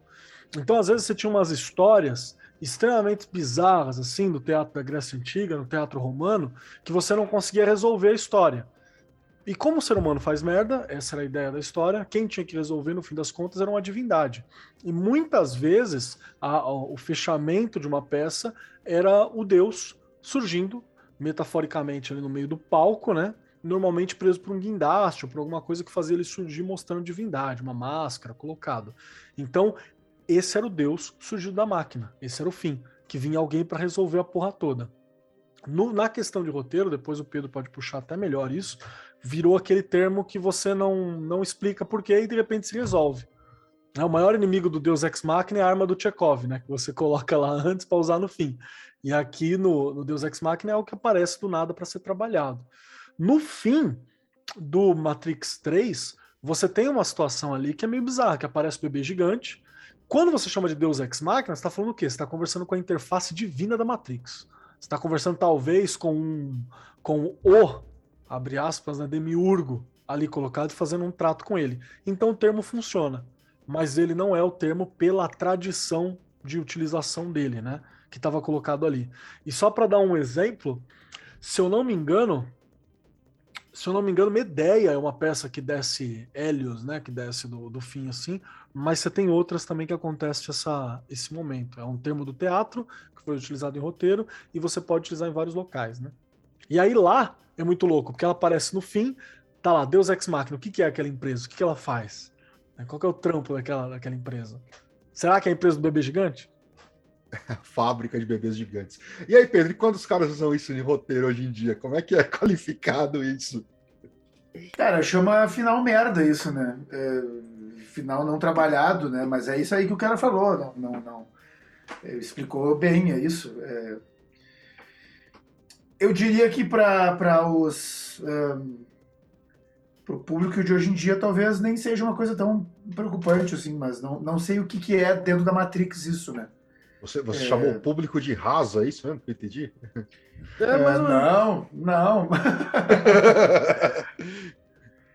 Você, você lembra algum exemplo de, de, de filme que, que, Caralho, mano. Como assim, tá ligado? Eu tava justamente tentando, tentando lembrar, mas. Filme ruim a gente esquece, né? É, pra caralho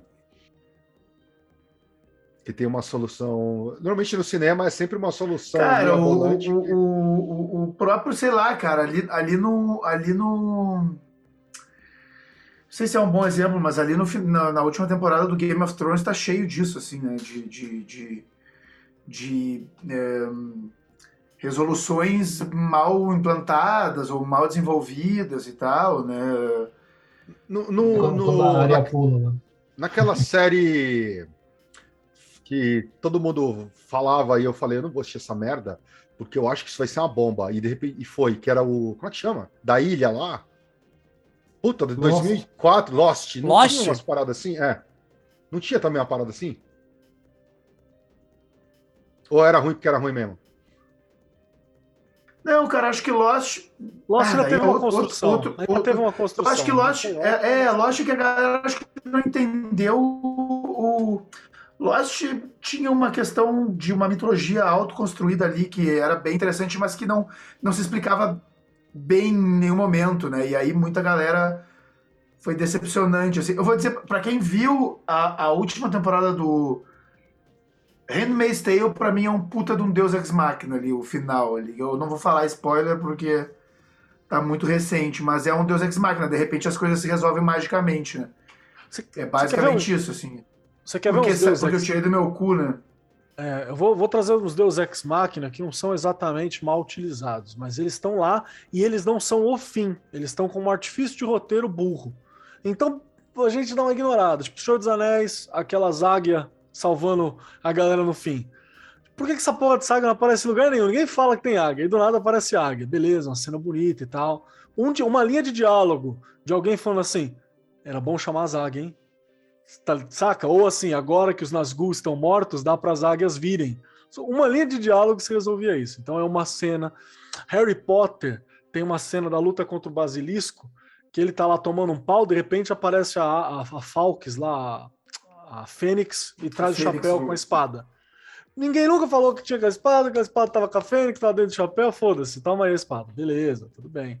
O, o fim do, do Guerra dos Mundos, que você tá lá, que inclusive ali ficou meio fim merda, assim, porque a gente acompanha aquela Puta, história e aí do nada os caras morrem de gripe. Tá ligado? O Keanu Reeves, o Keanu Reeves não, o o Tom, Tom Cruise. Cruise não faz Tom nada. Cruise. Mas É. você sabe que eu acho que, é, assim, cara, eu nunca parei pra ler o, o Guerra dos Mundos do H.G. É, a Wells. mesma coisa. É, mas eu acho que isto, na visão dele, é profundamente simbólico, cara. Não, assim, é bacana. O inimigo sempre esteve ali, só que ninguém percebeu. Eu, eu acho que isso é tão, é tão. Eu tava conversando isso essa semana com, com, com o Ângelo, cara. É muito interessante como você. é, nós somos seres biológicos extremamente complexos e nós podemos ser mortos por umas merda de uma única célula. Não me diga, a gente tá na pandemia mundial. ainda, Exatamente, isso é uma reflexão muito grande, cara. E alienígenas Então, vêm mas aqui o para é que-. No livro do Guerra dos Mundos, você tem uma construção que você não tá acompanhando o olhar de uma família, então beleza. E aí, quando você assiste o filme, pô, cara, quem tá lá é o. É o, é o último samurai lá, né? O Tom É, Cruise. é o- Cruise é ele, na É verdade é, o Rio o, é o. Como é que chama? O Hunt lá do, do Hunt do, do, do Missão Impossível, porra. É, é o Tom Cruise. Você acha que vai fazer alguma coisa, mas não, ele, ele é um. Ele tá, tá assistindo passivamente, tentando manter a família. Quando você aceita que o filme é isso, beleza. Mas, saca, você não esperava aquilo acontecer, né? Que tá colocado ali. Ó, o Paulo lembrando que vírus não é célula, Grola. Só pra Ah, você. Foda-se, é, sua pra mim tudo é célula. Fica fácil. Chama de Ovo também, né? É, é chama mona. de, de- de bagulho desgraçado. Vírus pra mim é um bagulho desgraçado. Que essa merda não é nem vivo nem morto. Ninguém sabe o que é essa merda, tá ligado? Não é vivo, não. É só pra matar mesmo. É só, só serve pra te matar. E aí, sabe o que eu acho mais legal disso? É que uma merda dessa que mata você, que é um organismo celular complexo, morre com álcool de cozinha, cara. E uma molécula mata essa bosta, cara. É muito louco, cara. Isso eu acho muito Ah, louco. pronto. Agora tá uma convenção de biólogo aqui. Então, é, a Kátia- agora a Kat também vai querer ficar dando carteirada. alienígenas assim. É improvável. Pronto, acabou. Vai ficar, tá foda. Vamos ter que chamar a Kat e o Paulo para fazer o episódio de biólogos berço. Biólogos ou Vírus. É, ah, enfim, ainda falando para finalizar o trailer, porque milhões de referências à lista do País das Maravilhas, tá? Bilhões de referências. Desde a música do Jefferson Airplane, para depois falar, ah, vocês não falaram de Jefferson Airplane. Falamos de Jefferson Airplane, tá lá a música, Coelho Branco, aquela porra toda, porque Alice no País das Maravilhas, a história de você entrar na toca do, do coelho e ver um mundo louco, tá desde o primeiro filme, né? Então, Aí, aí que- eu acho que volta o- a questão da, da analogia do Matrix, porque no fim das contas, eu acho que o mais interessante, aí eu, eu concordo com o Cusa que, que vê o Matrix só como um filme unitário, eu acho que ele é muito mais bem sucedido, porque ele, ele, ele faz analogias muito mais abertas, né? Acho que o grande acerto de, ah, bah, se os caras erraram, acertaram errando, ou erraram acertando, no fim das contas eles contam uma história super geral que ela pode ser uma analogia para muitas coisas, né?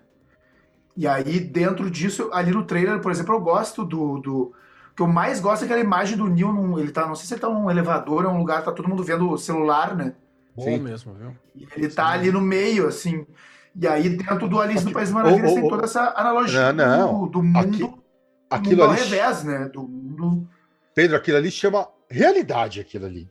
Isso, exatamente, né? Tipo, isso é muito do caralho, assim, né? Porque E aí você até tá se re- pergunta- querendo ou não, tu tá readaptando, né? O, Até parece que a Matrix deu uma nova, tem uma nova habilidade para manter a galera quieta, né? Você tem umas, exatamente, umas exatamente. questões Chamada assim. Twitter. Facebook, né? Que vai lá do meu pesadelo, que é o, o filmezinho do, da Pixar, cara, o Wally, né? Pô, a gente tá a dois, dois biscoitos de de estar todo mundo sentado numa poltrona, todo mundo com uma tela na frente, né? Que nem lá no Wally lá que É, Quem não viu o Wall-E. é um biscoito só, né? É, o, é, é, mano. É. Meio Um ponto biscoito, vamos. Um ponto que eu acho interessante nessa coisa do que, o- do que possivelmente o, Matrix 4 vai levantar, e que eu acho muito interessante, porque o 1 faz isso muito bem, é, é, é quase. E aí o Grola vai querer talvez me matar agora um pouquinho. Mas é o Mas Grola, é- né? Segunda-feira. ah, não, a minha sorte é que teoricamente eu tô longe. Mas, nesse ponto, pelo menos. Mas aí a questão da volta ao princípio. Porque, tipo assim, O que, que eu quero dizer com isso? Quando você pega, por exemplo, o Matrix 1, e eu acho essas, é, essas sacadas muito interessantes, tá? Você tem, por exemplo, a seguinte questão. É, eu pego o, o, Matrix 1, ele começa, por exemplo, com a Matrix, com, com, a, com a Trinity, né? Falando no telefone com alguém, ou o que seria, teoricamente, a gente depois entende que na verdade não é um telefone, ela digitando no computador. E aí ela ela tá num quarto, que é o quarto 303, de um lugar que o nome do hotel é Heart não sei o que das contas, né? Que, que, é o, que tem até aí umas possíveis alusões ao chakra do coração e tem, tem, tem toda uma referência que a galera fala disso aí, tá? E ela tá no quarto 303, o que já tem aquela brincadeira da questão dela ser a trindade 3 e blá blá blá. Pois bem, quando a gente vai, teoricamente, rolando toda a, a parada do Matrix, quando chega no final que o Neo sai do metrô e ele tá correndo, ele volta para o mesmo hotel onde o filme começa. É o mesmo hotel. Só que a diferença é que ele entra, se eu não me engano, acho que é no quarto 101. E aí, é 101. É. Fazendo a referência de que talvez, na verdade, ele não é a Trindade, mas ele é o Uno. Ele é o único, né? Deu aquele erro, 400, 401 também, que é um... 404? Não, 401, 401 é não autorizado, velho. 404 que você tá falando. Ah, tá. que é o não encontrado. Mas aí é, é tem, tem, toda essa pegada de tipo, o, é, é, quase talvez, de uma certa forma, é uma pequena alusão ao a jornada do herói, vamos botar assim, aonde o herói, mas é, começa que não é o herói exatamente que tá ali no local comum, mas eu acho que tipo, talvez o próprio local comum faz parte da história, que é você deu a volta inteira, o Neil volta para o local onde praticamente tudo começou, pelo menos o mesmo prédio, talvez não o mesmo quarto, mas o mesmo prédio, né? Para que ali ele vire alguma coisa é, diferente. Ele passa a ver o mundo de uma forma diferente a partir do momento em que acontece ali. Até porque tem toda uma pegada de quantos tiros o, o, o, o agente Smith dá nele, e aí até ele morrer especificamente o, qual é o processo, quantos tiros são, e, e, tem, tem toda uma pegada nesse sentido. Mas o que eu acho muito interessante no Matrix 4 é, de certa forma, começar a ter essa brincadeira da volta pro início. Sabe? É, é, é, é o Neo novamente se perguntando é, se aquilo ali é uma Matrix ou se ele tá louco sabe? E aí tendo novamente a coisa do siga o coelho branco que eu te mostro com fundo vai a toca do coelho, sabe? E, e todas essas pegadas, né? E todas essas perspectivas que mostram é, é, é, é, talvez essa coisa do voltar ao início, sabe? É, eu, eu confesso o seguinte, eu como eu falei, eu não gosto muito nem do 2 nem do 3, mas eu acho que talvez algumas perspectivas que eles vão colocar agora no 4 possam fazer o 2 e o 3 ficarem interessantes, sim, pura e unicamente pelas perspectivas novas que eles vão trazer de tipo tentar pelo menos explicar algumas coisas e amarrar os laços, né, as pontas soltas que foram deixadas em todos os outros dois. Vou te falar, inclusive, que isso é o mínimo que eu espero, viu, cara? De verdade. É, sim. Se não for para isso, beleza, vai Pô, ser é muito, muito maneiro. Vai pagar, vai, vai ter meu níquel de qualquer Tomara. forma. Acho que vai ser filmaço, acho que vai ser filmaço. Tá bem feito, o elenco tá bem escolhido, o filme tá bonito. Vai, eu tô indo querendo acreditar. I want to believe. Eu tô entrando ali querendo ver isso tudo. É que tu, é, tu é né, Kiara? Tu... Pode falar, Pedro.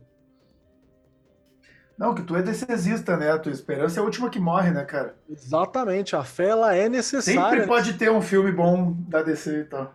Essa é a minha ideia. E vamos lembrar também, cara, que tem uma coisa. Matrix ficou cafona. Vamos lá. Roupa preta, couro, celular esquisito tá cafona, tá na hora de atualizar um pouco isso. Então, mas, mas isso aí, também?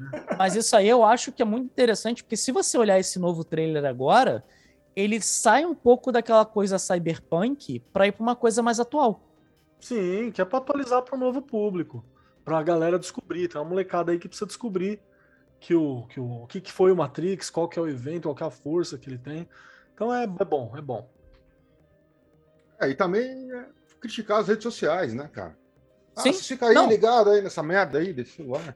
Não, eu, eu, eu acho que é, é, essas nuances que foram apresentadas, pelo menos no trailer, eu acho elas extremamente interessantes, tá? Eu acho assim que. Eu, eu confesso, vou, vou colocar aqui, eu confesso que eu estava um tanto quanto receoso, até mesmo de assistir a porra do trailer do Matrix 4, pelo, pela minha decepção em relação principalmente assim com o que aconteceu em relação à história do Matrix 2 e o Matrix 3. Apesar que eu confesso que eu fui o cara maluco que comprou ingresso pro Matrix 3 para estrear mundial, que no Brasil ocorreu ao meio-dia, e eu era o cara que seis e meia da manhã eu estava na porta do cinema. E sobretudo, merda, sobretudo ah. Rio de Janeiro. Porra, Coça. Não Sério? fode, mano. Sério, sério. Pra você entender o nível que teoricamente eu gostava do Matrix. que Eu gostava não, que eu gosto do sobretudo preto de vinil com bota de couro no Rio de Janeiro. Essa é Então, aí como, é, como é que a sobretudo- gente vai criticar o pessoal que fica seis meses na fila do Justin Bieber se você faz a porra dessa, mano? Não, eu- calma aí, seis e meia da manhã pra meio-dia é muito diferente de seis meses numa fila. Mas, tipo, é porque lembre-se que antigamente não tinha essa coisa de lugar marcado no cinema, tá? Tem, tem esse detalhe. Assim, vocês dessa geração nova, vocês não sabem, mas antigamente você ia pro cinema e você tinha que sair se estapeando pra poder arrumar um lugar bom. Não, eu queria ser o primeiro da fila pra pegar o melhor lugar, que ia ser, tipo, no meio do coisa, equidistante de todos os alto-falantes pra poder aproveitar o melhor possível do filme. Então, eu fiz essa loucura. Não estava de sobretudo, porque eu não tinha sobretudo na época, mas eu estava de co- tava. Porque se eu estivesse de coturno, eu Tava tava. Mas eu, economizando pra comprar. eu estava de coturno. Eu estava de coturno e fui de bis. Então, assim, tipo, bis, calça jeans preta, camisa preta. Tava com casaco preto, mas não era um sobretudo. Infelizmente, queria eu ter. E, e a galera do cinema, as atendentes da abertura, aterrorizadas. Elas estavam assim. Muito maneiro foi quando os caras abriram a porta do cinema, o maluco não en- do cinema não, do, do, do shopping, né, que era dentro do shopping, o cara não entendeu porque tipo tava metade da porta aberta e eu já tava pulando por baixo da parada e saindo correndo pra onde era o cinema. Maluco Eu aquele só quero dizer que você conta isso como uma história de sucesso, mas aos meus ouvidos não é exatamente isso. Puta, Velho, tudo isso pra ver olha, Matrix eu vou te Revolution. Que merda, cara. Exato, cara. Assim, eu saí de lá. Quando acabou a porra do filme, velho, juro, eu fiquei sentado assim na porra da cadeira e falei assim: não, velho, não é possível que vocês só. Tem que ter uma cena pós-crédito, sabe? Alguma coisa. Pra... Não, não Matrix tinha, velho. Eu falei assim, Revolution é foda pra caralho. Você descreveu eu no fim do, do Star Wars Episódio 9. Eu olhei pro William assim, pro Puta Will. merda. Will olhou pra mim e a gente falou: o que, que aconteceu, cara? Eu não sei. Aí um parça nosso tava na frente e falou assim: foi bom, né? Fala pra mim que foi bom. Aí Você falou: não, não foi. Não. Mas eu, eu, Então, eu, assim- eu, eu confesso que eu também. é, é, Eu, eu- quando eu falo, puta, vai ser Matrix 4, eu falei, pelo amor de Deus, vai ser uma merda, não faça isso. Vai ser uma bosta. E quando eu assisti o trailer, eu falei, caralho, vai ser foda essa porra, mano. Mas, cara, se você parar pra pensar, imagina o seguinte: os caras fizeram um filme de puta sucesso lá atrás. Passaram-se 20 anos. Você acha que nesses 20 anos eles não ficaram ao longo do tempo imaginando a continuação do filme? É, ou então, que Não, pelo menos feito, agora eles tiveram Ah, tempo, cara, né? mas isso não Cara. quer dizer nada, né? O, o Indiana Jones e a Caveira de Cristal Porra, mano, isso mas também também vocês só- demorou pra caralho. Vocês só querem desgraça também, né, moço? Dá uns Puta, exemplos cara, bons aí, é porra. que puta, Não, mas- puta merda, velho. Não, não sei. Agora- eu até E vai sair o o 5, hein? E vai sair o Até 5. ver o. Vamos lá. Vai, Agora, vai, baseado vai. nisso tudo que a gente falou, deixa eu fazer uma pergunta aqui. Agora eu vou jogar pra mesa. Eu já dei aqui, já falei mais ou menos o que, que eu acho do Matrix 4. Então deixa eu jogar pra mesa aqui. O que, que vocês acham que vai ser o Matrix 4? O que, que vocês acham que, que vai casar, não vai casar? Quais são suas expectativas ou quais são as suas, tipo, vai dar merda, capitão? Deixa, deixa eu começar. Vai lá, vai lá, Rigon. Eu acho que vai ser muito bom. É, eu acho que eles vão tentar ressignificar essa coisa da revelação aí.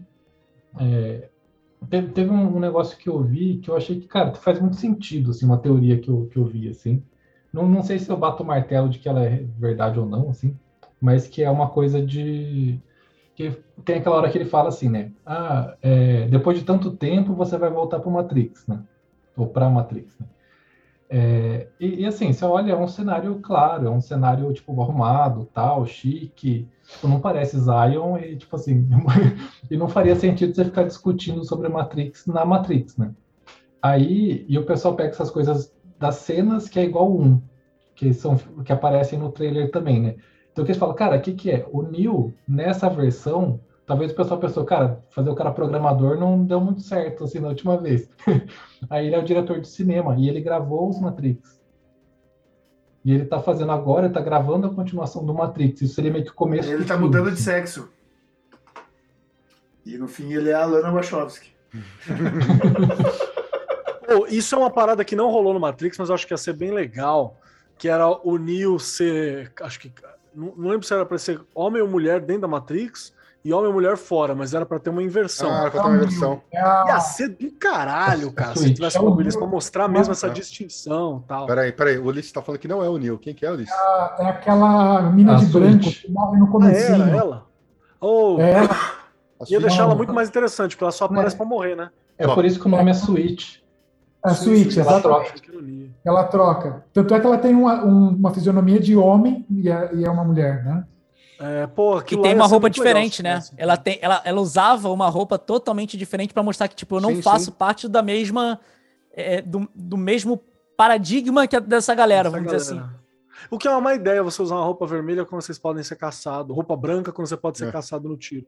É, chama mais atenção. Mas tudo bem. Chama Alvo Ambulante. A não ser que você esteja na neve, né? Que nem. Sim. Aí seria legal, aí funcionava. Quem mais? Quem mais aí? Pedro, o que, que você, o que, que você acha, está esperando no Matrix 4?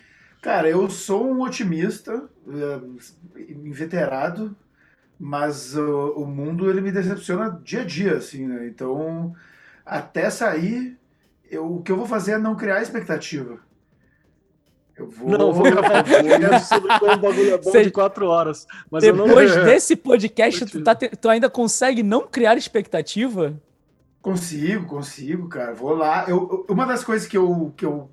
Não sei se eu aprendi ou desenvolvi ao longo do tempo é, é, é parar e ver um filme como se eu fosse criança, assim, né? Eu consigo fazer isso. Durante muito tempo eu não conseguia, porque eu ficava analisando e tal. Mas hoje eu consigo. Acho que até. Cara, no. Um episódio você. Eu escutei agora o, o Oito Cores da Magia, o, o Salimena falando disso, né? É, de, cara, quando eu vou ver um filme, eu vou pra me divertir. Eu quero me divertir. Eu não gosto quando os caras me sacaneiam, né? Tipo isso, esse último. Ah, Pedro, você, Star você vai né, assistir, você vai assistir Liga da Justiça do Zack Snyder e você acha que você vai se divertir? É só pra passar Cara, raiva. eu- Cara, isso, eu queria, eu, eu vou te confessar que eu queria que fosse bom. Eu falei, puta, o cara vai ter um tempo maior. Eu quero que fosse bom, mas não, não, não era bom. Mas aí acontece, é a vida, né? É tudo bem, aí eu sei lá, eu também sei o quão difícil é fazer um bom filme, né? É igual esse Então- The Batman. Deus, Você acha que eu vou pagar pra assistir isso? Puta, a hora que cara, sair de aí graça, tá foda, hora que velho. sair de graça tá- no stream, eu assisto. Vou pagar pra assistir É, essa eu- aí Vai eu- ser um lixo. Vai ser um puta Eu lixo. tenho a minha mano. própria ética sobre aí pagar ou não os, os ingressos do cinema. Daí. Aí eu, aí eu provavelmente eu não vou ver no cinema o Matrix 4. Jura? Juro. Por quê? Porque não abre o cinema às 6 horas da manhã aqui. Tá indignado ali. Eu não vou ver no cinema. Não sei, eu vou ver, eu vou ver. Eu não vou ver no cinema Não. por causa da pandemia, porque as pessoas são pobres. É, eu consigo é vários máscara. motivos, na verdade. Não, eu tô, perguntando, eu tô perguntando isso assim de boa, porque assim, esquecemos questões de pandemia e coisa e tal. Tipo, eu tava falando com a galera, por exemplo, eu vou estar viajando, né? Tipo, eu vou estar tirando umas férias muito bem, né? é- é- é, Merecidas. merecidas. Obrigado, Kelly. E eu já falei com a galera. E eu, tipo, a gente tava aqui no podcast, eu me liguei que a estreia do Matrix vai ser no dia 24 de dezembro e que eu vou estar viajando. Eu já mandei mensagem pra galera e falei assim: galera, olha só. Acabei de ver aqui que Matrix vai estrear dia 24 de dezembro e temos uma casa alugada perto de um lugar que tem cinema. Vou comprar os ingressos. Já tá, tipo, já é uma coisa. Então, assim, é- é- existe um motivo específico para você não querer ver? Não, não, cara. Tem, tem, a, tem a ver com várias coisas da minha vida atual, assim, é filho, é. Eu, por exemplo, eu- talvez eu esteja. O último Natal aqui eu tava preso na neve aqui. Por exemplo. Ok. Tem uma outra coisa, cara. Eu tô na Espanha e esse tipo de filme ele só estreia dublado. E eu sou muito. Puta, aí é triste, hein? Aí é zoado, hein? Dublado em espanhol, em castelhano. E aí eu não vou pagar 15, 20 dinheiros pra ir ver um filme dublado, tá ligado? Então tem várias coisas, eu não sei, não, tal, talvez eu veja, talvez eu veja. Eu, eu não consigo ir muito no cinema porque eu preciso deixar filho com vô, não sei o que, parará, tal, tal, tal. Se eu conseguir, talvez eu vá. Eu não, também não tô contra, né? Mas ultimamente tá muito difícil pra ir no cinema. E eu não tenho priorizado também blockbusters. Porque, Já vai ganhar dinheiro pra caralho, não precisa do seu, né? é, não vou dar dinheiro pra esses pau no cu aí, não, cara. Falou? Rigon falou. Mas é um filme que vale a pena ver no cinema, eu acho que sim, eu acho que é legal, acho que, né, quem pode tem que ir, tem que, tem que, né, viver essa experiência aí, né, cara? Va- Vamos incluir essa pergunta, então. Rigon vai ver no cinema ou não? Ah, provavelmente não, assim. É. E, e mais ou menos para o último negócio do Pedro, e do tipo, que cara, assim, eu, eu como desenvolvedor indie, eu, que nem eu não compro jogo AAA mais, assim, faz um- uma cara, sabe? Tipo, eu prefiro guardar meu dinheirinho para ajudar os indie que estão precisando de fato, sabe? E cinema é a mesma coisa, assim. Da hora. E aí, Ulisses, Rigon, suas- Calma aí, calma aí. Rigon, quando é que sai o jogo lá, o de vocês? Cara, a gente tá esperando um publisher, então tá meio on-hold o, o Tower of Sansara aí. Porra, tá de sacanagem. É, mas assim, a gente tá meio que tá avançando bem, a gente tá conversando com vários publishers. Então, assim, a expectativa é final do ano que vem. Tá. Depois vamos trovar com a ideia sobre isso aí. Ulisses, suas expectativas e vai assistir no cinema, Ulisses? É, então, eu. Ah, assim, eu até evitei de assistir muito o trailer. Eu vi uma vez só, falei, cara, não quero ver mais para não ter spoiler, né? Eu pretendo sim, se tiver. Vou ver como é que vai estar a questão do cinema. Eu, faz muito tempo que eu não, não tenho olhado para isso. Se tiver com, com, vamos dizer assim, um espaçamento entre pessoas, tudo certinho, se não for lotação, eu provavelmente eu vou assistir sim. Mas e aí a expectativa está lá em cima. Estou controlando aqui para não não me decepcionar, mas eu acho que não, acho que vai ser legal. E aí, Kelão? Cara, eu tô muito parecido com o que o Ulisses disse, assim, se tiver ok, eu tenho as moral de, de ir ver no cinema, sim. Não tô, tipo, ai meu Deus, cinema, cinema, não tô nessa, nessa vibe, não. Posso ir, posso não ir, tá tudo certo pra mim, não vejo problema nenhum nenhum dos dois.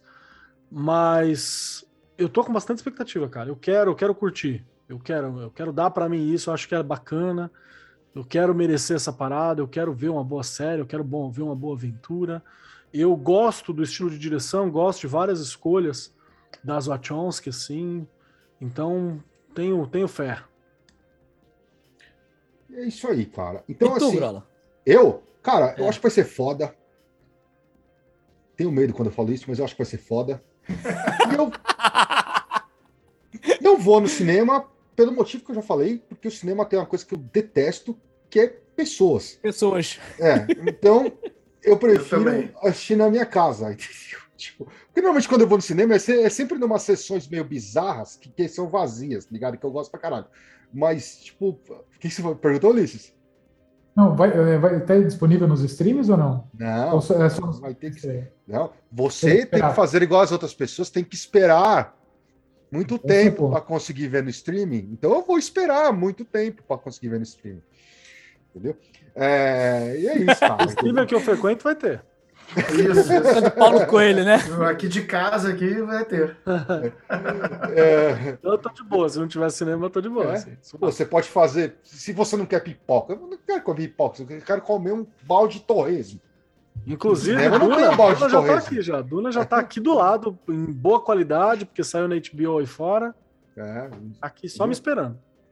É igual o Shang-Chi, tô- mas, Agora, é pra que tu assim, ver como eles são esse pau no cu, cara. O, o- Vocês ouviram em algum lugar a divulgação do Duna dizendo que é o começo de um coisa? Que não é um filme Porra nenhuma, que. que é meio filme, então, né? quando tu for olhar, tu vai ver que ele é meio filme só. Meio filme. Eles estão eles estão dizendo isso agora, porque já estreou assim, faz um meio mês. filme? Não, mas é assim, sacanagem. Não é um filme, Villeneuve. não é um filme que acaba nele mesmo. Ele acaba com um. Plot, Ele tipo, acaba ele, com ele gancho. acaba sem nem, nem gancho. Ele simplesmente você olha pro filme e o filme acabou. Tá falando Puta me lembra filme, cara. vez- É, mas É é melhor, caralho, é melhor que a bruxa. É. É melhor que a bruxa, que você fica duas horas assistindo e quando você fala, porra, agora o filme vai começar, ele acaba. O filme nem Vou te falar começa. que deve estar bem parecido, inclusive. viu? O- e isso me lembra quando eu assisti Senhor dos Anéis a primeira vez. A Sociedade do É, Anel. também, ninguém A disse. sociedade- que- Ninguém É. disse. E aí eu fui assistir, e aí acaba com ele subindo a porra da montanha, e eu falei assim, caralho! E a Mas porra do anel, filha da horas. puta? Você não tá entendendo, Custa. Senhor dos Anéis, ele ainda tem um arco. Duna não tem nem esse arco. Eita porra. Não, e, e- assim, o mais foda é que não tá certo, né? A continuação Não. com o Denis Villeneuve. Não tá certo? O Senhor dos Anéis já Não, tava parece que certo. agora, parece que agora sim que vai. Tá, tá ok. Assim, tá Eu- certo, cara, tá você- certo desde o começo, mas tem que falar que não tá, que é pra poder você ir lá no sistema assistir, entendeu? É. Ah, tá. É igual o Homem-Aranha Novo, que o, o- o- Como é que chama lá? O. o, o- O Miranha. Não, não, o segundo, o segundo Peter Parker lá, aquele. O, girafa não, o É, Garfield, Garfield, o Andrew, Andrew, Garfield. Andrew Garfield, que até agora a Marvel jura por Deus que ele não tá no filme. É, e aí, é, é, eu acho a maneira mais imbecil de você fazer um hype. Assume logo, fala, ó, mas é o seguinte, todo mundo já se ligou, o cara tá no filme, e é isso aí, foda-se, tá ligado? É, é hype do jeito que digita, é, não é mais hype, é tratar o, o, o, o, o fã ali como imbecil, tá ligado? Mas o fã da Marvel é imbecil, então tá tudo É, certo. mas ele mas é mesmo. Corta mas isso, ainda nossa. É o assim-. É, ainda assim, ele tá uns, alguns níveis acima do da DC, que confia que os filmes da DC não vão ser bons. Porque só são Não, bem não, a merda. é a fé, o que te falta é esperança. É porque não precisa que os filmes são bons, tá ligado? Não precisa ter fé. Mas falando em filmes, antes da gente ir para as considerações finais, para quem gosta de Matrix, vamos falar alguns outros filmes que, que tem temas. Esse tema pode ser pode chamar de cinema agnóstico, de cinema de, de, de realidade paralela, ou qualquer coisa do tipo. E aí tem os que a gente já falou, 13 terceiro andar e o Dark City. Lembrando que é uma coisa importante, pessoal, o Dark City no Brasil ele saiu como Cidade das Sombras. Só que alguns anos depois saiu um outro Cidade das Sombras que tem nada a ver, que é um bagulho louco. Então vai pro nome em inglês. Alguém quer citar mais algum aí? Que tá na lista, que não tá na lista? Eu, eu acho que um que, tá, que a gente botou na lista eu acho muito interessante é o Brilho Eterno de Uma Mente Sem Lembranças. Que, é- que assim, só pra galera entender, é um, é um filme onde a perspectiva de você esquecer fatos é colocada numa, como uma possibilidade. Tendo inclusive uma empresa é, responsável por fazer isso. E acontece, tipo, começa a dar um monte de coisa errada porque o cara não o cara não queria esquecer um determinado fato. Então, é uma parada muito interessante. Assim, esse tava aqui eu acho que vale a pena colocar. Eu indicaria o Quero Ser John Malkovich, que provavelmente é o menos parecido né, com, com, com Matrix, mas que tem uma temática bastante similar e, e é um filme do mesmo ano, tu vê, né? E, mas é isso, é tipo, de explodir a cabeça, assim. É, Cameron Diaz fazendo uma personagem super feia, né? Uma, uma, uma mulher toda deixada e tal. E, e, bueno, muito interessante. O filme vale muito a pena. Rigou algum, algum desses aqui? Algum outro? o- eu acho bom comentar assim, foi citado durante a gravação, mas o show de Truman, tipo assim, que é, é fantástico nessa Ah, questão, filmão. principalmente do véu de Maia, sabe? Tipo, porque justamente o cara tá lá, tá tendo todo o show em volta dele ali, e o cara cegas, né? Eu acho muito bom foi uma vez que um cara reclamou que esse filme, que ele tomou spoiler quando falaram o final pra ele. Eu falei assim, você não viu o nome do filme? E Ulisses, algum desses aí que você indica? Cara, é, eu vou indicar uma série que eu gostei bastante, talvez a maioria da galera já tenha assistido, que é Dark. É uma série que ela tem um lance de, de viagem, assim, de uns lances é, de hermetismo ligado com física quântica, que é mais ou menos o que a gente acabou discutindo em algumas coisas. Então, eu ia deixar como dica, quem não viu, para assistir. Eu acho que tem também muitos, alguns, muitos episódios de Black Mirror tá, tocam nisso aí, e aquela que saiu na Amazon, que aproveitando, que é é baseada na obra do Kadik, que é Electric Ah, Dreams. É o Electric Dreams. Electric Dreams também. Ele parece, às vezes, que é um Black Mirror, mais no futuro ainda. Mas, assim, tudo que, que é, é, Tem um livro do, do K. Dick, que é o, o Realidades Adaptadas, que são todos os contos dele que foram adaptados para o cinema. E aí tem Agência do Destino, Pagamento, é, aquele do Tom Cruise lá também, o dos Precogs, que é o Minority Minor- Report. Minority Report. Minority Report, cara. Tem o próprio? Blade, o próprio Blade Runner, que mostra sobre um, um ponto de vista mais orgânico do- dos, dos, dos- Como é que chamava lá? Que As Os máquinas, né? É É, os- não, Os replicantes. replicantes e tal. E assim, basicamente, se você pegar todo.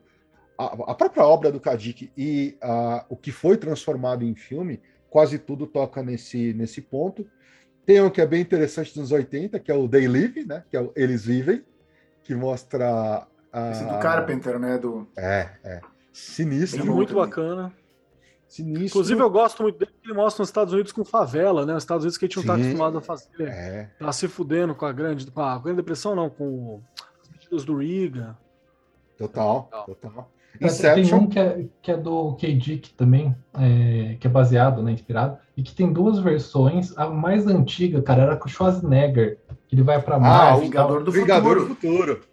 Ah, bom pra caralho. Muito E bom tem- também. E, e também tem, tem- essa parada, né? Que, É, e que tem- pode ser tudo, na verdade, na cabeça do cara, né? O, o, o conto é insano. O conto é muito louco.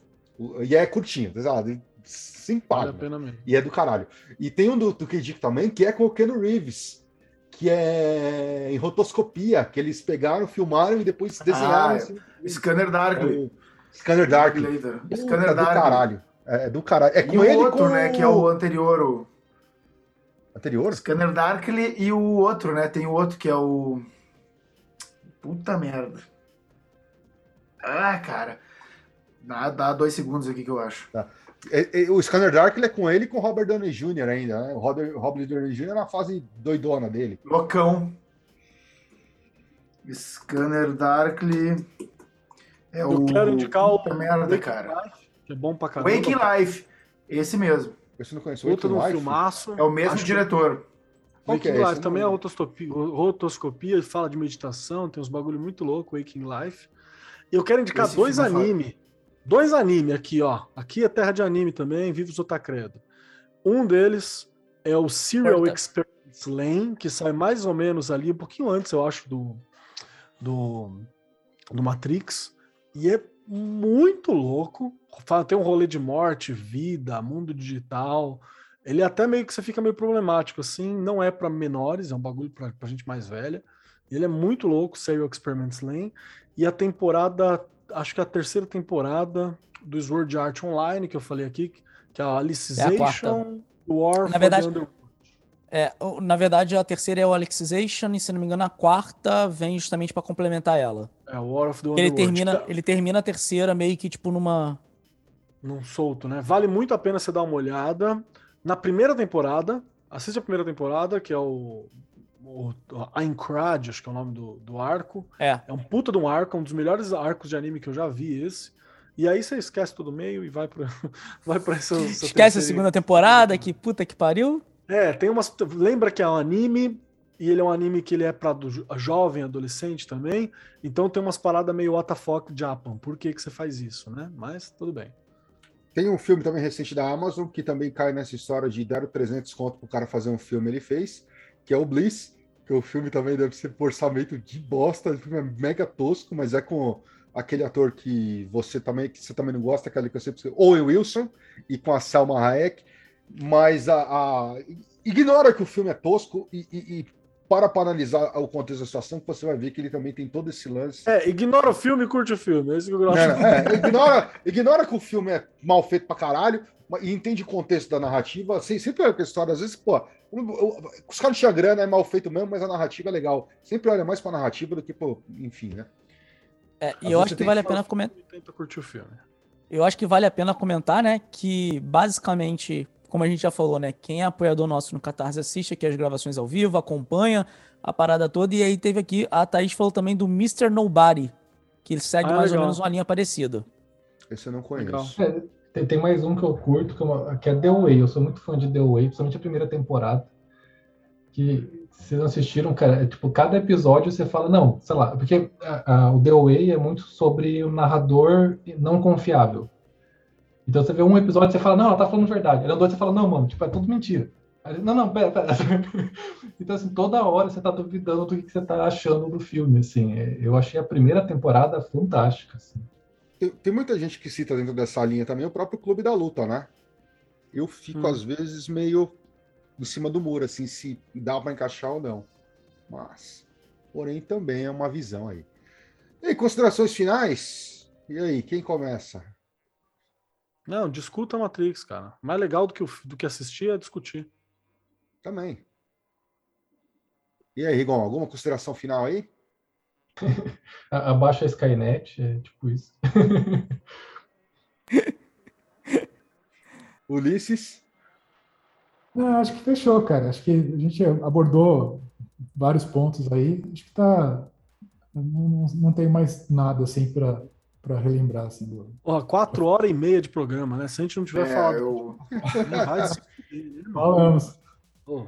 Pedrão? Se preocupa não. Semana, me- ano que vem, a gente tem um episódio novo pra poder a gente refazer tudo que a gente fez aqui agora falando com Matrix 4. Eu, eu topo. Vamos, vamos fazer isso aí. Vamos fazer isso aí. Vamos, Eu topo, hein? A não ser que for uma merda, aí a gente fala. Episódio de Matrix Não, aí a gente é uma faz um merda. programa tá só pra xingar de É, 20, 30 é, minutos. Um zap de cada um xingando já era. Pedrão? É, cara, não isso, cuidado, cuidado pra. A gente falou de realidades simuladas, né? Cu- Cuidado na hora de ver os filmes pra não hum, só, só, só, só receber os filmes, né? E não é, perceber eles de maneira crítica, sei lá, né? Então acho que é isso. co- Conversem, né? co- Conversemos sobre sobre as coisas, né? Eu acho que sim. Na verdade, o que eu queria dizer desde o começo é que Matrix provavelmente é muito mais profundo porque a gente discute do que realmente os- as irmãs Wachowski queriam que ele fosse, assim. Então, isso bueno. também vale para os Parabéns pra nós. É, bueno, claro, exatamente. Exatamente. É, sabe aquele, aquele autor do século XVIII que você achava que Vendo manjava nuvem. pra caralho? Ele não tinha a menor noção do que ele estava escrevendo. Ah, tá só misturando os bagulhos. É, meu. Alan Tomou uns Moore faz isso. Alan Moore posta lá o, o maluco cabalista com a cabala na mão. Ela fala, nossa, por que você tá segurando isso? Ele fala, não sei, eu achei É que era uma pipa, é uma pipa. Isso, é uma coisa. E aí, Keller, Cursa, o que, que vocês mandam aí? Vai lá, Cursa, você que é o fã. Cara, assim, eu acho que esse é o problema. O fã, ele tem uma perspectiva muito complexada. Tipo, eu adorei Comprometido, Matrix né, 1. sua opinião. Eu, eu, eu, é, eu adorei Matrix 1. Tenho minhas ressalvas muito grandes em relação ao 2 e o 3. Não sei ainda o que esperar do 4. Assim, quer dizer, eu, eu tenho a expectativa de que seja bom, mas eu tô tentando, tipo, ir. deixar essa expectativa de lado para eu conseguir ir sem, sem problema de, tipo, se não for tão bom quanto eu gostaria, de não ocorrer uma situação de eu sair de lá decepcionado, que foi o que aconteceu quando assisti Matrix 2 e Matrix 3. Caraca, depois dessa, dessa Boa declaração, noite. Foi, foi, foi- foi triste, né, cara, essa, essa Oi, declaração. mano. Mano, queria te dar um abraço. Quer um cara. abraço? Eu quero, obrigado, galera. Mas assim, mas é real, velho, porque tipo assim, quanto maior a tua expectativa, maior a chance de você se decepcionar. E assim, eu tô tentando mais ou menos ir com essa perspectiva, tipo, Cara, eu Tentar não, tenho não- medo, eu não tenho medo de me decepcionar com Matrix. Eu tenho medo de me decepcionar com o John Wick 4 que trocou o diretor, cara. Isso tá me dando medo, velho. Perigoso, hein? Aí é mexer com bagulho, tá certo. então assim, Claro. eu acho que eu acho que é muito pela essa perspectiva, mas assim, vamos torcer, né? Torcer a gente Vamos pode. torcer. Mano, eu acho de verdade que assim, eu vou sair de lá curtindo algo, vou sair de lá na parada pipoca. A, a Lana não, não costuma fazer um bagulho só por fã, ela faz um bagulho pra ela. Eu vou dizer uma parada que é importante falar: o fã não sabe o que quer. Se você vai ouvir o fã, o fã não sabe o que quer, o público não sabe o que quer. Dá o que você quer, público aí, e vambora. Ela não costuma ter esse rolê de mega ouvir fã. Ela tá numa vibe da hora de construção de história, porque sabe que o mundo tá uma bosta, então tá construindo uma, uma vibe mais solar de algumas coisas. Então eu acho que, que deve fazer bem para a história do Neil. Eu quero ver o Neil bem também, eu quero ver uma continuidade daquele mundo. Eu suspeito de que vem aí uma passagem de bastão, de alguma forma. Por isso que tem aquela galera nova ali. Saca? Tipo assim, vamos continuar as histórias em The Matrix de outras formas, explorando outras coisas. Acho que ok. Eu só não gostaria que o filme fosse baseado e focado nessa passagem de bastão. Não. A gente tem que fechar a história do Neo, fechar o rolê e se deixar essa passagem de bastão no fim, show. Vale a pena e a gente vai ter continuidade, a franquia e eu quero isso aí mesmo. Né? Já que eu tô vivendo num mundo onde tem que pagar por tudo, que pelo menos sejam umas coisas interessantes que vai que tá sendo paga. E também, como professor de filosofia, como filósofo, como historiador, eu acho que é muito importante a gente ter umas obras que, mesmo que elas sejam meio rasas, a gente veja mais, mas que despertem umas discussões interessantes, né? Então acho que isso é uma outra, é um outro ganho muito importante para a sala de aula, para a molecada e para quem tiver afim de fazer esse tipo de trabalho, esse tipo de conversa. Então, cara, o que vier ali, acho muito difícil vir um, um Star Wars 9, saca? Então, vambora. Mas, Keller, Matrix 5 ou 300 episódios de Animatrix? Animatrix. Ma- Animatrix. Me dá 200 episódios de Animatrix e uma Matrix 5. Tá tudo bem, faço o meio termo. E tu, Grola? Ah, cara, a minha consideração é. Eu não tenho consideração, eu tenho, eu tenho uma reflexão aqui. Uma reflexão, eu tenho uma. uma, uma um- um- um- um- Um uma, opinião, uma opinião aqui para dar para essas pessoas que estão dizendo que ah, o Neil tá parecendo o John Wick. Uma coisa para você. Não, ele, ele, é, ele está o John Wick. Né? É, é, é, então, isso é uma coisa que eu precisava, que eu preciso que as pessoas entendam. O Neil, na verdade, assim, eu não, eu não sei se todo mundo sabe disso, a gente até comentou isso várias vezes aqui nesse episódio, mas eu não sei se você sabe, se as pessoas estão sabem, que o Neil, na verdade, ele chama Keanu Reeves. É um ator. Então, E fazer esse interpreta o John Wick. o John Wick, inclusive, citamos aqui que ele também interpretou o Buda. E também interpretou, sei lá, o Bill ou o Ted. Ó, Bill e Ted, cara, o caçador de emoção, velho. Caçadores de emoção. O- Isso que eu ia falar. Respeita aí. É, e, e- então, assim, esse tipo de comentário é tão imbecil, mas tão imbecil. É como você assistir o Rambo e falar, ah, eu não gostei porque tá com a cara do rock. Cara, você é muito imbecil para fazer um comentário desse, cara. Muito imbecil para fazer um tipo de comentário desse, cara. Eu concordar Entendeu? não, mas... Então, larga a mão de ser idiota, entendeu? E, e entenda, cara. Tipo. É uma. E sim, eu estou, estou chamando você de burro mesmo. Você, que fala merda dessa.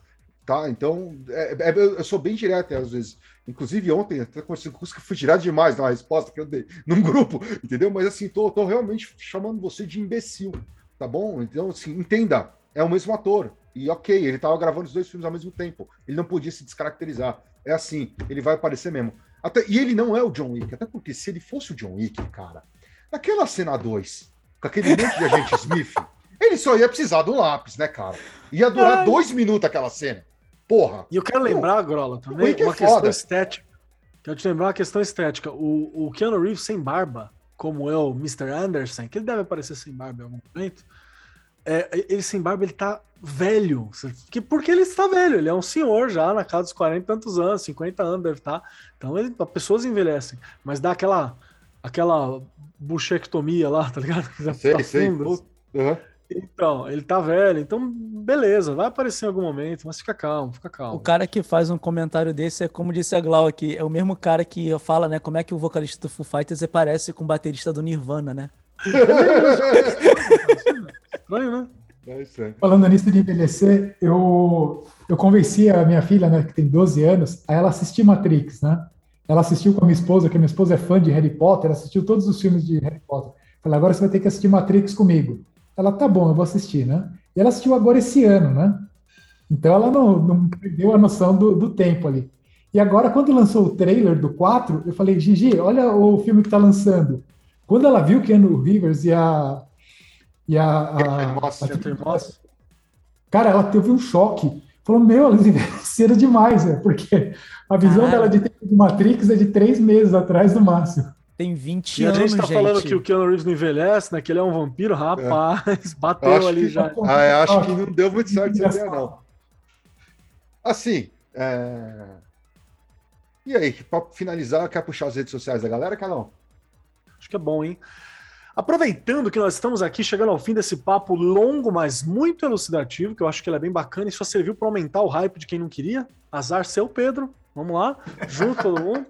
Que tem essa questão. Quero saber, pro nosso ouvinte que tá aqui, que ele falou assim: Poxa, fiquei quatro horas e meia, quase cinco, ouvindo esses bobo alegre, vendo esses trouxa. Como que eu faço para ver e ouvir eles mais ainda?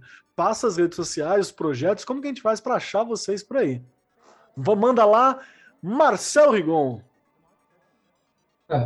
Mi- Minha vida chama Ilex Games, assim, eu vi que tá atingindo a maioridade, eu já tô nela há 18 anos, né? Daqui a pouco tira CNH do CNPJ aí.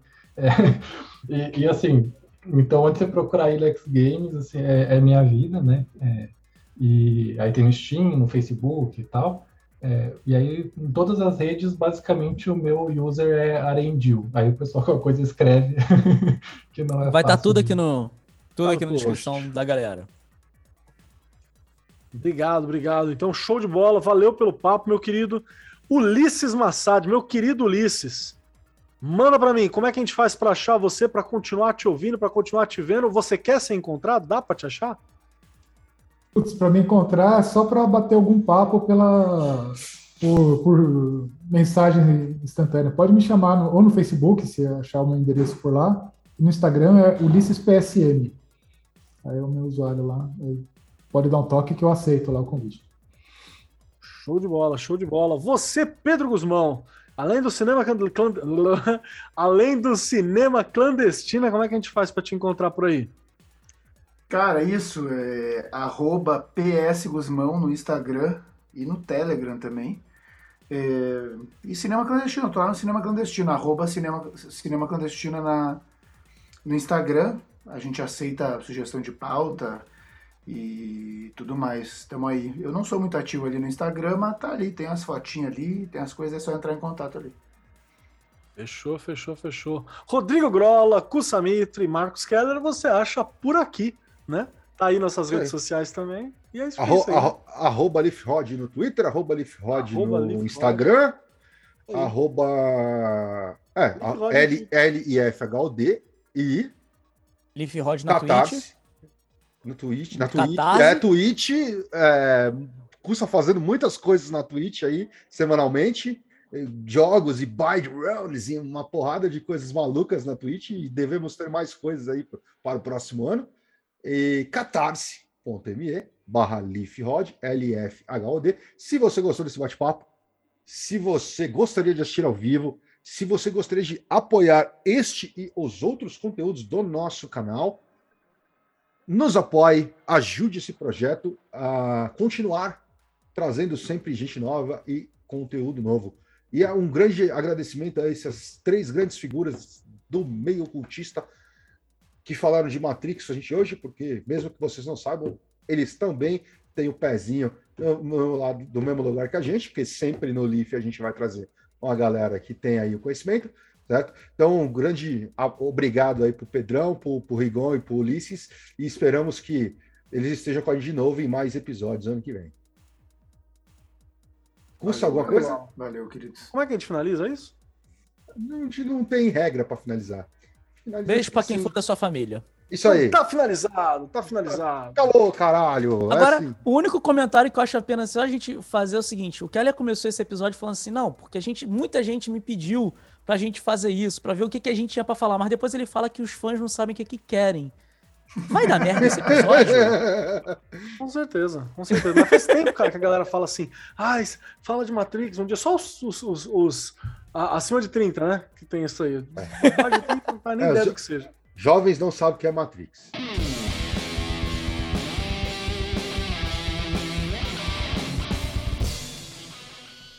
Você acabou de ouvir Pele de Cordeiro, o podcast do canal Lupus em Fábula.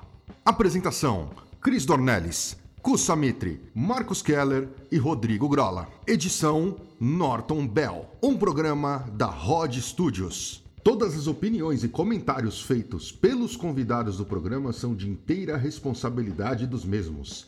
As opiniões emitidas não exprimem necessariamente o ponto de vista de nenhum dos membros ou da Rod Studio. Conheça nosso conteúdo do YouTube no canal Lupus em Fábula e nos apoie em catarse.me barra lifrod, L-I-F-H-O-D. Siga-nos em nossas redes sociais. Lupus em Fábula no Facebook e arroba lifrod, L-I-F-H-O-D, no Instagram e no Twitter.